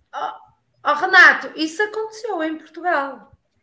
Isso Isso aconteceu. De quem Isso preso? aí aconteceu. Não, isso que tu acabaste de descrever, um contexto que tu acabaste de descrever, aconteceu em Portugal numa perseguição de, que aconteceu da polícia, não me lembro se foi PJ ou GNR, a uns ciganos, e houve tiroteio que começou pela. Isto está verificado e provado pela carrinha dos ciganos, e a polícia atirou, e por azar o cigano transportava um filho e a bala que o polícia disparou acertou no filho, o filho morreu e o polícia ficou sem carteira profissional, eh, foi preso e estava a fazer e estava em trabalho.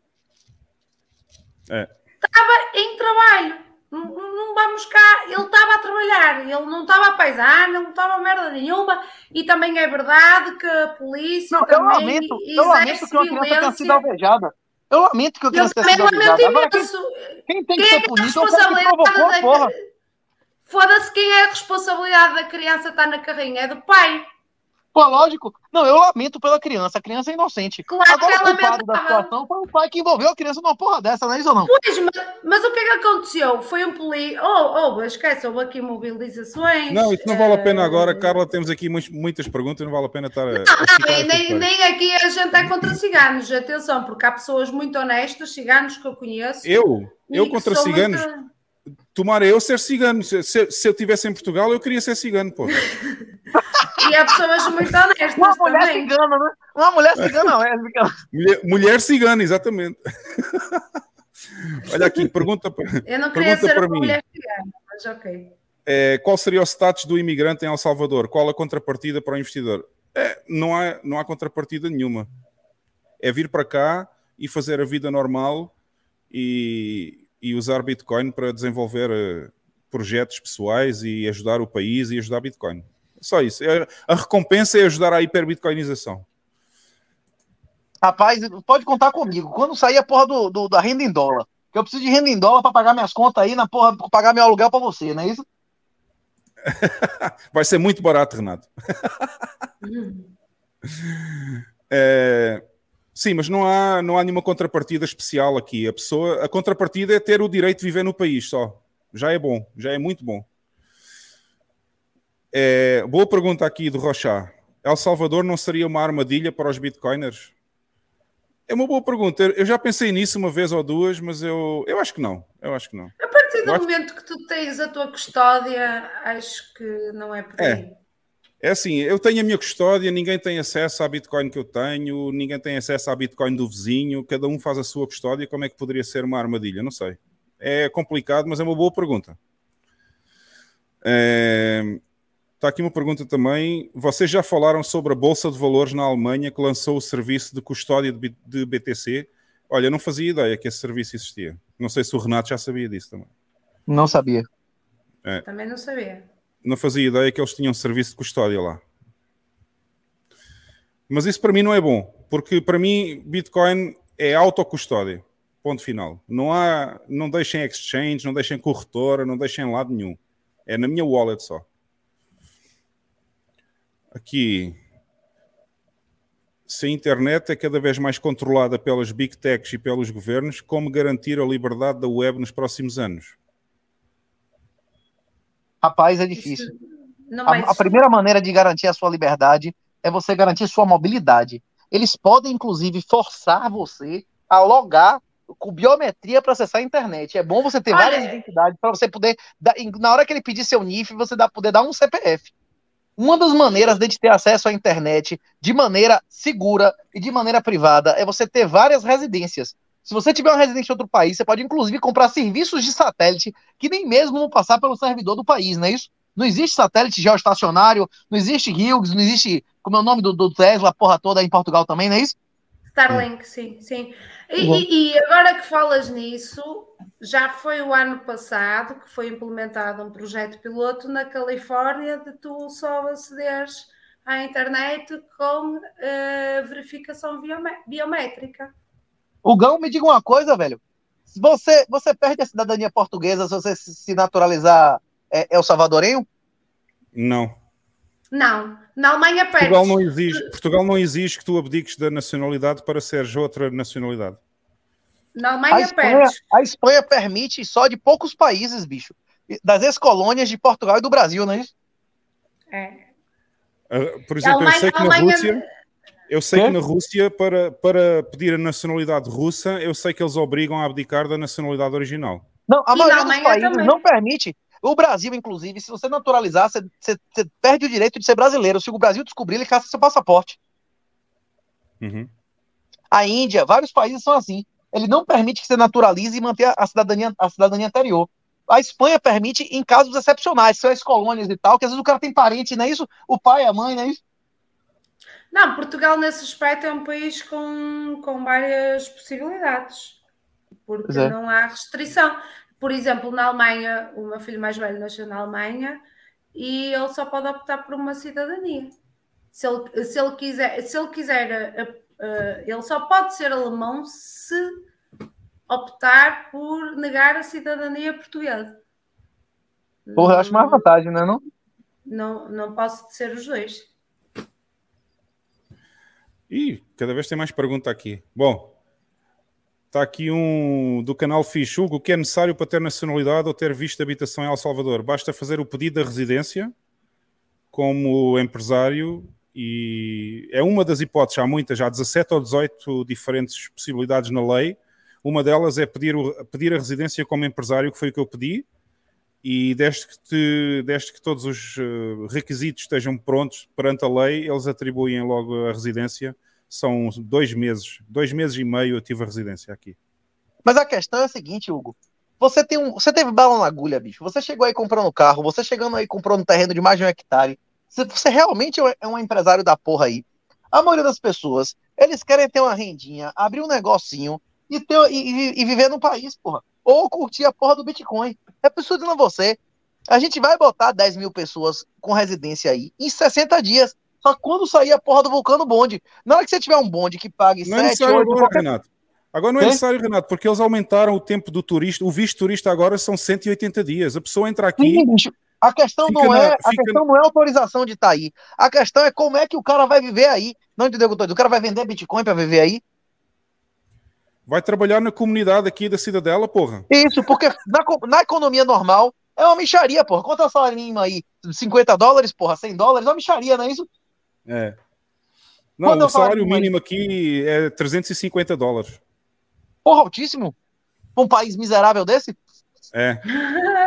Não, Olha, mas ninguém não, ganha- não, Quase ninguém ganha isso. As pessoas, as pessoas da classe média devem ganhar mais do que isso. Pelo menos dois salários Rapaz, mínimos. O, o, o, o, a- o salário mínimo é 350. O 350 dólares? É. Caralho, Não é- altíssimo, bicho. Na roça não o cara era- ganha 350 dólares? Todo Em o salário que Portugal- seja, todo o salário Ó. que seja legal aqui no país tem que ser no mínimo 350 dólares. Rapaz, Olha, em Portugal, há per 10 capita do anos atrás, era 350 euros. O, o PIB é per assim. capita do país é 4 mil dólares. Não tem riqueza no país pra pagar um salário mínimo pra cada um, bicho. Não entendeu o que eu tô dizendo? É.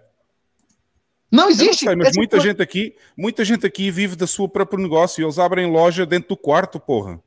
Isso, tens mas uma janela para a rua. Se tiveres salário uma janela para a rua, viabiliza podes abrir uma loja 90% aqui. das pessoas serem contratadas, não é isso ou não? Como? Ó, o PIB per capita de El Salvador, o PIB per capita de El Salvador é de 4 mil dólares, beleza? Sim. Só que não é por mês, é por ano. Uhum. 350 por mês, por, an por mês, dá quanto por ano? Mais do que o, o PIB per capita, porra. Não tem. Não tem esse dinheiro pra maioria das pessoas, não é isso? Não tem É. como a maioria das pessoas ser contratadas aí com PIB desse, né? Eu não sei como é que funciona, eu não sou contratado aqui com ninguém, mas. Mas a maioria das pessoas não deve ser empregado, é né? Pois é. É... Ah, já respondi esta aqui, o que é necessário. Pronto, eu já falei da minha, não é? Que eu pedi como empresário, mas há outras formas de pedir, há, há- até como religioso pode pedir residência aqui. Há muitas formas lei achou, você achou o custo de vida aí bem mais barato que Portugal, né? Ovos, comida. O custo de vida aqui é mais barato que Portugal. Algumas coisas são o mesmo preço, o que para um país destes é, é- é estranho. Algumas coisas custam o mesmo preço, mas os bens essenciais, digamos assim, são mais baratos que em Portugal um pouquinho. E aluguel, essas coisas, água, luz, é muito mais barato, né? Água e luz é barato, o aluguel não. É, eu diria que o aluguel aqui é só 10% a menos que Portugal, por exemplo, mais ou menos. E com e 10% a menos, e sem aquecimento, sem ar-condicionado, um padrão muito inferior, né? Não, aqui não precisa de aquecimento, porra. É isso que eu tô dizendo. Olha, Não, mas Portugal uma também casa não tem média de Portugal. aquecimento. Isso, uma casa média de Portugal tem um padrão superior a uma casa média de Salvador. Você concorda comigo ou não? É, depende. Em São Salvador é igual. É mais ou menos a mesma qualidade. Agora, fora da capital, sim.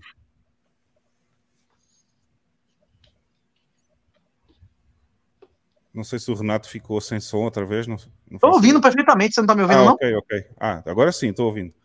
É, Bom, já respondi esta pergunta. Tem aqui outra. Renato, onde morar, Renato? Da Paula Vieira. Depende muito da pessoa. Se você tiver uma, se você tiver um, um OPSEC bom, se você tiver um OPSEC bom, viver no Brasil pode ser excelente com o colapso do Brasil. Tem bitcoiners muito felizes em Cuba, na Venezuela e na Argentina. Quanto mais o país se colapsar e você sobreviver financeiramente e ninguém souber que você tá bem, você, inclusive depende do seu objetivo. Para criar filho é mais difícil. Agora, se for da putaria, você vai querer a- a- as mulheres mais ricas ou mais pobres, não é isso? Como é o nome do cara lá que foi caçado? Porque elas são fáceis porque são pobres, não é isso? É.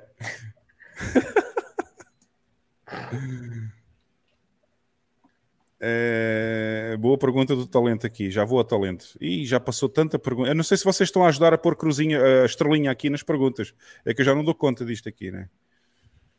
Quem Onde é é que que está a última? aqui? Ah, eu vou Por só. exemplo, morar, não morar nos Estados Unidos poderia ser uma boa ideia para muitas pessoas.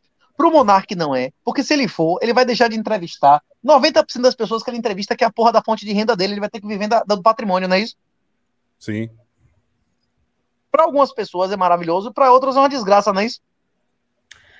É, exatamente. É, mas eu não É, iria morar nos Estados. Unidos. Eu não iria morar nos Estados Unidos. Eu também não. É muito Mas controlado tem já. Se eu, se eu não tivesse Bitcoin e eu quisesse trabalhar, eu quisesse trabalhar mesmo na Tora para ganhar dinheiro, é uma outra opção. Você ir para os Estados Unidos é um lugar que para você começar a vida, se você tiver um problema de saúde, você tá fudido. Agora, é um, se você não tiver problema de saúde, você meter bronca, for Uber e mesmo legal na Tora, 5 ou 6 anos, aí você casa com alguém, pega um green card, serve o exército, consegue fazer uma faculdade. Às vezes em 10 anos você consegue virar milionário, mais fácil que na Europa, né? Você percebeu a média de idade diferente, a quantidade de crianças, a porra toda? A média de idade de de El Salvador é quase metade de Portugal. Você percebeu isso, né, Hugo? É. A quantidade de idosos, de crianças, é outro clima, né, bicho?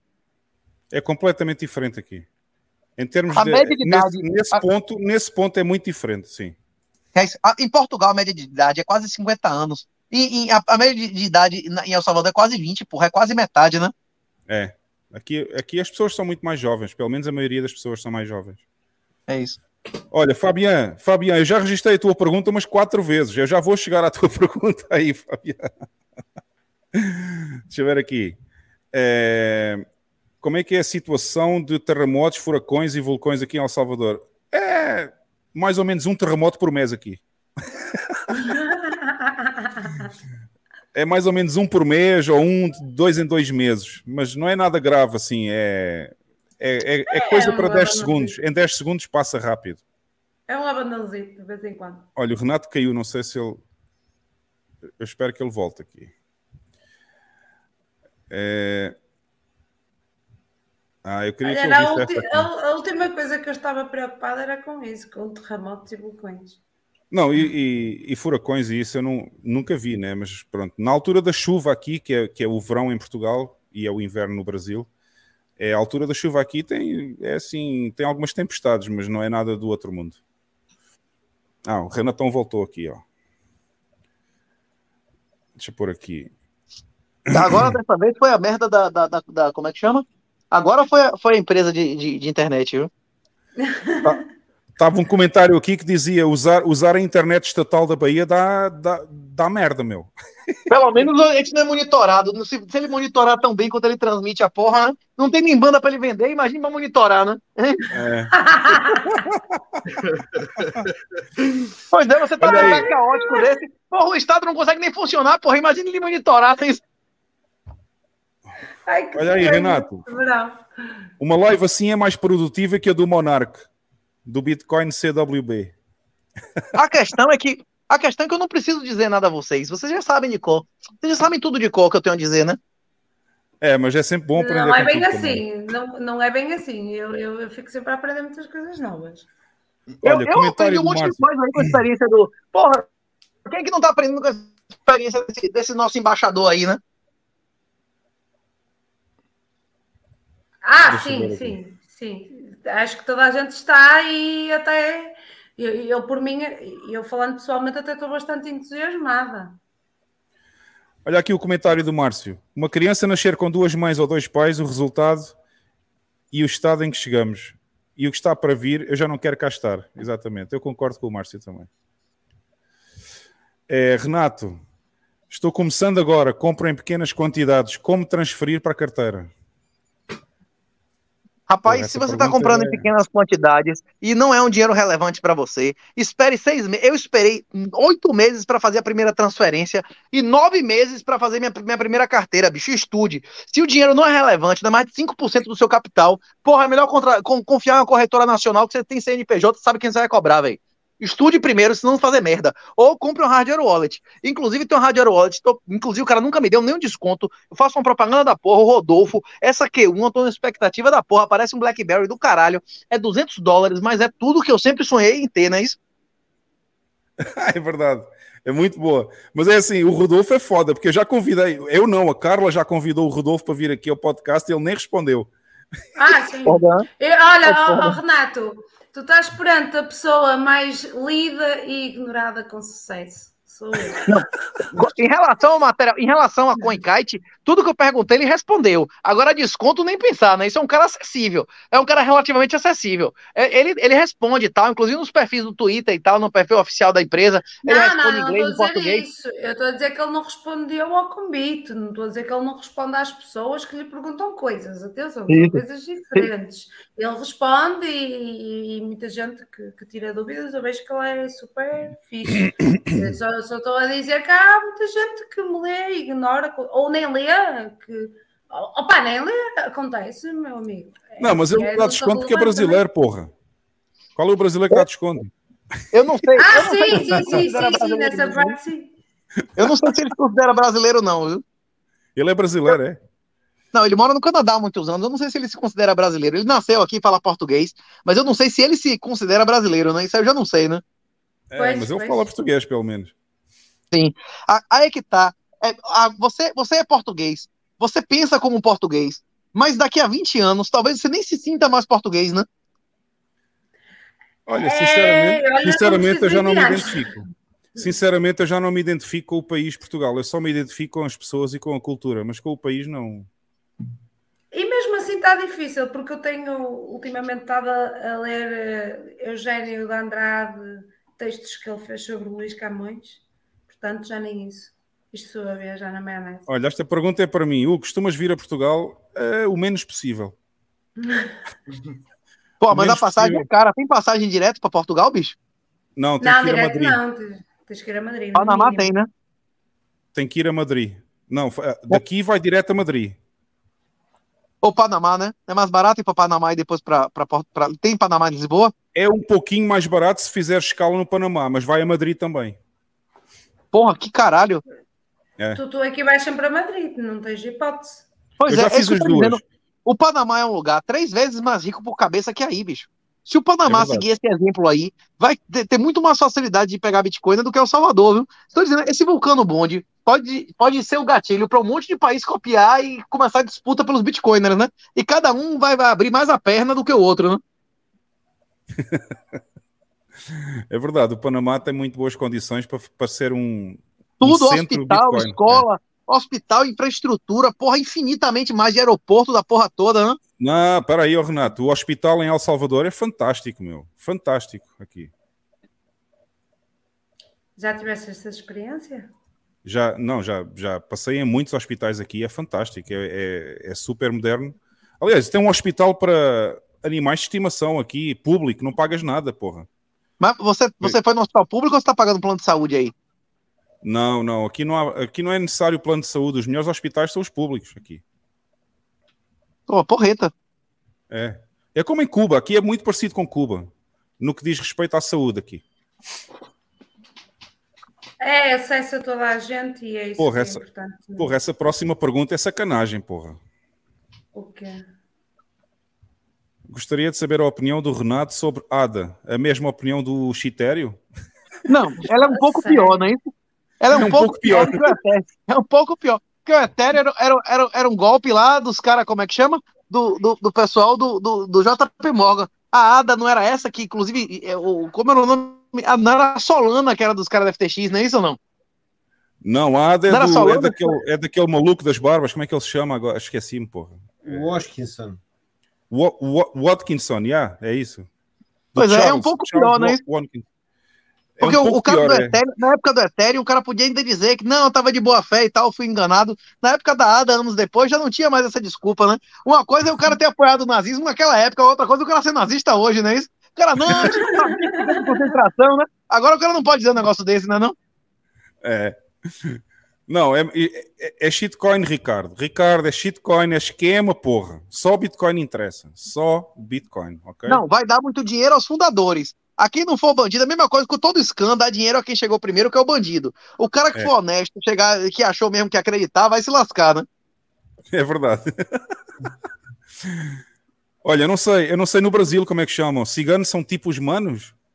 Não, cigano é cigano. No Brasil também chama cigano. Na Alemanha É, que você não cigano- pode chamar o cara de cigoiner, não é isso? É inclusive crime você É. chamar o cara de cigoiner, né? Ele quer chamar, ser chamado de gypsy, não é isso? É, Uhum. é. Não entendo. Mas, mas pronto, É. na Alemanha até é compreensível, porque. Tá, finalmente chegamos à pergunta do Fabian. Fabian, olha aí a tua pergunta aqui, ó.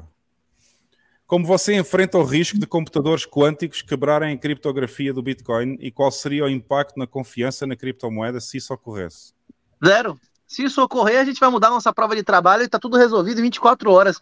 Inclusive, a gente pode desfazer todas as transações falsas tranquilamente. A gente pode fazer um rollback como já ocorreu. O problema é, mesmo, que as bolsas e o mercado, as bolsas e o sistema bancário mundial não podem trocar a prova de trabalho em 24 horas. Eles é que vão morrer, né? É. É tão fácil Bem como mais. trocar o algoritmo, é só isso, porra. É isso, mas o, o sistema bancário não consegue fazer isso, né? O sistema bancário não tem 5 mil cópias de tudo que aconteceu para sempre desde antes, né? Na hora que você comprometer dois, três centrais, fodeu, né? Eu só tenho pena de uma coisa. É que vai ter que, vai, vai ter que fazer um hard fork. É a única coisa que eu não gosto, mas pronto. Mas, mas Ah, aí tem que É, ser. mas aí você está contando que pessoas reconheceriam como Bitcoin o sistema fraudado. Será que pessoas reconheceriam? Talvez não. O, o Bitcoin não teve um cara que criou 5 bilhões de moedas e teve um. um- um- um- teve- houve houve uma, uma- uma- um conserto do bug, a- a- houve um, um rollback. As, as, as, é, acho que foi 2009, 2008, uma porra assim. né? As transações foram desfeitas e não houve hard fork, não é isso? Não já aconteceu É. isso no Bitcoin? Não, esse, esse bug foi resolvido na hora. Isso foi resolvido em duas horas ou Isso. três. Foi resolvido em duas horas e, e- e não houve fork, não é isso? Também pode É. ser resolvido em duas horas e não ter fork. Ou não, não pode, não, não, mas é para mudar, o, para mudar o algoritmo do Proof of Work tem que fazer um hard fork, acho eu. Aí vai ter que fazer um hard fork. Só, só seria um fork se pessoas continuassem rodando o, o- a versão anterior. Se pessoas ainda reconhecessem o Bitcoin, não entendeu o que eu tô dizendo? Sim. Uhum. A maioria das pessoas iam reconhecer o Bitcoin que qualquer um pode fraudar. Ia ser um fork. O Bitcoin que qualquer um rouba, não é isso? E o Bitcoin que, que ninguém rouba. Quem aqui vai querer reconhecer o outro, não? Nem vai ter valor de mercado uma porra dessa, um token desse, né? Claro. Bom, está aí a resposta do Fabian, finalmente. Ele pôs a pergunta umas quatro vezes aqui. É, só pode ir investindo 100 mil dólares? Não, eu vim sem investir 100 mil dólares. Quer dizer, eu decidi investir mais do que 100 mil dólares depois, mas eu não, eu não precisei investir 100 mil dólares para, para ter a residência. Para ter Pois a é. residência, Não, basta fazer o Você pedido. comprou um terreno e ainda vai construir os bangalôs, é isso? É. Puta que pariu, vai ser bem muito, muitas vezes 100 mil dólares, viu? Puta que pariu, não é melhor fazer um prédio de apartamento não do que um monte de bangalô? Não sei ainda, o também não é assim tão grande, né? São 150 mil Mais um motivo de você fazer prédio. Na hora que você horizontaliza a porra, você diminui tubo, diminui fio, diminui área construída, aí só otimiza a porra, ou não? É, vou ter que pensar nisso com um arquiteto ainda. Eu estou à espera que o BAM, que o BAM ajude aí. Rapaz, acho que rapaz, é um investimento alto? Puta Ele nem merda. fala, o BAM nem fala nada. F- ficou quietinho, ó, ficou quietinho. Não, não tenho É. nada para dizer. O que é que eu vou dizer? O quê? O que é que eu vou dizer? Vais dizer que sim, porra. Seu, seu planejamento aí, Hugo, é terminar a sua primeira, a primeira, como é que chama? Você vai morar nesse terreno quando? Você tá no aluguel ainda aí, né? É, o primeiro objetivo é construir a minha casa lá. E depois, a partir daí, a gente vai construir o resto. Você tá querendo o quê? Em seis meses morar lá e em um ano começar a alugar? Não, mais ou menos um ano eu quero morar lá. Eu não sei se vai dar para fazer já, já, já. Assim em seis meses. Um ano seja, mora lá e, e, e num ano e meio, assim, começar a ter gente entrando e saindo, o ponto comercial a porra toda. É, o objetivo é esse, mais ou menos. É um ano, um ano e meio, sim. Os vizinhos, você chegou a bater um papo e tal, conheceu a galera? Uh, só, com um, só com um vizinho do outro lado da estrada, ainda que eu falei. Com os outros que ficam do lado do terreno, ainda não. Rapaz, é bom, viu? O quê? É muito bom, viu? Ter o telefone do cara no, no seu celular, saber quem é, não? É, não, eu vou tentar falar com eles, sim. Isso é uma boa ideia também. Porra, eu já perdi a conta aqui, já tem 20 e tal mensagens que eu não sei se tinha pergunta ou não. Pessoal, ajudem-me aí. Depois da última estrela, vejam aí se há perguntas ou não, ponham uma estrelazinha, só para eu. É, eu já não isso tô- que você fez é uma coisa de gente que vive em lugar que tem le- legalidade. Gente que vive em lugar que não tem legalidade, nunca compra terreno sem falar com os vizinhos, inclusive para confirmar se o marco divisório é aquele mesmo que tá ali. Não entendeu o que eu tô dizendo, Hugo? Não, eu falei, eu falei com, o- com, o- com o prefeito da cidade Pois antes é. de fazer a O compra. problema é que o prefeito pode ser da, da mumunha, da máfia, do cara que lhe vendeu e, e ter algum, uma briga de gerações de alguma marca divisória que ele tá ignorando. Nem, nem, nem disse a você, né? Isso não entendeu o que eu tô dizendo. Eu, eu acho que o que É. o Renato está a querer dizer Ok. é que se eventualmente aparecer um tratado em que haja Ônus marca de real, divisão- ônus de passagem, coisa pra caralho, que você nem E- sabe que existe, não tá escrito em documento nenhum. Ah, porque eu passo por aqui há 100 anos, não é isso ou não? Isso. Exatamente. Eu, eu e está só, e tá só sob, na confiança do Poder Legislativo. Eu nunca compraria um terreno sem falar com todos os vizinhos divisórios. Dizer, olha, a marca é aqui mesmo, esse cara é vagabundo, ele invadiu alguma vez, não é isso, Carla? Exatamente, porque um, um tratado que venha, sei lá, de 1500 Não, não é muito tratado. válido. Em muitos lugares, na lei de muitos países, se a única passagem para acessar o terreno do cara for ali, ele tem o direito de entrar no seu terreno para sempre. É direito real de passagem, né? E- sim, sim, sim, sim, sim, sim, o Você pode ter ônus de passar tubulação, de fiação, a porra toda que você nem sabe no fundo do terreno, não é isso? Não, aqui Exatamente. aqui está protegido. Aqui essa, essa parte está protegida porque o terreno está todo circundado já e na frente tem uma estrada e vai até um rio na traseira, ou seja, não há ninguém que tenha que passar por ali. Então, Não, é isso que eu tô dizendo. Talvez um terreno, o cara tivesse que passar pelo seu terreno para ter acesso ao dele, eu ia fazer questão. Tipo, eu tô hipotetizando que essas coisas existem, que podem acontecer. E que, na dúvida, para eu comprar um terreno, eu ia querer bater papo com os vizinhos, não é não, Hugo? Você entendeu o que eu tô dizendo? Não, Sim, sim, e isso sim. acontece, e isso acontece muito em aldeias em Portugal. Pois é. Você vai entrar numa aldeia sem conhecer os vizinhos, não é isso? De parede. Eu, eu tive uma questão de uma casa numa aldeia aqui em Portugal que teve que existir essa conversação porque já era muito antigo uma questão de passagem para acesso a uma outra casa. Pois é. não, existe registro de predial. Olha, a. Maria está aqui. A, a Maria já, já, já saiu na minha defesa aqui, ó. Existe registro predial em El Salvador e vocês não imaginam. É diferente de Portugal. Na escritura vinham todas as medidas do terreno, todas as medidas onde é que estavam localizadas, com graus e minutos e segundos. Tudo. Foi uma seca ter que ouvir aquela história toda lá. Vai do, vai do não sei quê, que fica 30 e não sei quantos graus e não sei quantos minutos e não sei quantos segundos, até o outro que Levantamento, fica lá. topo- levantamento topográfico. O levantamento topográfico maneira- ficou todo na escritura, está tudo na escritura aqui. Qual, qual- qual a próxima eleição aí, Hugo? Você não tem medo de 2024. deitar esse dinheiro, deitar esse dinheiro aí, esse cara perder a eleição e acabou esse negócio de Bitcoin, não, bicho? É, essa pergunta está aqui também. Já vamos lá chegar. É, deixa eu ver aqui. Olha, é, é a próxima pergunta, estava aqui. O receio de El Salvador é que parece que está 100% dependente do Bukele. E o que acontece com o país se ele cair? Quando o Bukele cair, entra o irmão dele, porra. Vocês não entendem nada de El Salvador mesmo. Espero. É, é- é igual ao- aos outros sítios. É. Aqui é assim, quando o Bukele tiver que sair, porque ele, eu- eu acho que ele já nem podia concorrer à próxima eleição, porque aqui a, a, a Constituição diz que só pode fazer um termo. Mas ele Sim, vai. mas eles, ele- alter- eles alteraram a Constituição. Não, ainda não está alterada, ainda não está. Mas eles querem alterar a Constituição para fazer dois termos. E o que vai acontecer é no final do segundo termo vai ser a mulher dele, a presidente. Aí Vocês depois não o irmão, depois o sobrinho, depois o filho, não é isso? Não, vocês, vocês não entendem. O Bukele é um deus aqui. Ele é considerado um deus. Toda a gente adora o homem. Toda a gente adora Quem o é homem. que não adora uma pessoa que diminuiu a criminalidade do seu país? E, Exatamente. e olha trouxe que o mais Kennedy também era um deus, também toda a gente o adorava. É, Quem? yeah. Não entendi. Kennedy, Quem era um deus? Quem? Kennedy. John F. Kennedy. Ah, pensei que você ia dizer que Salazar era um deus em Portugal.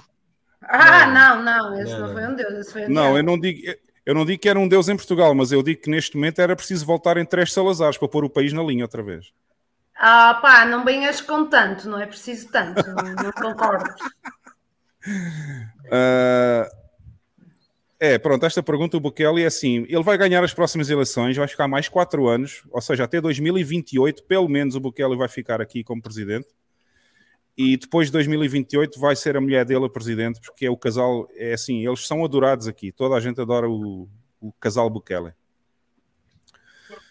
É, emprego para estrangeiros, não sei, não faço a mínima ideia porque eu não vim para cá com visto para trabalhar, portanto eu não, não também não deve ser muito fácil, a não ser que a pessoa tenha uma especialidade que aqui não existe. Não, você não tá contratando pedreiro? É, não, por Ainda enquanto não. não. Por enquanto é, Hugão? não. Você não tá contratando arquiteto, pedreiro, o cara metendo a cara aí, nem só o quê? Cara bom de empilhar bloco, hein? É, mas isso eles não vão deixar, porque aqui tem muito pedreiro e muito empilhador também. Deve ser. É mais fácil vir para cá trabalhar quando a pessoa tem uma especialidade que aqui não existe ou que ninguém sabe. Não, ou e algo ninguém, ninguém que, que, que, que sabe o que é Bitcoin vai querer ganhar 350 euros, eh, dólares por mês para É. ser pedreiro num, num calor desgraçado, não é isso? Assim. É verdade. Também é verdade.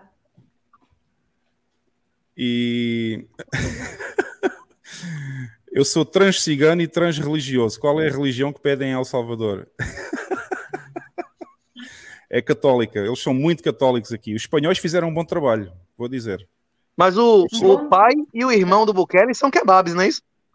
O pai do Bukele é, é kebab, é assim. Não, e o irmão do Bukele já converteu mais de 10 mil pessoas ao kebabismo, não é isso? Eu Ele não faço ideia. da Eu, que religião, né? Como o do irmão lá que foi para os Estados Unidos pregar a porra toda, né? eu sobre o irmão não sei, mas eu sei que o Bukele vai às duas, vai às duas religiões, porque ele é muito Tem um irmão do. Bukele, tem um irmão do Bukele que é imã. O cara é religioso, a profissão dele é pregar a porra, né? Ah, isso eu não sei, eu não conheço esse Hã? irmão dele. O que eu sei, o que eu sei é que o Bukele vai à, vai à Igreja Católica e vai à mesquita também, porque ele é muito inteligente. Eles são, eles são de, origem, de origem libanesa, não é? É, é, o pai do Bukele acho que é libanês, sim. Mas no Líbano havia muitos cristãos. o- Eu até pensei que eles fossem de origem cristã.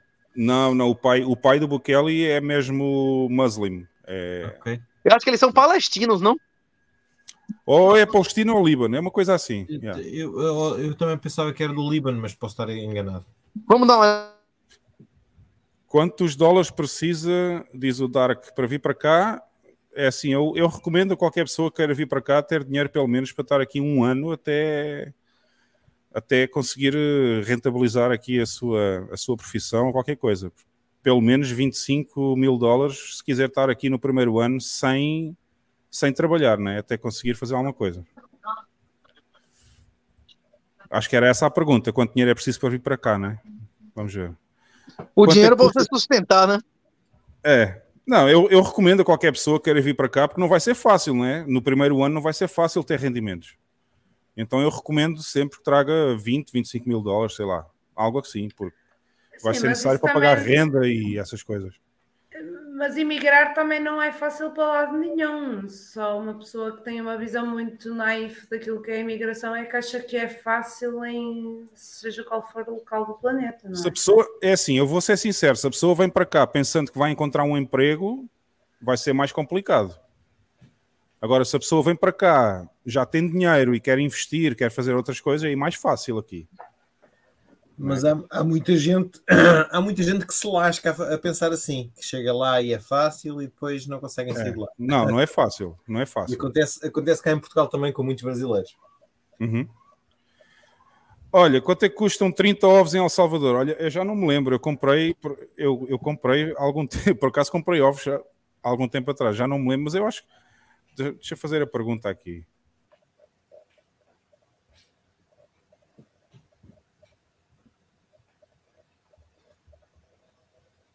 Não está cá. Não está cá a minha assistente de produção. É, eu já não lembro, mas é barato, não é, não é tão caro assim. Já não- acho que é 30 ovos, acho que deve ser para aí 12 dólares, uma coisa assim, ou 15 dólares no máximo. Mesmo assim, eh, não, não é propriamente barato. Não, 12 dólares acho eu. Eu acho, eu já não tenho a certeza, mas eu acho, Epá, acho que mas é- 12, dó- 12 dólares por 30 ovos é assim astronómico. Não, não é nada.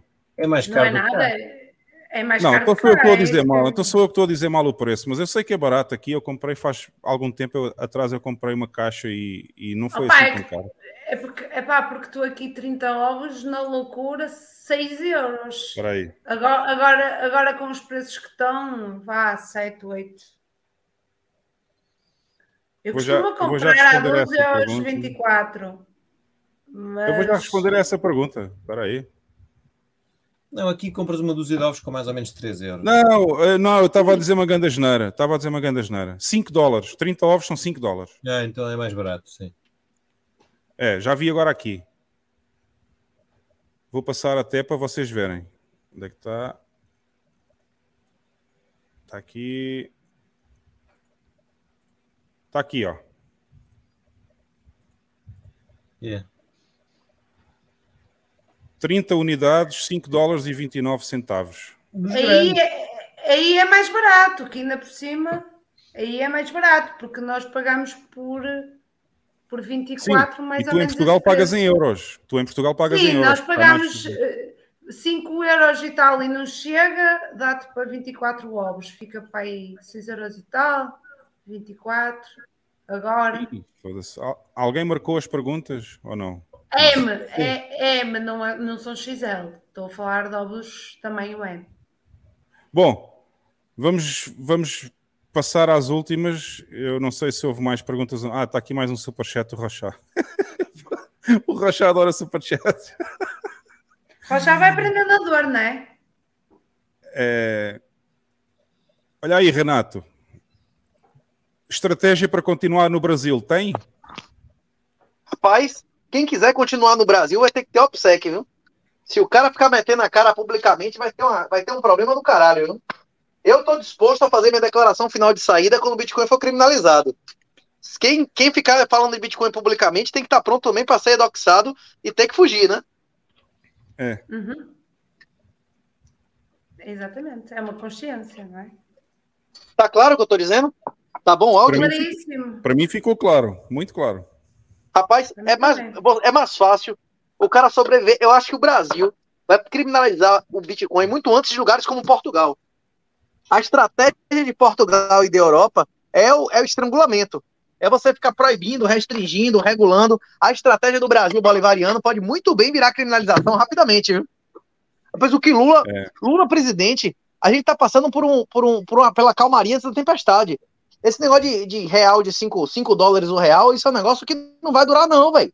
Rapaz, o, governo do Lula não aprovou nenhuma lei, nada, zero. Você acha que os caras não vão conseguir provar nada? Quando começar a aprovar lei, meu irmão, acabou. Vai virar a casa de Manjoana, a casa de Noca. Os caras vão começar a gastar dinheiro sem limite aqui, o real vai despencar, né? É a tendência geral, né?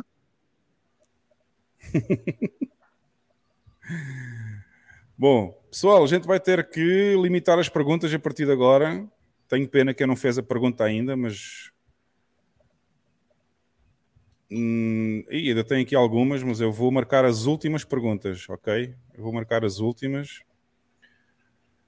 E ainda falta a resposta da Carla ao talento no final. ah, e já agora, para complementar os ovos, está aqui: se comprarem nas tiendas, ou seja, nas lojinhas de rua, é 4 dólares, não é 5. Oh, maravilha, 4 dólares. Dá para, dá, para, dá para tomar pequeno almoço de ovos todos os dias com esse valor. Aqui É não. isso, mas um Estado maior tem que ter mais carga tributária, porra, é inevitável, né? Pois. Só é uma pequena diferença: 4 dólares, 4 ou 5 dólares por 30 ovos, com um salário mínimo de 350 dólares, não é a mesma coisa que, que 30 ovos a, a, a 5 ou 6 ou 7 euros. Não, mas o um pessoal- salário mínimo de 700. Não, mas Bam, o pessoal aqui que é pobre não vai comprar no supermercado. O pessoal que Sim, é tem pobre vai comprar no mercado. Sim, sim. É assim, tu vais galinhas, comprar. não é? O pessoal que é pobre vai comprar ao, ao homem que tem as galinhas. Certo, certo, sim, sim. Entendes? Eles pagam muito menos aqui. preço. É. Ou então têm galinhas. Pois. Tem É casa das primas. Olha só as perguntas que eles me fazem. Bem, pessoal, eu não vou marcar mais perguntas, tá? Ainda temos aqui umas oito, mas não vou marcar mais, porque senão o Renato hoje vai dormir aqui no podcast com a gente, tá? Ok. Pergunta para o Renato: qual é o melhor ou menos pior estado do Brasil para os diversos níveis de OPSEC? Eu não conheço todos os estados do Brasil. Eu só morei, eu só morei no Tocantins e na Bahia, né, em São Paulo. Eu não conheço a maioria dos estados do Brasil. Pelo que eu ouço falar, o pessoal fica muito feliz de, de ter muita gente no Paraná e no Santa Catarina muito feliz. A questão é que para você manter um OPSEC, esses, esses estados também são excelentes, porque são estados que têm fronteiras, é, fronteiras próximas de outros países amigáveis, como o Uruguai e o Paraguai, né? Eu acho que o, é. o, os estados ideais eram, são os estados do sul do Brasil para manter o OPSEC. Não apenas porque a criminalidade é menor, mas porque também é mais fisicamente próximo de outros países, né? É, isso é uma vantagem. Estar perto de uma outra jurisdição é sempre bom. Sim. Se não for Europa, é claro. É, Tinha aqui mais uma pergunta. Ou tens Espanha ou tens mar. Ok. Pessoal, eu não vou. Já marquei as últimas duas, não vou, não vou marcar mais. Peço desculpa. E a gente está de fazer mais podcasts com o Renato. A gente convida aí mais vezes. É, do Padrim, Hugo, pergunta para o Renato sobre a falida democracia brasileira e se ele tem esperança que existirá um governo que preste no Brasil como o do Bukele. A democracia, em qualquer lugar do mundo que se denomine democracia, são infernos totalitários. A Alemanha Oriental se denominava democracia, a Coreia do Norte se denominava democracia, a China verdadeira, a China legítima se denomina República da China, não é isso? E a infernal lá é que é, é popular e democrática, né? Democracia no nome é inferno. Os pais fundadores faziam isso. O menos pior é república, e melhor que república é monarquia, e melhor que monarquia vai ser o que a gente vai instituir. Vai ser a monarquia natural. O Brasil só vai ter um governo decente quando a república cair e a monarquia natural for restaurada. Vai ser a monarquia dos bitcoiners, né? Vai ser a- os, os sistemas- os- as instituições, institutos jurídicos que nós vamos criar, né? Uhum.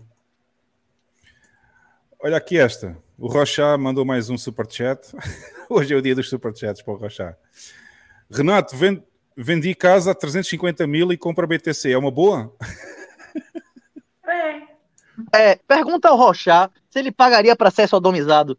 Tem pessoas que pagam por coisas que nós pagari, pagaríamos para não passar, não é isso ou não? Tem pessoas É que pagam por coisas que nós pagaríamos para não passar, não é isso?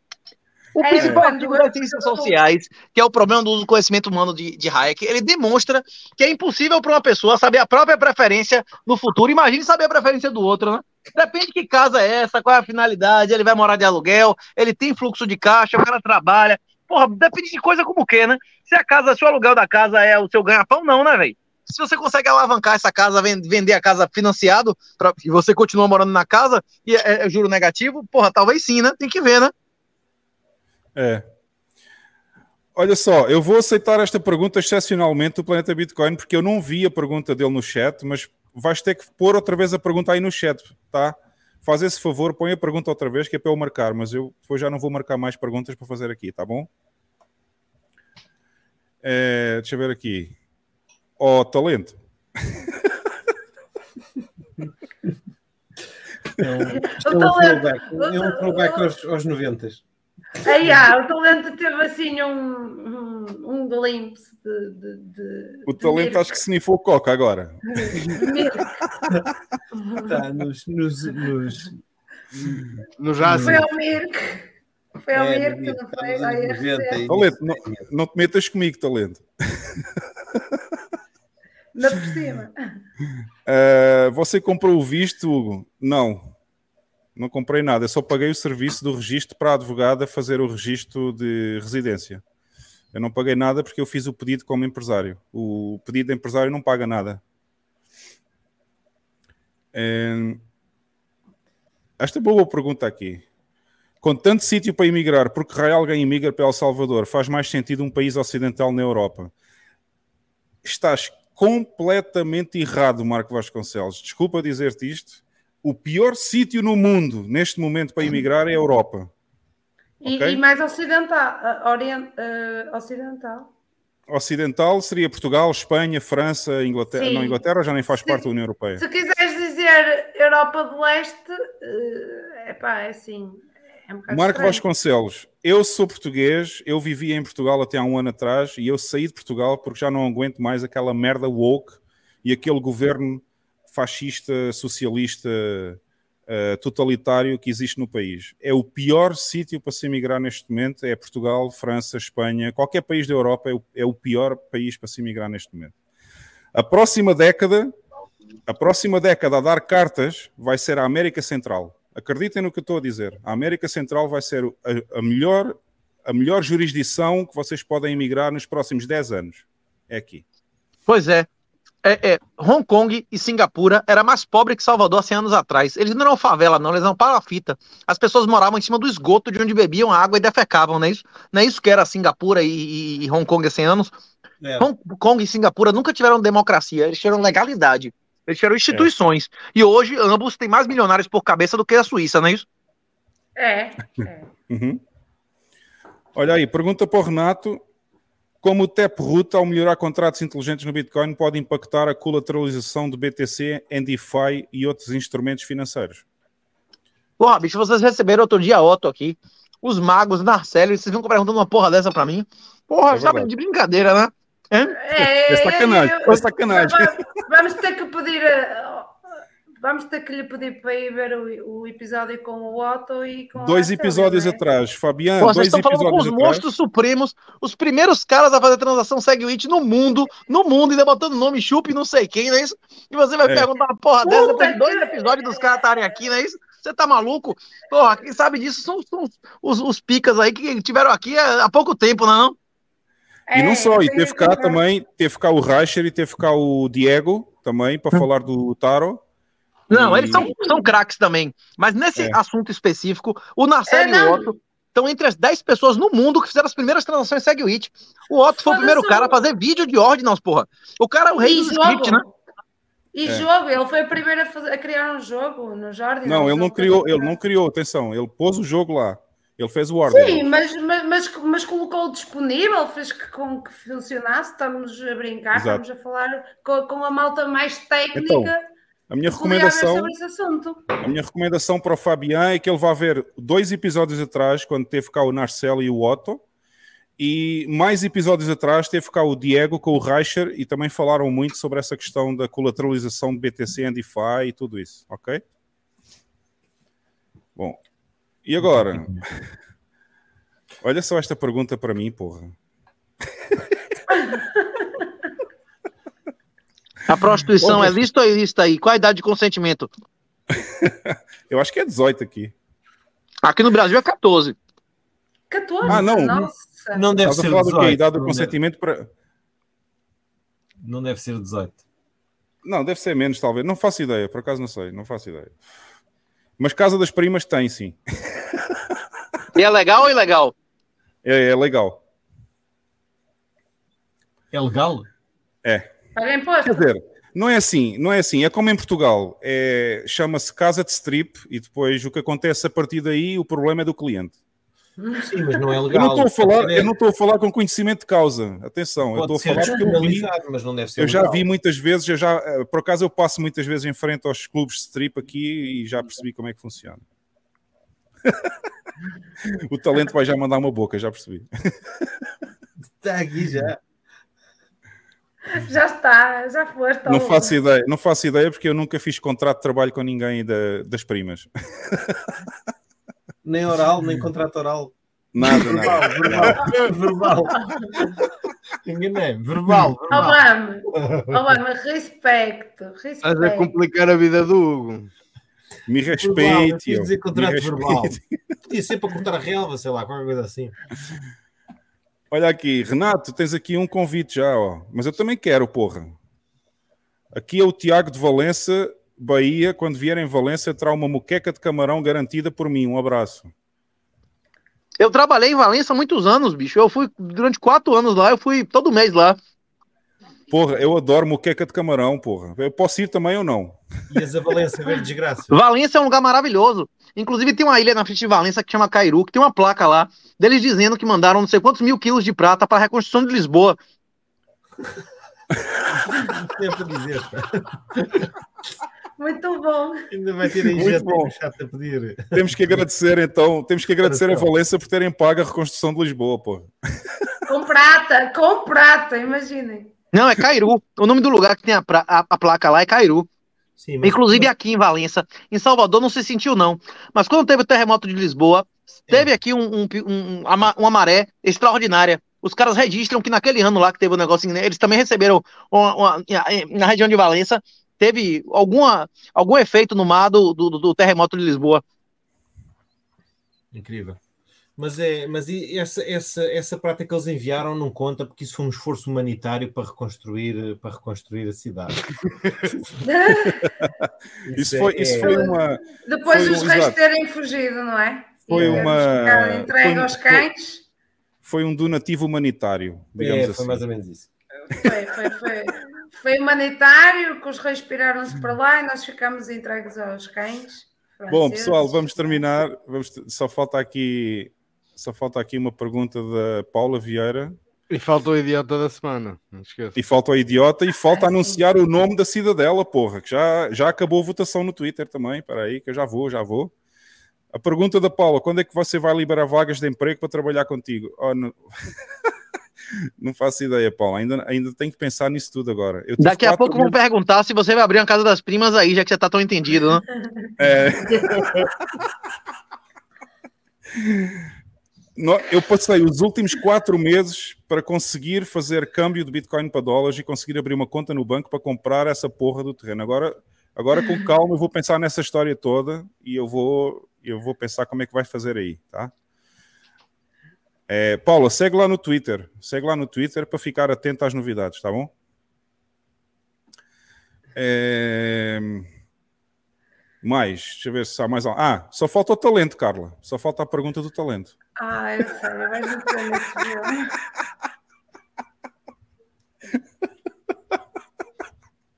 Muito bom. Vais ter que contar a história das ucranianas agora.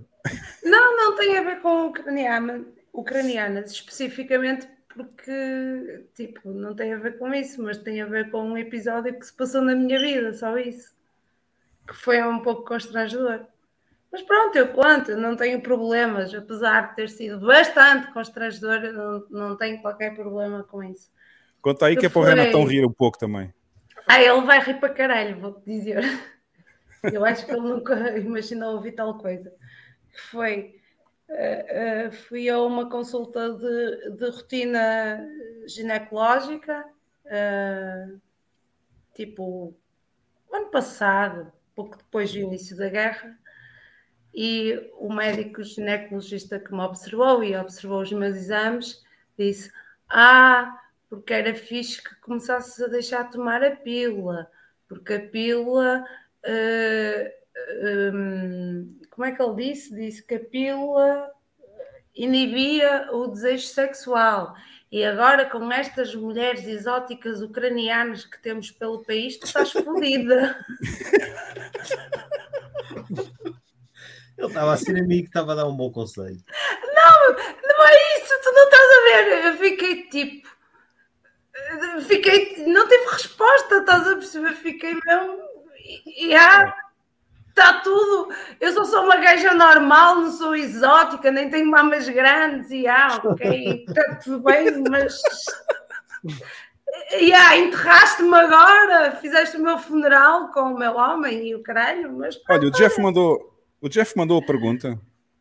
Eu não sei se é esta aqui, só não que ele vi, queria eu não agradecer. vi, estava à procura disso, mas também não encontrei. Mas tipo, chegares ao ponto de um médico te dizer isto, um profissional de saúde assim, eh, tá- estás a ver? Foi assim um bocado, não, não sei, foi constrangedor. Epá, olha, se eu não- acho que pela falta de filtro, eu acho que ele também deve ter Bitcoin. Rapaz, eu daria uma resposta ao cara. Eu ia dizer, meu irmão, quem tem um cachorro de porte médio não precisa mais de português, não, viu? Opa, mas, é- mas eu nem isso tenho, ó, Renato. O gajo diz fica doido, fica todo. Podia chegar de- pra ele e dizer, rapaz, é melhor você se cuidar, porque hoje em dia tem cachorro de 20 quilos melhor que você, não é isso ou não? Mas eu não tenho cachorro e, e- e nem me interesso por cães, não é? Não precisa você dizer que Obviamente. tem cachorro, a questão é que ele tem que se cuidar. Ele também não disse que você ia Ah, ser se trocada calhar, por ucraniana, ele disse que você devia, Ah, não Ah, não, não, nesse sentido, opá, mas eu na altura eu fiquei muito chocada e não lhe respondi, não lhe respondi Eu acho que o do cachorro ia chocar mais do que ele lhe chocou, né não? Sim, sim, não, eu acho que ele conseguiu me chocar mais do que a cena do cachorro, porque ele, porque tipo, estás a ver o que é? Estás num exame de perna aberta e o caralho, e já levaste outros exames para o gajo ver ele Perna aberta e o caralho. Epá, isso é muito, isso é muito gráfico. Perdão, eu vou reformular. Estás num exame em uma posição de ser observada pelo teu médico quando já levaste outros exames e são exames de rotina e ele observa-te e diz-te isso, olha, cuidado com as ucranianas, é melhor deixar de tomar a pílula e não sei o que é, porque não sei o que mais. E tu estás fodida porque tu à beira das ucranianas és uma merda, basicamente. E olha, ah, e como se olha, não chegasse, e como se não chegasse o talento, acho que está-te a chamar gorda. Olha aí. Eu sou tudo menos gorda, magra e sem mamas é do piorio, talento, se esquece. Epá, mas gorda e sem mamas ainda é pior. Olha só, este, Talvez, não conheço essa este, este podcast já parece um cabaré da coxa, parece a casa das primas aqui. já. Não, não, casa de primas não. Não, não, não tem nada a ver, mas pronto, ele queria saber, não é das nada. Não é nada contra os ucranianos, foi tipo, foi logo, foi, foi nesse período, não é? Que rebenta a guerra e tal, e eu tenho esta consulta e aconteceu este evento na minha vida, e, e eu fiquei assim um bocado, pronto, não, não esqueci, Eh, não esqueci porque fiquei assim um bocado tipo, como é que alguém me diz isto? Ok, eu sei que não sou nada de especial à beira de uma beleza exótica, de uma craniana loira, daquele Bom. olho azul e boneca, não é? Mas espera aí, és isso é- médico, devias ter sensibilidade, não sabes se eu sou depressiva, não me vou matar a seguir, não é? Ah, ora bem, Renato.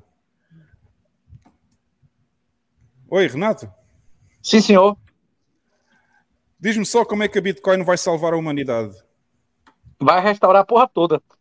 Imagine o mercado de aposta de morte com esses caras que fazem essas piadinhas. Ele fizer essa piadinha com 10 mulheres por mês, 40, 50 mulheres começar a pingar na cabeça do cara, né? todo mundo vai pensar, até as piadas que vai dizer com o mercado de aposta de morte, não, é não, Hugo? Hein? Olha só, eu tenho uma. Por que, que a gente não constrói essa porra logo do mercado da morte? Porque a gente não faz um demanda website? soluções que não existem ainda. A gente não, precisa vamos antes fazer ter- um website, porra. Fazemos um website de apostas. Ah, dá problema. Isso tem que. Isso depende do, do- do- dos hipercolateralizados. Precisa antes ter os smart contracts e precisa antes ter hipercolateralidade de tudo. O Bitcoin precisa ser muito mais líquido, não está pronto para isso ainda não. Ah, porra, mas eu acho que a gente podia já começar a pensar num website para ser o primeiro, porque isso depois vai haver muitos aí. Deixa, deixa o Bukele botar o vulcano bonde dele para ver se eu não apareço aí, a gente começa a empreender, a gente vai abrir nosso, nossa plataforma isenta aí, não é isso? É isso mesmo. Vamos pensar Com nisso. sede no seu terreno aí. Como é o nome do lugar? Do lugar do quê? Onde está o terreno? Isso, como é o nome do, do bairro aí, onde você está construindo? Rosário de Mora. Pois é, com sede headquarters, headquarters em Rosário de Moura, não é isso? Muito bom. bom, então Bitcoin vai salvar a humanidade porque vai restaurar a moralidade, né? Eu espero que salve, talvez não salve, mas é minha obrigação, é meu dever. Quem não comprar o Bitcoin está servindo ao, ao- ao escravizador de seus filhos, né? É. É. É. Bom, pessoal, então respondemos à pergunta do título do vídeo hoje, mesmo no final. Deixem-me só anunciar então. Vou pôr aqui. O grande vencedor, o grande vencedor é Máxima, ok? Este vai ser o nome, este vai ser o nome da cidadela, teve muitos votos, esta votação, 131 votos, e, e 48,9% escolheram a primeira opção máxima, acho que fica bem, dá para falar nas três línguas, em espanhol, português e inglês, toda a gente vai entender que vem do maximalismo também, e acho que até fica bem, Máxima Citadel, fica bem. Obrigado a vocês todos que votaram aqui, no, aqui neste, neste poll no Twitter. E falta anunciar, Lex, não é? Falta anunciar os vencedores do. Os Nosso vencedores, não, o vencedor. idiota. o vencedor do idiota, só. Vou fechar o poll. E o grande vencedor desta semana é o Morcon. É o Macron, presidente da França, com 66% dos votos, por ter tirado o seu relógio de 80 mil euros do braço quando estava a pedir aos franceses para passar fome. Vagabundo. Em segundo lugar, por incrível que pareça, eu não estava à espera, eu pensava que em segundo lugar ia ficar em primeiro, ficou o Craig Wright, o Fake Toshi, com 34% dos votos, e com zero votos, atenção, zero votos, incrível, o Shamat Palihapatia, ah, quando diz que não sabe as bitcoins que tem e cada vez que tem bitcoin entrega à GBTC porque não quer ter a chatice de fazer autocustódia. Opa, eu tenho a chatice por ele, já, já me disponibilizei. Pronto, pessoal, uh, fiquem atentos só, porque vai ser criada uma conta no Twitter para a Cidadela, vai ser também criado um. Vai ser comprado um domínio e. Aliás, o domínio já está. E vai ser feito um website para começar a pôr informações sobre o que é que está a acontecer na Cidadela também, como é que vai ser a partir de agora. e espero contar com a ajuda de todos para ver se este projeto vai para a frente. Vamos ver, vamos ver como é que vai correr, não é? Claro, claro, claro que sim, e deves contar, até porque quando alguém imagina ou em perguntar ou desafiar, digamos assim, aquilo que tu poderias haver fazer, uh, realmente não, não sabe o que é que foi fazer aquilo que foi o principal e as primeiras coisas que fizeste, que foi correr nodes e full nodes e, e, e criar wallets e tudo mais e a partir daí não se podia esperar mais nada, não é? E depois ainda há pessoas que, que dizem assim: ah, eu desafiava-te a fazer um projeto XPTY sem perceberem que esse projeto já está em curso, porque se assistissem ao Há muito tempo. podcast, Aliás, para quem não sabe, este, este projeto já vinha na minha cabeça quando eu vim morar para cá. Portanto, há muitos meses que este projeto está na cabeça. Eh, eh, Não está só na cabeça, está também na ação, não é? Agora já está na ação, agora já está a tornar físico. Vamos ver se em tempo útil conseguimos fazer isto tal como estava imaginado. Vamos ver. Será a nossa embaixada. Vamos todos se visitar aí ano que vem. Não, sem Ah, eu dúvida. quero Toda a ir, gente- eu quero ir que toda a gente venha aqui, sem dúvida. E o Renato vai ser um convidado de honra aqui também. Quando ele aparecer Não vai- na hora que você começar a alugar, eu vou, já, eu vou pegar uma semana do seu bangalô aí. Se duvidar, ainda sair e deixar ah, o endereço virtual fechado aí, não é isso? Tá aqui o. Onde é que estava? Eu vi Você agora tirou a carteira já- de motorista aí, Hugo? Ainda não, ainda não. Eu estou dirigindo ilegal. São dezenas de pequenas coisas, bicho, que você tem como É. ensinar pra galera, né? É. Eu acho que tenho um período de três meses, só que eu já estou cá há mais do que três meses, portanto, eu já passei dos três meses, já devia ter uma carta, é, carteira para dirigir aqui, sim. Olha aí pois o é, Rocha, nossa embaixada vai ter dezenas de negócios. O brother embaixo já tá dizendo que ele fica com brega, viu? olha aqui, o Rocha já diz que vai fazer a casa das primas. Já vai alugar um bangalô na sua mão, tá vendo? Opa, já, já podes começar a construir bangalôs. Máximas Night Club. Olha, até fica bem, porra, fica bem o nome. Já tens clientes para alugar bangalôs? E prepara para cobrar alto o Monarca, ele vai correr depois. É isso mesmo. Ah, sim, esse vai ter que aprender na dor, vai ter que pagar bem caro. E quem quiser usar uma moeda diferente do Bitcoin lá dentro vai ter que pagar imposto, 20%. Tá? Fica Já, já, subiu. informado Ao aqui. bocado era 10, já subiu para 20. Já subiu para 20 que eu fiquei, já fiquei irritado com aquela pergunta da ATA e do Chitério.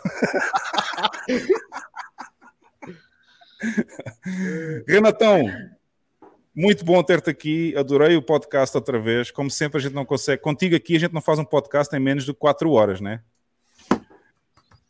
Minha honra, um abraço. Minha honra, minha honra é muito bom. Ontem falamos nisso na bolha do Jeff também. Toda a gente dizia minha honra no fim. As pessoas não usam mais essa palavra. Existem É. sociedades de honra e existe sociedade de dignidade. As sociedades de dignidade é aquelas que valorizam o cigano, o bandido, as pessoas pelo que elas são. As sociedades de honra eh, valorizam as pessoas pelo que elas fazem e o que elas entregam, né? Pelo compromisso, não é, Renato? Como? Pelo compromisso. Isso. Ah, Hoje em dia é muito difícil pessoas como nós que acreditam na igualdade formal, né? Que você não, não merece nada por ser homem, por mulher, por ser velho, por ser criança. Você merece pelo que você é, pelo que você fez, né? Pelos seus méritos pessoais, né? É isso mesmo. Pelo, e pelo, pelo compromisso, não é? Bem, pessoal, notas finais. Alguém quer dizer tchau, tchau? Ah, eu quero agradecer muito a toda a gente que esteve aqui, ao painel, ao Renato, por ter mais uma vez aceito o convite, por ter estado cá. É sempre muito bom tê-lo cá e, e ele privilegiar-nos assim com este banho de realidade dentro de tudo que está aqui a acontecer. Sempre Não, o Renato, sem dúvida, é, é sempre uma Acho fonte que de é inspiração. De inspiração e eu acho que as pessoas confundem eh, aquilo que às vezes o, o Renato descreve, porque já está descrito, eh, seja historicamente ou cientificamente, com aquilo que é a opinião do, do Renato Amoedo, que isso é outra coisa e já é pessoal, não é? E não é propriamente isso muitas vezes que ele manifesta nas suas análises, é simplesmente pensamento crítico. As pessoas confundem pensamento crítico com machismo, com misoginia, com totalitarismo e outras coisas quando se vê o contrário Porque do outro lado abertura. da barricada. É porque não tem abertura suficiente. Eu sou mulher, como é que eu ia ser misógino, porra? Exatamente, foda-se, ainda mais, ainda mais. Uh, pronto, e hum, acho que as pessoas deveriam estudar um pouquinho mais uh, para, para, tentarem perceber o que é aquilo que é o pensamento crítico. E, e nesse aspecto acho que este podcast traz, tenta, ou pelo menos tenta trazer e não censura qualquer tipo tirando que alguém vem aqui falar de Chitarian, não, por favor, isso não há comentários possíveis, nem fundamentação, é, é centralizado, ponto, não há mais nada a fazer.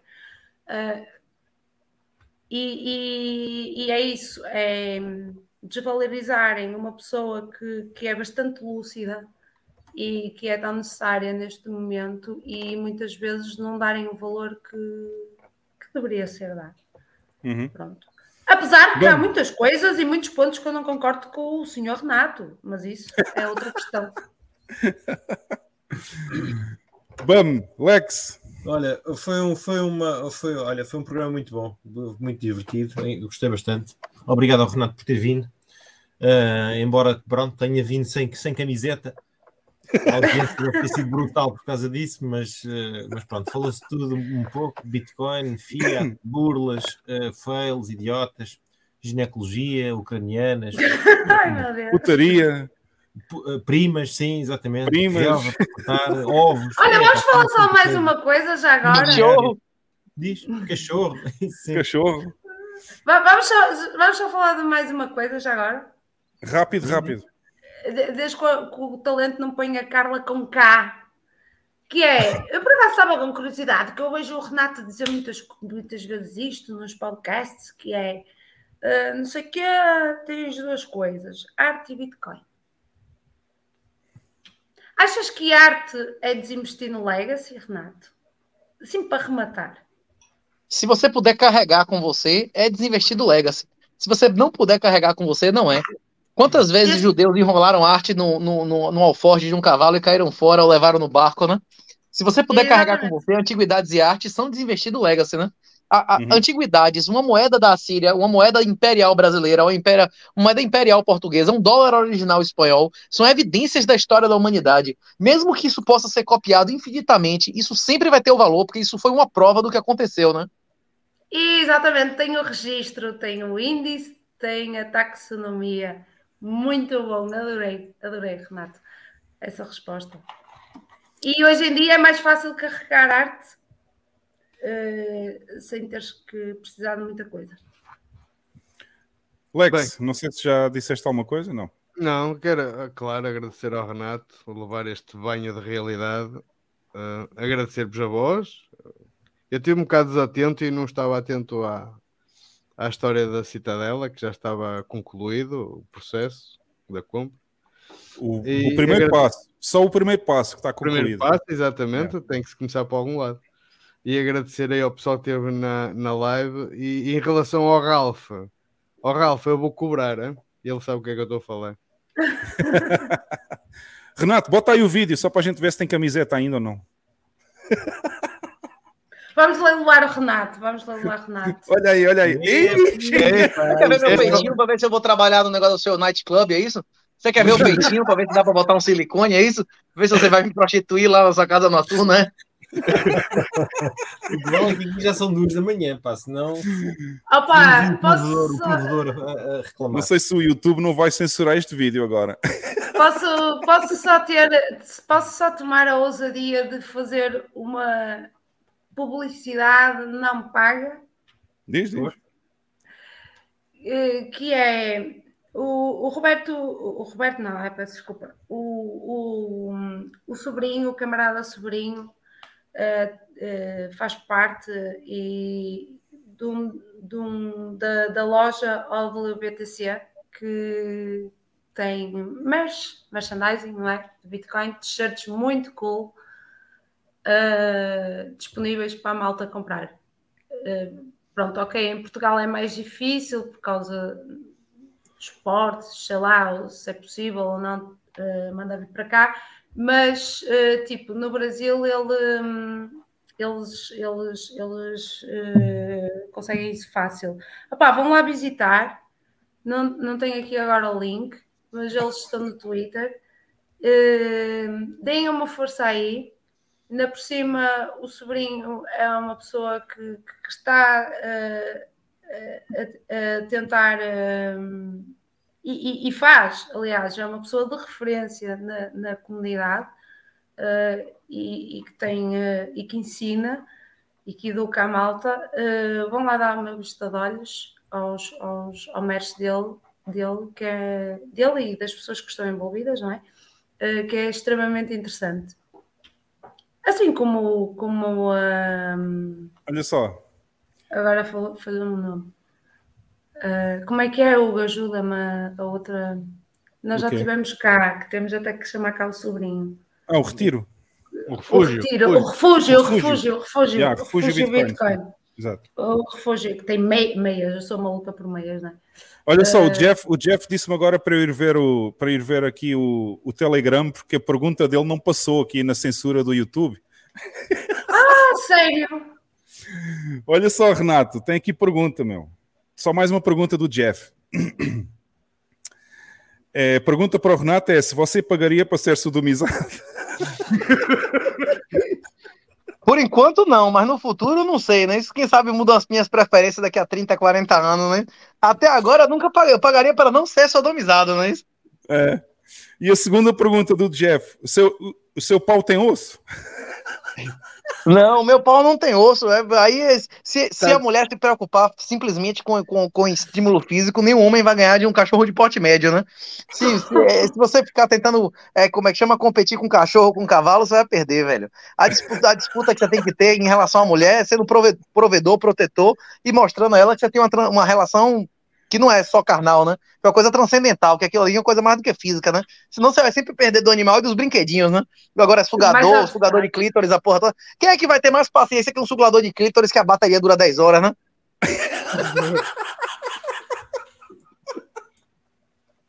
Puta que pariu. Em Portugal não tem sugador. Rapaz, até eu dando no YouTube, tudo que aparece é propaganda de sugador de clítoris, de bomba, de não sei não, o que. Não, não, não, não, não, ele, ele tem razão. Tu tens razão. Eu, eu vou-te dizer, eu já entreguei a, homens. Carla, encomenda, Carla, vê lá o que é que vais dizer, Carla. não vou dizer nada.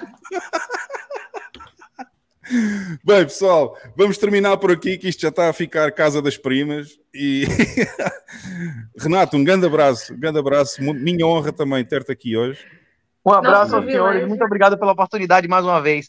Eu espero que ano que vem, daqui a um ano, a gente já esteja programando aí nosso meetup na. Como é? Refúgio Máxima, não é isso? Como é? Cidadela não, Máxima? Como máxima é Cidadela Máxima, ou, ou Máxima Citadel. Máxima Citadel, exatamente. É. E Carlinho, um beijinho, um abraço aqui ao pessoal. Pessoal, ponham os microfones em mute, então eu vou só dizer uma coisa que ficou para o fim, mas eu não me quero esquecer. É, Espero que tenham gostado, o pessoal todo que está no chat, espero que tenham gostado aqui do nosso podcast hoje. Se quiserem ajudar o podcast, tem aqui no canto superior direito da imagem, tem aí o QR Code para mandar satoshis, mas eu quero fazer uma referência importante que eu na semana passada não fiz. Houve alguém que há duas semanas, que eu não sei quem foi, alguém há duas semanas atrás mandou um donativo de 100 mil satoshis. E eu só vi há três dias atrás, ok? Portanto, eu queria fazer um agradecimento a essa pessoa também não sei quem foi, completamente anónimo. Como eu disse, os Lightning Payments são completamente anónimos, não faço ideia quem fez. Mas há 14 dias atrás recebemos na wallet aqui do podcast 100 mil satoshis e, portanto, só que queria deixar essa referência aqui à pessoa que deixou esse donativo e eu só reparei nisso há três dias atrás e por isso não mencionei na semana passada no, no episódio da, da semana passada. Se não quiserem deixar satoshis, já sabem, porque como a Carla são forretas, podem deixar podem deixar o vosso like e o vosso subscribe aqui no canal e eu espero que na próxima semana, às 22 horas de Portugal ou 18 horas do Brasil, vocês voltem a estar connosco outra vez. Temos sempre excelentes convidados, como viram hoje, e portanto, na próxima sexta-feira estamos cá todos outra vez. Pessoal do chat, um grande abraço a todos e até para a semana. E o pessoal daqui também, tchau, tchau.